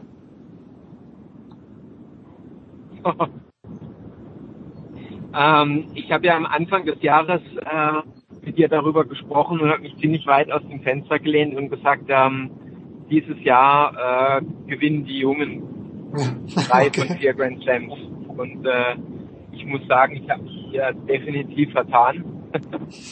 ähm, ich hätte, um ehrlich zu sein, meinen Hut verwettet, äh, den ich beim Scouten immer gerne trage, äh, dass er Olympia gewinnt vom Turnier. ähm, einfach weil ich diesen unbändigen Willen von ihm kenne oder gemeint habe zu kennen. Ähm, aber man sieht dann trotzdem, dass er halt doch nur ein Mensch oder auch doch nur ein Mensch ist. Ähm, und es hat mir wirklich leid getan für ihn, ähm, weil er hat so viel erreicht schon in seiner Karriere und trotzdem ähm, wird immer wieder nur davon geredet, ja, das, was äh, Rafa und Roger erreicht haben, das wird er eh nie erreichen. Und ähm, ich sage mal, der menschliche Status und die Beliebtheit ist ja das eine, klar. Aber ähm, das andere ist halt die, die pure Performance, die Erbringung der Leistung. Und da ist er für mich ganz, ganz, ganz, ganz weit oben. Und ähm, da mu muss man auch wirklich in Frage stellen, äh, wie das da steht zu Roger und Rafa, weil da ist er wirklich, also da ja, ist schon vorne. Nasenspitze an Nasenspitze. Ja, also Fall, ja, oder, oder eher vorne. Ja, ja. Also auch jedes Masters Ähm, und- zweimal gewonnen, also das, das können die anderen nicht. Gut, es fehlt ihm mal die olympische Einzelgoldmedaille, aber who cares, ja. Natürlich war es ihm wichtig. Und ja, Rafa hat die 2008 in Peking gewonnen und toll für den Zverev, dass er jetzt gewonnen hat, aber äh, wenn er einen 21 oder mehr oder 25 Grand Slam Titel irgendwann mal hat, dann kann er, glaube ich, trotzdem ruhig schlafen gehen in Belgrad. Nee, das kann er, das kann er, aber ähm, da sieht man halt, wie sehr ihm das doch auch an die Nieren ging ähm, und wie er sich das zu Herzen genommen hat, weil ähm, er ist einfach jemand, der unbedingt performen will. Er ist einfach jemand, der, ähm, hat er auch bei dem Interview im Beste, sonst würde er nicht reden. Und ähm, das ist einfach eine Überzeugung intrinsisch, die er hat. Ähm, viele lachen ja über die Videos, die man von ihm sieht, als er noch ein kleines Kind war und äh, er da dann gesagt hat, ja, er will mal Nummer eins werden und ähm, klar, vielleicht konnte er das jetzt als kleines Kind nicht so wirklich umgreifen, was das denn alles mit sich bringt und was es bedeutet, aber ähm, sagen wir mal so, er hat es dann doch ganz gut umgesetzt. Ja. Ja, und, ähm, und ich glaube, dass diese intrinsische Motivation und dieser Wille, dieser Drive, den er hat, ähm, dass der, der halt dann ta tatsächlich auch äh, immer wieder zu diesen Outbursts führt, ähm, weil er einfach sich dann so extrem irgendwie dazu bringen will, seine beste Leistung abzurufen und er es halt leider in dem Moment nicht hinbekommt, aus welchen Gründen auch immer. Und das stinkt ihm natürlich, ja. Und ähm, deshalb muss ich wirklich sagen, es tut mir echt leid, dass er es nicht geschafft hat. Ähm, ich hätte ihm den, den Olympiasieg gegönnt. Ähm, aber das heißt ja nicht, dass er in vier Jahren nicht noch spielen kann. Ähm, ich glaube, er ist 88 geboren oder 89. Nee, 88, so wie der Potro. Ja, möglich, möglich. Der, der Ja. 33, ja. Es äh, es sind eh nur mehr drei Jahre, 2024, also das könnte er schon noch schaffen. Ja, und ähm, genau, es sind noch drei Jahre. Also schauen wir mal. Ähm, ich würde mal sagen, in drei Jahren spielt er noch und bis dahin hat er noch zwei, drei, vier Grand Slams mehr. Ähm, und äh, ja, außer die, außer die jungen Spieler ähm, äh, gewinnen jetzt auch endlich mal die Grand Slams, damit ich mich nicht immer blamiere bei euch in den Interviews. ja, ja, Ja. lehne ich mich da jedes Mal aus dem Fenster und dann ähm, und dann äh, dann we- werden mein, werden die Interviews immer übersetzt in Serbisch und dann rufen mich Bekannte an aus Serbien und sagen, hey, was gibt's denn du für komische Interviews? Wie kannst du das sagen, dass der Novak nicht der Beste ist? Dann sage ich immer, ja Menschen, der ist der, einer der Besten, aber ich muss ja auch irgendwann mal für die Jungen routen, ja, und sagen, hey, komm, die schaffen das. Das gibt's ja nicht, ja, dass da keiner durchbricht. Das muss doch jetzt auch mal passieren, echt, oder? Ja, es, es muss, es muss passieren, aber ich, der Tsitsipas, äh, allein das Match gegen Zverev, da kann ein 4-1, das ist nicht das erste Mal, dass er so eine Führung aus der Hand gegeben hat. Medvedev war ich extrem enttäuscht im Australian Open Finale, dass er so chancenlos war. Und ja, Zverev, wenn er es durchziehen kann, Best of Five gegen Djokovic, ist für mich der Einzige, der ihn schlagen kann, weil er manchmal eben Tage hat, wo ihm Djokovic überhaupt nicht wehtun kann. Und wenn er so einen Tag hat, so wie er ab Satz, ab Mitte Satz 2 bei Olympia, dann kann Zverev das gewinnen. Glaube ich. Mats Merkel, Adidas Coach und Scout, ich danke dir ganz, ganz herzlich, Mats. Das war's, die Big Show 523. Danke Nicola, danke an alle, die dabei waren. Nächste Woche geht's weiter mit der Big Show und Dailies gibt's ja auch. Das war die Big Show auf sportradio360.de. Folgen Sie uns auf Twitter, klicken Sie den Gefällt mir-Button auf unserer Facebook-Seite und abonnieren Sie uns via RSS-Feed oder auf iTunes. Die nächste Ausgabe der Big Show gibt es am kommenden Donnerstag. Bis dahin sollten Sie die Zeit nutzen und die weiteren Angebote auf sportradio360.de wahrnehmen. Play Ball! Da ist gar nichts toll!